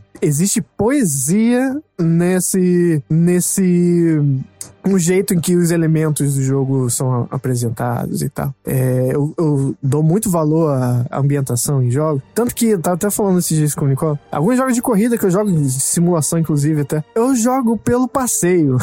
eu jogo pelo, pra ver a pista e as coisas passando, tudo, sabe? Boto podcast pra ouvir e fico ali fingindo que eu tô com é, ventos no cabelo, mesmo, mesmo que eu não tenha cabelo. É, e funciona isso muito bem. O que eu não consigo diferenciar esse jogo por baixo dessa, desse banquete visual. Existe uma jogabilidade cansativa, eu não sei dizer, porque ela conseguiu me atravessar durante todas as horas do jogo e no final eu ainda jogaria mais se me perguntasse, tanto que eu platinei o jogo. Tá? Então esse jogo foi teve um, um peso muito grande para mim nesse ano. E, e, e, quando você fala em poesia, é bem, bem curioso, né? Tem o, o haiku, né? E é a, a poesia japonesa com a estrutura 575 é, de sílabas e você basicamente olhando ali pro, pro horizonte, com uma paisagem, com aquela, com aquela trilha, né? Com aquela coisa maravilhosa, você relaxa. Eu, eu sou muito ansioso, não, nunca tinha acontecido isso em jogo para mim. Então, a, apesar de eu ter esse apego por, é, por escrita, né? Por texto, por poesia e tal, é, mas é, essa parte, cara, você selecionar aquelas frases e criar o seu haiku. É, foi uma das coisas simples, mais emocionantes que eu fiz em videogame. Assim. Eu parei e falei, gente, eu quero fazer todos. Eu, eu, eu, eu não sou de platinar jogo, eu realmente é uma, eu sou de uma experiência só, no, dificilmente pego ele de novo, mas eu fiz os hackers fiz tudo. Sabe? Eu fui caçando isso pelo mapa. Era o meu objetivo era achar e, e sentar lá e fazer e fazer esse, esse, tipo de meditação. Cara, é incrível como um jogo com uma pegada um, de combate, né? Um combate bem, bem tem várias opções, vários estilos. Ah, agora é para quem usa machado, para quem usa espada, uma coisa bem, bem específica mesmo. E que eu confesso que eu não enjoei durante toda a minha jornada. Eu achei bem, bem divertido e aqueles momentos, né, de samurai dos confrontos, aí você consegue ali num, em um golpe só, né? É, derrotar o seu oponente. Tem hora que você consegue fazer várias sequências e você se sente muito samurai ali, ou samurai corrompido, né? É, e, então, realmente foi uma experiência que me surpreendeu e, e, e eu acho que, que foi uma, uma, um jogo também, como você falou, uma, uma, direção artística que é incrível. Eu nunca me importei tanto com o vento em algum jogo, nesse eu realmente me importei. E eu nunca vi uma crítica que eu discordei tanto da mídia em geral brasileira. Ah, teve esse episódio é, aí, né? Do, que assim, que a gente chegou antes de jogar, né? Que o pessoal que jogou, a gente jogou no lançamento, para quem recebeu antes, esse não foi o caso desse jogo, né? É, pra gente aqui, a gente ouviu muita coisa assim, nossa, não tem nada de Japão aí. Assim, é, é, vamos lá, né? Pelo amor de Deus, gente. Eu não sou o Japa falando aqui. Mas primeiro, e, e, para falar, e aí, gente, o que vocês acharam da representação do Rio de Janeiro? Você tem que perguntar para quem, Romo? Acho eu, sem muito conhecimento, que você tem que perguntar para um carioca da gema. É Dito isso, o jogo ficou em primeiro lugar no Japão. Olha só, um jogo americano. Que coisa estranha. Né? A parte dos lacradores, beijos, então acho que já tá, já tá feita a homenagem aí, sádica para vocês. É, é, e foi isso, gente, uma experiência. Aí ele levanta e fala, mas eu fui um desses que achou isso. Ah, o meu nome tá lá no artigo, né? É, pode crer, fui eu que escrevi. Né? eu fui ghostwriter desse artigo. Não, aí você tá, você tá divulgando o podcast agora e falando assim: Oi, relembre o meu artigo de gosto obsessivo. Aí você tá apagando assim, não, não. Não, teve Ai, site grande que falou que do começo ao fim não conseguiu sentir nada. Minha filha, você tá frígida. Claro, foi um cara, tá? Essa é uma brincadeira. Mas cê, vamos ter que ver isso aí, porque, pelo amor de Deus, assim. É, a parte histórica, que às vezes é difícil de assimilar, né? Porque a gente está muito acostumado com fantasia medieval, com fantasia. Enfim, jogos de fantasia, principalmente ligados a RPG, é muito culpa aí dos, dos RPGs de mesa. A gente está muito acostumado com a coisa Tolkien, né? Com a coisa Senhor dos Anéis. É... E mesmo os mais realistas, cara, trazem tempos e ali do período de mil, 1400, 1600. A gente tá falando aí de um período que é quase. Uh, ah, anterior ao feudalismo, né? Então é, é- faz sentido que a gente não se identifique, porque é uma coisa que inclusive a cultura pop não retrata, né? Então acho que foi por isso que o pessoal teve essa sensação de estranhamento e falou, ah, é muito pouco de Japão, mas é que é, É, é porque algo- a crítica desse pessoal falou, ele, o tom que quando a gente ouve essas pessoas falando, claro, não vou citar nomes, mas parece que é, tá falando assim, não é porque eu consumi muito conteúdo é, sobre isso, então eu posso falar É, que são sobre de isso, cara. dinastias mais pra frente, esse que é o problema. São das dinastias que são estudadas e trabalhadas e da cultura pop. E a gente tá falando aí de Sun Tzu, o livro dos Cinco Anéis, sabe? A gente tá falando de coisas muito à frente, na verdade. Esse jogo É, retrata um passado mais remoto. E acho Mas- que é por mas não isso é que só- não se identificam tanto, né? É, mas não é só sobre isso, tipo, eu vi, acho que é do mesmo site que o Romulo tá falando, que eu não vou citar nomes aqui. O ouvinte mas agora que tá, com, falava- tá, tá gritando, querendo saber, né? Ó, se é Patreon, é Patreon não, é apoia.se, doação 10 reais, eu revelo quem é. lá no post trancado lá. Boa, mas eles falavam coisas assim, eu vi gente criticando assim, não só desse site e outros sites, assim, ah, se fosse um jogo, é um jogo feito por ocidentais, né? Se fosse um jogo japonês, ia se levar muito mais pro lado da comédia. É um jogo que se leva muito a sério e não acerta e tal. Só que, tipo, no final, o público japonês adorou o jogo. Então, a gente não pode falar sobre isso. Eu, por exemplo, eu tenho umas críticas ao jogo e quando se revelou que ele foi o jogo, o melhor jogo aqui do Supernovas, eu digo, ah, não, por outros motivos, sabe? Eu sinto a jogabilidade, eu acho muito boa e ela carrega o jogo, né? Você geralmente é recompensado com combate.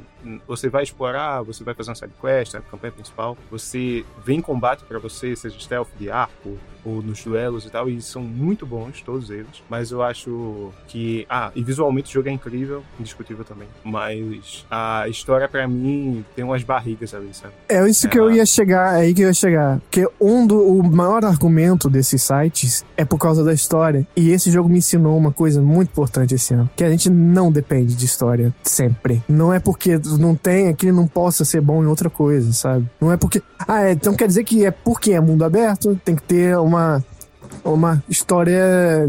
Last of Us 2, vai. É, e, e- e o Last of Us 2, como a Naughty Dog, né, que a gente já falou muito aqui, é, tem a, a narrativa, né, tem aquela coisa muito cinematográfica. Foco, né? É, e, e não é isso. Não é prioridade, não é prioridade. Esse jogo nunca foi. Eu sinto, é muito claro Exato. ali, gente. e pelo amor de história, Deus. por exemplo, a parte que o citou, de uma outra dinastia, pra mim isso é uma parte histórica incrível. Você não precisa só aquela história principal daquele protagonista, daquele É, pedaço o jogo, do ele jogo. não tem enredo, ele tem ali a- o tempo, é, a coisa parada ali, do, do- do- o, o valor histórico ali parado, que já é algo a de se consumir. Não é a proposta dele ter grandes plot twists e grandes Sim, reviravoltas. Eu, eu não sinto isso nesse Ele jogo. até tenta, né? Ele até tenta trazer. Tenta, é, é bem levinho. Eu acho que ele é um, um jogo mais good vibes, embora tá, seja violento e É, tudo eu mais, acho mas. que ajuda, bem isso que tu falou, Romulo, ajuda o fato dele ter saído, a gente jogou ele depois de The Last of Us 2. E eu acho que isso influencia muito nossa experiência com algo mais, como tu falou, good vibe, de você só seguir o vento e aproveitar a paisagem, né? Sim, ele é a antítese do do Last of Us. É, sim, sim. Agora tem um outro lado que eu acho, quando a gente joga e vocês todos fazem conteúdo, todo mundo, aliás, todo mundo está nesse podcast em algum momento, pelo menos, já fez conteúdo de games. Então acho que isso é muito claro pra gente. Eu vou dar um exemplo, eu- o Greg me conhece bem, ele sabe que eu sou maníaco do RPG. RPG pra mim funciona assim, eu tenho que fazer tudo o que tem no mapa. Me cola aí, ó. Tudo. Velho, tudo. E se eu gosto do RPG, eu sei que eu gosto do RPG quando eu não uso fast travel. Eu não uso simplesmente fast travel. Eu sei que eu tô curtindo demais aquele RPG. Porque é exatamente o que vocês estavam falando agora. O caminhar do ponto A ao ponto B já faz valer a pena aquela jogatina, saca? E aí eu acho que esse jogo tem um detalhe também. Muitas vezes, quando a gente faz crítica de games, eu fiz isso, por exemplo, com Horizon Zero Dawn. Eu fiquei muito chateado de ter feito isso. Quando a gente faz a crítica de games, você senta a bunda no momento que você recebe aqui e você levanta a bunda no momento que você zera o jogo para fazer a crítica. Só que RPG de mundo aberto, gente, é um negócio que, por exemplo, nesse jogo, ah, a história no principal não é muito boa, beleza. Mas faz a questline da, daquela senhora Masako. Porra, que puta personagem animal, tá ligado? A mulher é alimentada por uma vingança que é inimaginável. E mesmo assim, ela faz as coisas dentro do respeito à cultura japonesa, entendeu? É, pega o, o- a, a questline da, do, esqueci, daquele arqueiro, por exemplo. O cara é um arqueiro ah, e ele é um nobre, ele é um cara muito importante. E ele tem uma culpa que ele carrega com ele de ter treinado uma pessoa que ele sabia que não podia dar certo. Sabe um negócio meio, meio Obi-Wan Kenobi, assim?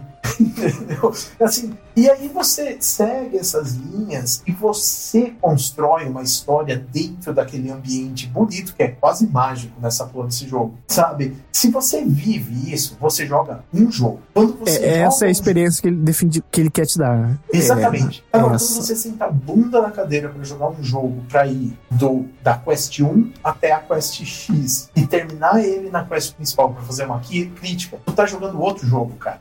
Entendeu? Isso às vezes me irrita um pouco nesse tipo de crítica, porque um jogo pode não ter uma história enorme, cheia de, de plot twists na história principal, mas ao redor ele pode estar muito rico de conteúdo. E eu acho, particularmente, que eu concordo muito com o que o Greg falou. Tem jogo de RPG, gente, pra mim é guilty pleasure total. Tá? O Sombras da Guerra foi o. Aliás, a Shadows of Mordor, Sombras de Mordor. Foi um jogo, é o primeiro, que eu joguei, que pra mim é guilty pleasure total. Porque eu joguei Nossa, total, jogo- me abraça aqui. Pois é, porque eu terminava de trabalhar no dia, eu tava cansado, fudido, estressado. E eu falava, cara, eu vou sentar minha bunda na cadeira e vou matar meus orcs, porque isso me faz feliz. E era o que eu fazia, porque isso era muito, muito, muito bom de fazer. A minha história com esse jogo foi a típica do fui comprar pão nunca mais voltei. Eu, eu segui uma direção e quando eu vi, eu zerei o jogo. Eu falei, ué, mas e o marcador pra eu ir? Ah, não, já fiz. Mas, Greg, a primeira coisa que me perguntaram quando eu zerei o, o Shadow of Mordor, perguntaram, porra, mas você não achou a história uma bosta? Eu falei, velho, eu já tava tanto tempo lá matando orc e usando aquela É, o pessoal se o apega muito às, às nem- coisas. É, que eu nem lembro qual era a história, velho. Eu só lembro que eu matei um cara chifrudo lá no final e ganhei. Eu nem sei o que eu tava fazendo mais. Sim, Tipo, o a jogo te dá comigo, Porra, mas sintomas. e a parte do Smeagol? Eu falava, caralho, tem Smeagol no jogo? Eu não fazia ideia que tinha Smeagol. Não. Eu nem lembrava que tinha Smeagol. E, e eu acho que isso, isso mostra que o jogo é, não quer dizer que você não, não ligou pra história, ligou pra matar o orc. O outro, por exemplo, eu joguei é, principalmente o, o- o mais o segundo, né? E eu gostei muito da história, porque eu adoro aquele universo, além de gostar de matar os orcs. Então eu acho que tem várias, vários lados, né? Não é porque o jogo é, você achou mais forte nisso que aquela outra coisa ele não faz bem, né? De repente. É, eu Agora, acho um se você absurdo for jogar um, se você for jogar um The Last of Us, a experiência vai ser igual pra todo mundo. Porque é Não, uma história. galera, calma. Vamos, Ah. vamos dar um passo pra trás aqui, porque é importante dizer que esse jogo ele tenta entregar uma boa história, com boas atuações e com importância. Ele dá a sua devida importância aos personagens. É porque do jeito que vocês estão falando, por exemplo, os jogos da série Mordor, o Shadow of War, Shadow of Mordor, eles realmente não nem, eu acho que tentam bem menos. Até o Shadow of War, que ele é muito mais ambicioso na jogabilidade, mas a história vai para um lado completamente diferente e principalmente da mitologia do Tolkien, né, que ele tenta tratar ali é outra coisa. E aqui no Ghost of Tsushima eu acho que ele tenta entregar. Eu tive problemas com a história. Hum. Não, são as Desculpa, pessoas que botaram um selo. Quando você ouve a crítica, parece que o jogo é um- é uma meba, assim, na história. Não é, eu vi, não é, eu vi gente. muito disso. Não é. E- Só que não é, não é. E- mas também não é como se ela não fosse importante, é isso que eu quero dizer, entendeu? É, é muito sobre a origem do. É, é- o jogo é quase uma história de origem, como se fosse um filme da Marvel, assim, de origem de um personagem, né? No final do jogo, que você entende o título. No final não, durante o jogo, principalmente no final, você entende o Ghost of Tsushima, né? Mas eu sinto, eu falo pra vocês que o jogo dividido em três atos ali, né? Digamos assim. Eu só fui realmente começar a me importar com a história do segundo pro terceiro ato ali. Tem uma virada nas coisas que acontecem que eu gostei, sabe? E que, e que por muito tempo eu fiquei jogando pela jogabilidade, que é excelente, e concordo com tudo que vocês falaram. Só que o jogo tenta também contar essa história e eu acho que ela é um ponto mais fraco do jogo também. Uhum. Entendeu? É, o, que- o, a jogabilidade nesse jogo me ajudou na história, porque Uhum. na, nos desafios, nos acampamentos, é, os mongóis tão filho da putas que me ajudava a carregar a história, sabe? Quando eu via, quando eu via o chefão, eu falei, seu filho da puta, você que está causando aquele É, furdunço todo ali.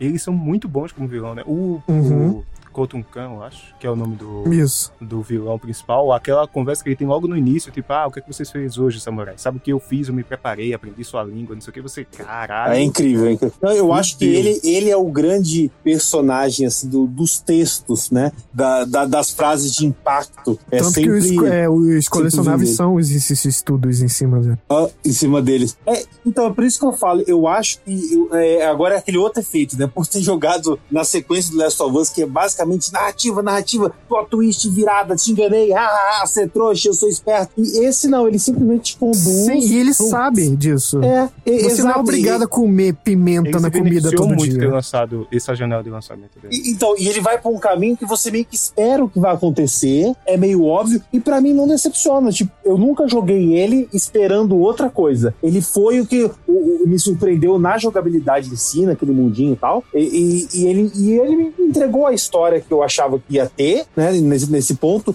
E sabe o que eu gostei? Do escopo menor. De esquecer essa porra de jogo de 100 horas, de 80 horas, e você enfiar muita coisa. Esse jogo aí, é, é, o pessoal, o que platinou, eu acho que umas 40 horas, né? É, esses 40 horas Não, eu vi eu, gente platinei já. com 60, eu acho. É, lá, Então, a mas- longevidade dele você faz, né? Você É, é meio que depende, é porque, é porque tem muita gente que já vai meio que desde o início querendo platinar, jo- sei lá, depende da dificuldade que você bota, enfim, é, como que você, é, por exemplo, tem habilidades específicas, né? O Romo até falava muito sobre isso, em aspas quebram o jogo, né? E deixam bem mais fácil na parte do combate e da exploração em si. Então, dependendo se você pegou essas habilidades antes, acho que o seu tempo de jogo pode até ser reduzido, né? Então vai muito disso. Não, uma coisa interessante que o Ayla falou, é, de novo, a gente é, falamos lá no The Last of Us 2, de como o jogo dá sintomas, né? De, da qualidade dele mesmo. É, e esse é o, o sintoma que ele não deu. Você não usou muito fast travel em Ghost of Tsushima. Isso é um sintoma da qualidade do jogo como mundo. E aí, The Last of Us, aparece os inimigos e você só fala, putz, que saco. É um sintoma. O jogo,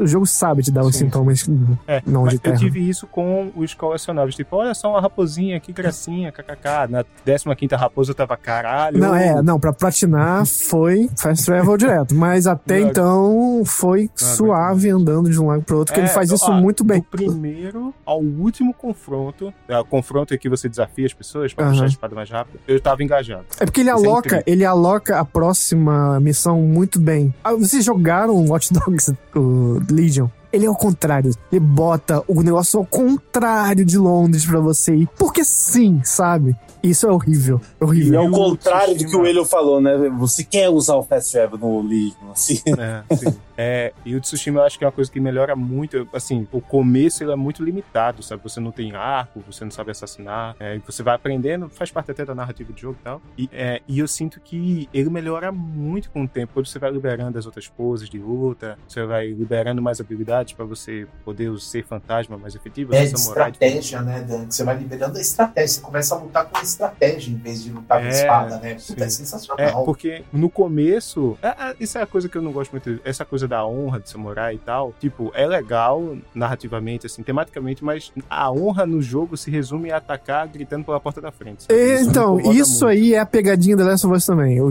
o autor quer te enganar de algum jeito. Eu sentia que eu tava, porra, o jogo tá socando, tá me esbofeteando na minha cara que eu tô fazendo a coisa desonrada, tá jogando na minha cara, né, gente? Mas depois eu percebi, não, o jogo é sobre isso. É, mas o, o problema é que o, o Lord Shimura lá, o tio do Jin, ele. O meu problema é que toda vez ele falava, não, honra, tem isso, flashback sobre honra. Massa, de verdade, tô comprando, eu gosto dessa temática, eu gosto de samurai. Mas aí quando vai mostrar o combate honrado, é tipo, vamos, Jin. Aí tá uma fortaleza de bandidos e ele. Ah, Caralho, velho. Vamos ser inteligentes, pelo menos. Não, na verdade a questão que eu acho que ele pegou da honra era aqueles artefatos, aquelas coisas que você usa, né? Bomba, você chegar no É, stealth, sim, sim. isso que seria a não honra. A honra, a honra seria justamente você encarar o seu oponente de frente, é, a gente É, chamar para o nome duelo. do jogo não é Tanker of Tsushima, é Ghost É. of Tsushima, né? Mas- Exatamente. E é sobre essa história de como você tá se tornando um fantasma e tá lutando contra a sua honra, a honra que você foi ensinado, que é o Sim, quão sim, importante Mas isso é, eu, né? eu acho Hum. que isso é lindo. Uma coisa que eu achei linda nisso, cara. Linda na história, que até o, o Dan comentou, é, que não é porque as pessoas criticam a história que não exista. Eu acho que esse jogo tem passagens de história lindas. E tem coisas que você não liga, mas que quando quando clica, são maravilhosas. Por exemplo, esse negócio da honra, aquela lição de moral que o tio dele dá sobre você tem que matar o seu inimigo olhando ele no olho, porque senão você desrespeita o combate. E a gente tem que lembrar, gente, que isso é uma cultura anciã, sabe? Uma cultura ancestral deles muito importante. A espada guarda a alma do guerreiro, mas a gente tem que lembrar que tem uma carga toda ali que a gente não entende. Só que inteligentemente, por exemplo, quando que o jogo vai mostrar pra você que o seu tio te dando uma puta esporro porque você tem que matar o seu inimigo olhando ele no, olho. Exatamente logo em seguida que você matou seu primeiro inimigo no stealth, tá ligado? E você mata o cara pelas costas, aí vem o flashback, e aí você para e fala, puta merda, agora eu entendi qual que é o conflito do Jim, entendeu? Eu acho que é, esses pontos desse jogo são extremamente bem costurados, cara. E daí é genial porque é um conflito mecânico mesmo, né? Porque o Exato. jogo tá te dando é, recursos opostos a, a- ao que tá pregando o seu tio. Outro, outro recurso, outra jogabilidade, e aí foi a que me fisgou, que eu mencionei nos. Eu não vou dizer spoiler, tá? Mas no, da segunda pro terceiro ato, e toda a dinâmica sobre um veneno que você pode usar em combate. É, também. aí é bem baixo mesmo. Puta, que, por, esse- que por sinal isso no- vem num ato maravilhoso também, né? É, cara? Numa isso é história puta foda. lá- Sabe, tipo, o jeito que ele fala, tipo, olha aí as consequências de tu não ser honrado, tá ligado? E eu fiquei, caralho, é, agora, desculpa aí, tio. Foi- essa foi realmente, acho que eu fiz merda. É, eu acho que essa é a é beleza muito- do jogo. É os, É. os joga causar essa ambiguidade É. pro jogador. E, tipo, eu sou um cara que eu gosto muito de jogos de mundo aberto, principalmente uma coisa que tem muito é a. Visualmente, esse jogo é incrível. Eu adoro jogos que são bonitos. Eu sou um pouco graficista, não vou negar. Quando o jogo é bonito, isso tem que ser elogiado. E as roupinhas, sabe? Tipo, às vezes. Sei lá, tinha a roupa do viajante, nível 2, nível 3, com estampa azul, branca, amarela. E eu adorava ficar tipo, não, agora eu tô num cenário com mais folhas amarelas, vou usar uma roupa amarela. Ah, é Não linda. diferença Nossa, é no linda combate. aquele cenário amarelo. Meu Deus. É, mas tipo, à noite eu vou usar a roupa negra, sabe? Porque é isso. Ou vou usar a roupa branca pra galera olhar e perceber que eu sou o fantasma. Ah, é, a mulher Eu da ficava- fazenda, número 43 de SideQuest 222. Salva porque o ladrão roubou minha comida. Não, vou, vou amarradão, porque sua fazenda é bonita. O gráfico dessa fazenda é bonito. então eu vou fazer com. com tá, foda-se a história de baixo. De, É. Se tem ou não tem, mas sua fazenda é bonita e eu tô com prazer de fazer isso. É muito foda, não só os confrontos que a gente falou, mas os duelos, né? E principalmente que eles são reflexo de umas melhores sidequests, que são aqueles contos míticos, sabe? Eles normalmente acabam com duelos e são incríveis, que eles começam com uma pegada... O jogo, nem só é spoiler, mas o jogo não tem quase nada ou nada sobrenatural, né? A, a maioria das coisas são eventos históricos e contos, tipo, ó, existe a lenda de um guerreiro que lutou de tal forma, você vai investigar e vai entender como aquela lenda surgiu. E o jogo faz isso muito bem e normalmente fecha com um duelo, duelo um contra um, como se fosse uma, uma- um boss battle ali, que é muito legal de se jogar. É, dá mim. Pra instalar aqui de novo, peraí. Pra mim, é o, esses contos mostram. É, tem pra mim, não é a verdade absoluta. Eu tenho pra mim que ele é o jogo tá mostrando assim. Essa aqui é a porção do jogo, caso a gente escolhesse fazer o- as histórias com mais tempero. A gente vai separar do resto, porque a nossa proposta. O Romulo pro- tá falando o filho do criador do jogo, tá agora falando É, um discurso pra defender o próprio pai.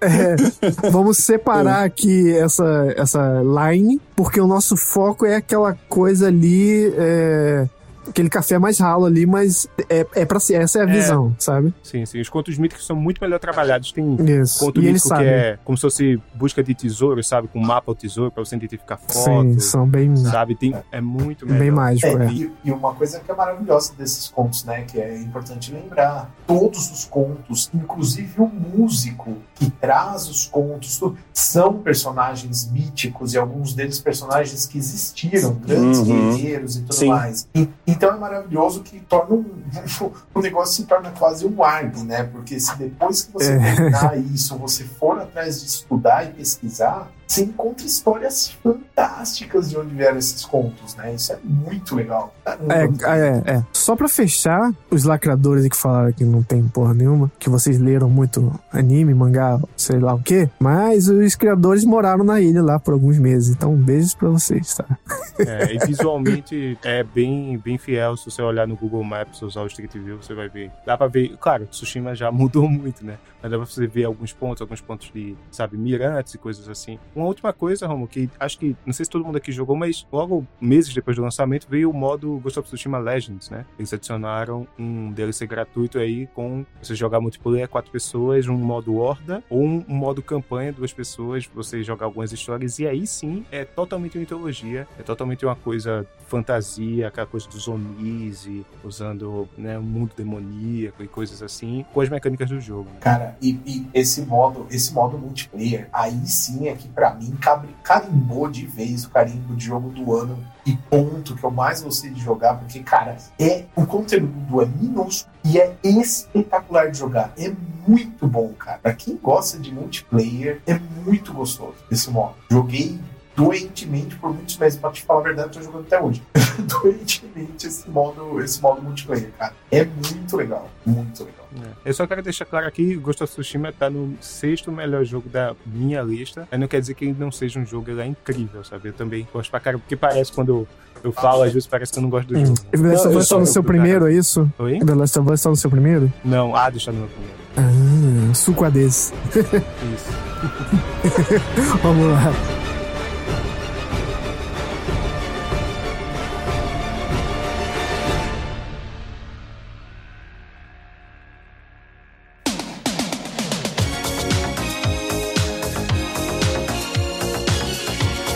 Vou dar um, um treat pra você, um, um docinho, um- uma coisa interessante aqui, que é o top popular do site, excluindo as nossas opiniões.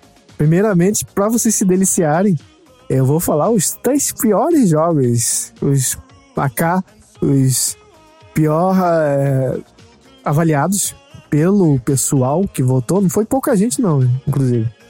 Ah, então vamos lá. Quem vocês acham que foi o pior avaliado jogo do ano no, no site lá? Hum, The Last of Us Part 2, sei lá. É, essa é a sua aposta? É uma aposta. É, eu é? acho que é, é Marvel Avenger. E Eilo, seu chute é? Ah, pera aí, esse é o pior avaliado no top 10, né? Tá, tá em 13 terceiro. 13 Ah, terceiro. ok, ok. Não, eu, eu não vou votar, eu fico representando as pessoas que votaram pra vocês poderem xingar aqui, porque eu votei também lá no site. Vou- Vamos lá então. É, com a média de 39, 3.9 só. Marvel's Avengers é o pior jogo do ano. Parabéns! Aí, parabéns. Justíssimo. Muito Justo, bom. é, pior que é justo. Triste, Logo pior que é ali. justo. Logo ali na triste é esquina. e olha que o, jogo que tá ali na esquina tem uma nota bem maior do que essa. 56, 12 lugar. Watch Dogs Legion. É, não era pra mim, Cara, né? eu não joguei esse jogo, é tão, tão triste assim? É, eu também não, também não. Porra, essa respirada. É, esse suspiro já falou tudo, pode, pode falar o próximo. É assim que Usei bastante Fast Travel, acho que isso define um pouco do jogo, né? É, é que na verdade a gente só tem basicamente um ponto bom, um e-mail pra falar dele e 20 ruins, né? Isso acho que resume tudo, assim. Cacetá, tá bom. A ideia dos personagens é boa, mas fica É, aí pra fica ser nisso. melhor desenvolvida num quarto jogo, sabe? É, ou alguém copiar e fazer num outro jogo inteiro melhor do que esse. Exato, Porque é. a ideia de personagens é, É, uma gerado coisa muito incrível que gera- geração procedural, né? É. E de forma incrível, assim, de alterar gameplay e tal.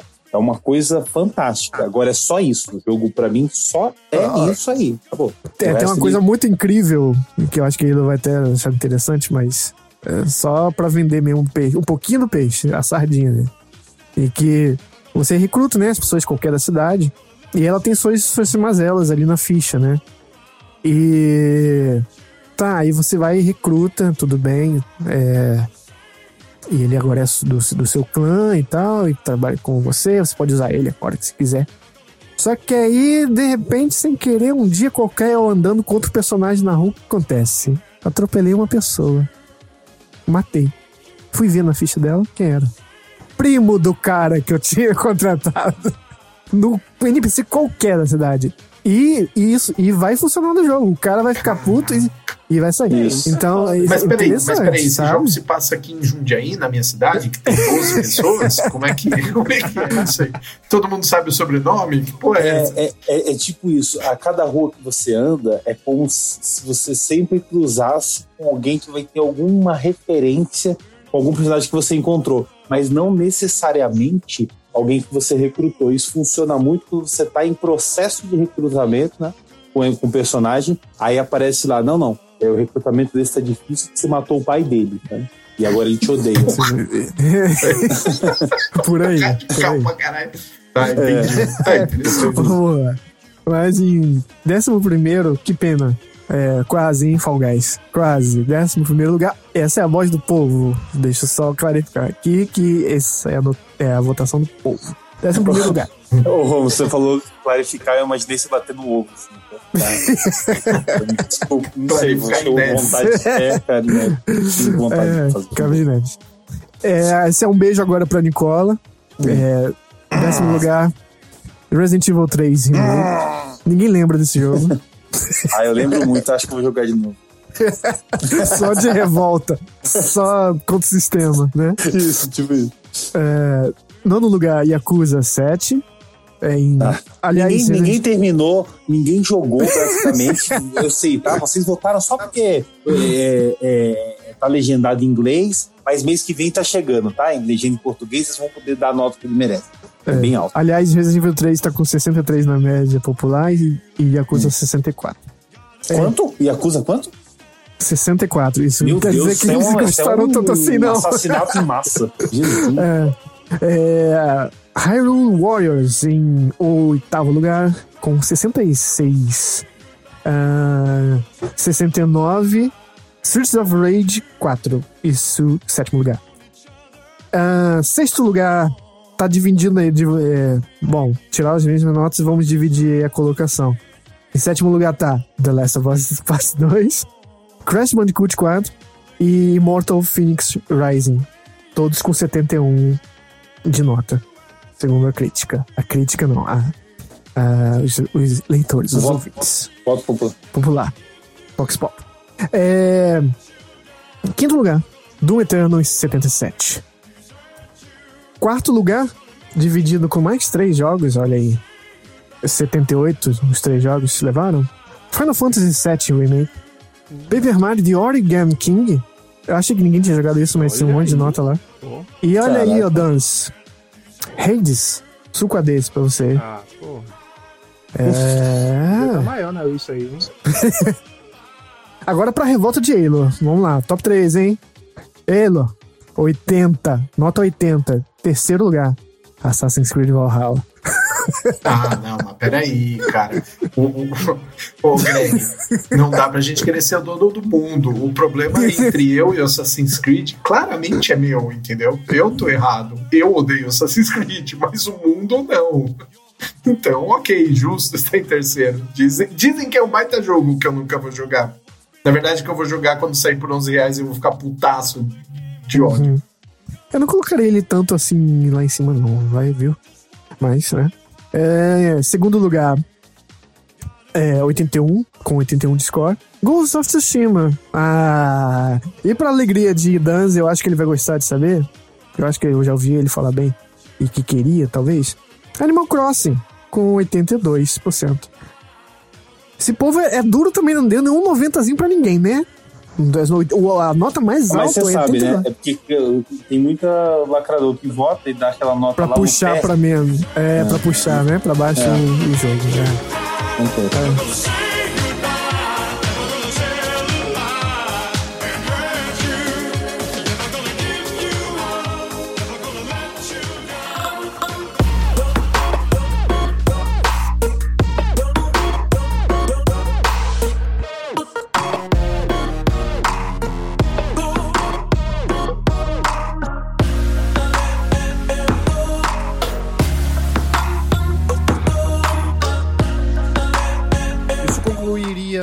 nossa jornada por 2020 se eu não tivesse que ler esses salmos da Bíblia aqui. Mentira. O que vai rolar agora é rapidinho. Eu vou falar o resultado de um pequeno top. O top dos remakes remasters, DLCs e afins. Sim, a gente fez uma categoria eh, separada pra isso. Os remakes só entram no top original, aquele, o principal, né? Se forem como Final Fantasy VII Remake, Resident Evil 2 Remake, por exemplo, sabe? Você entendeu? Os casos são diferentes. Então vamos aos top remakes, remasters, DLCs e afins. Número 7, SpongeBob SquarePants Battle for Bikini Bottom. Número 6, Super Mario 3D All Stars Emulators. Número 5, Kingdom of Amalur Re-Reckoning.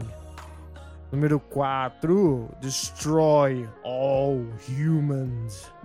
Número 3, Mafia Definitive Edition.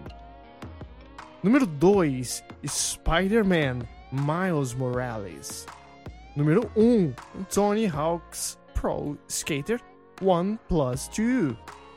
Agora sim, é o fim da linha pra gente, literalmente. O Supernovas vai é, encerrar as suas atividades com o podcast. Esperamos que tenha gostado dessa jornada maravilhosa que foi durante esse um ano que a gente fez de vida. Mas depois de amanhã a gente volta com outra edição de Supernova Show. Agora posso ir pra casa? Show, show, show.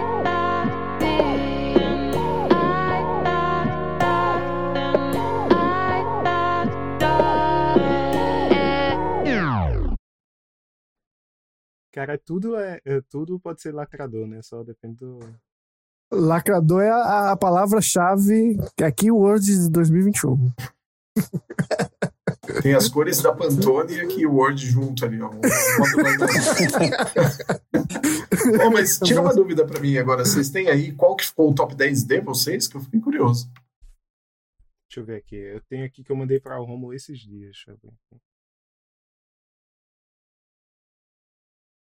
Vamos lá, o meu décimo Streets of Rage 4, nono Valorant, oitavo Doom Eternal, sétimo Hunt Down, sexto Ghost of Tsushima, quinto Among Us, quarto Fall Guys, terceiro Tony Hawk Pro Skater, é um mais dois, segundo The Last of Us 2, primeiro Hades. Caraca, que mix. Legal, legal. Mas, mas legal. Consegui colocar o Valorant no meio, que foi um jogo que eu joguei bastante. Eu não tô jogando mais, mas ele valeu, assim, com muita coisa. O, o Nicola, o seu primeiro lugar é qual, pessoal do ano? É, é, então não tenho a lista toda, mas o primeiro tem. É Final Fantasy. acho- Ah, ah, Nossa, bem gente, eu, eu não acredito que eu ainda não joguei esse jogo. É inacreditável. Olha, se não. Ah, não, não tem esse jogo, não. Cara, não ter jogado um Final Fantasy ainda é muita doença, mas é que realmente o final do ano foi foda. Mas quero muito jogar esse porra. Ah, É, você vai gostar, eu acho. Eu acho que você vai gostar, sim. Ah, Greg, você acha que eu vou gostar, Greg? Sim, não. Se eu platinei o. Final Fantasy XV, você acha que eu vou gostar do site? Ah, e- ah, isso conta bastante, hein? Eita, esse é o que eu vou jogar em breve. Pra Isso jogar. conta bastante, Nossa, é verdade. se eu, cara, não, o pessoal fala da história cara, eu me Deixa diverti falar. demais jogando 15, cara, demais, Aham. sério. Mesmo reconhecendo todos os defeitos, eu também gosto muito. muito Total. É, e, e, e o seu primeiro, o Ilo? É Ghost of Tsushima mesmo? Ah, Tsushima, cara. Mas é também assim, Greg. O meu é muito ruim, né? Porque eu não joguei muita coisa esse ano, cara. Diferente Uhum. dos outros anos. Esse ano, Hades, por exemplo, eu pulei, pô. Isso é triste demais, tá ligado? Próprio Você Final jogou três VII. jogos, o que te obriga a colocar Last of Us em segundo lugar? É, isso? exatamente. Então, assim, minha lista não tem valor nenhum esse ano, cara. Nenhum. Entendi, entendi. Ah, mas é, tá aí, é início de geração morna, é hora de acionar o Operação Backlog, né? É, É, mas é o que eu tô, exatamente. Exatamente isso. Aí. Boa, muito boa gravação, gostei. Temos que nos reunir pra gravar. Mas quando- hoje, com certeza, eu falei, eu muito inocente, eu não sei se eu tava querendo enganar ele. Eu falei, ele perguntou quanto tempo de gravação. Eu falei, ele, uma hora. Greg, você não me engana com isso, mas já faz, É. bem, ó, faz bem uns cinco anos que você não me engana com isso. Eu Pô, acreditei, caras- não, uma hora, É. realmente. Esses caras estão ligados que a gente já gravou podcast Supernovas de três horas e meia, cara. Você acha que eu acredito em você quando você me fala uma hora, cara? Eu já ponho mais uma hora e meia em cima. Sem chance.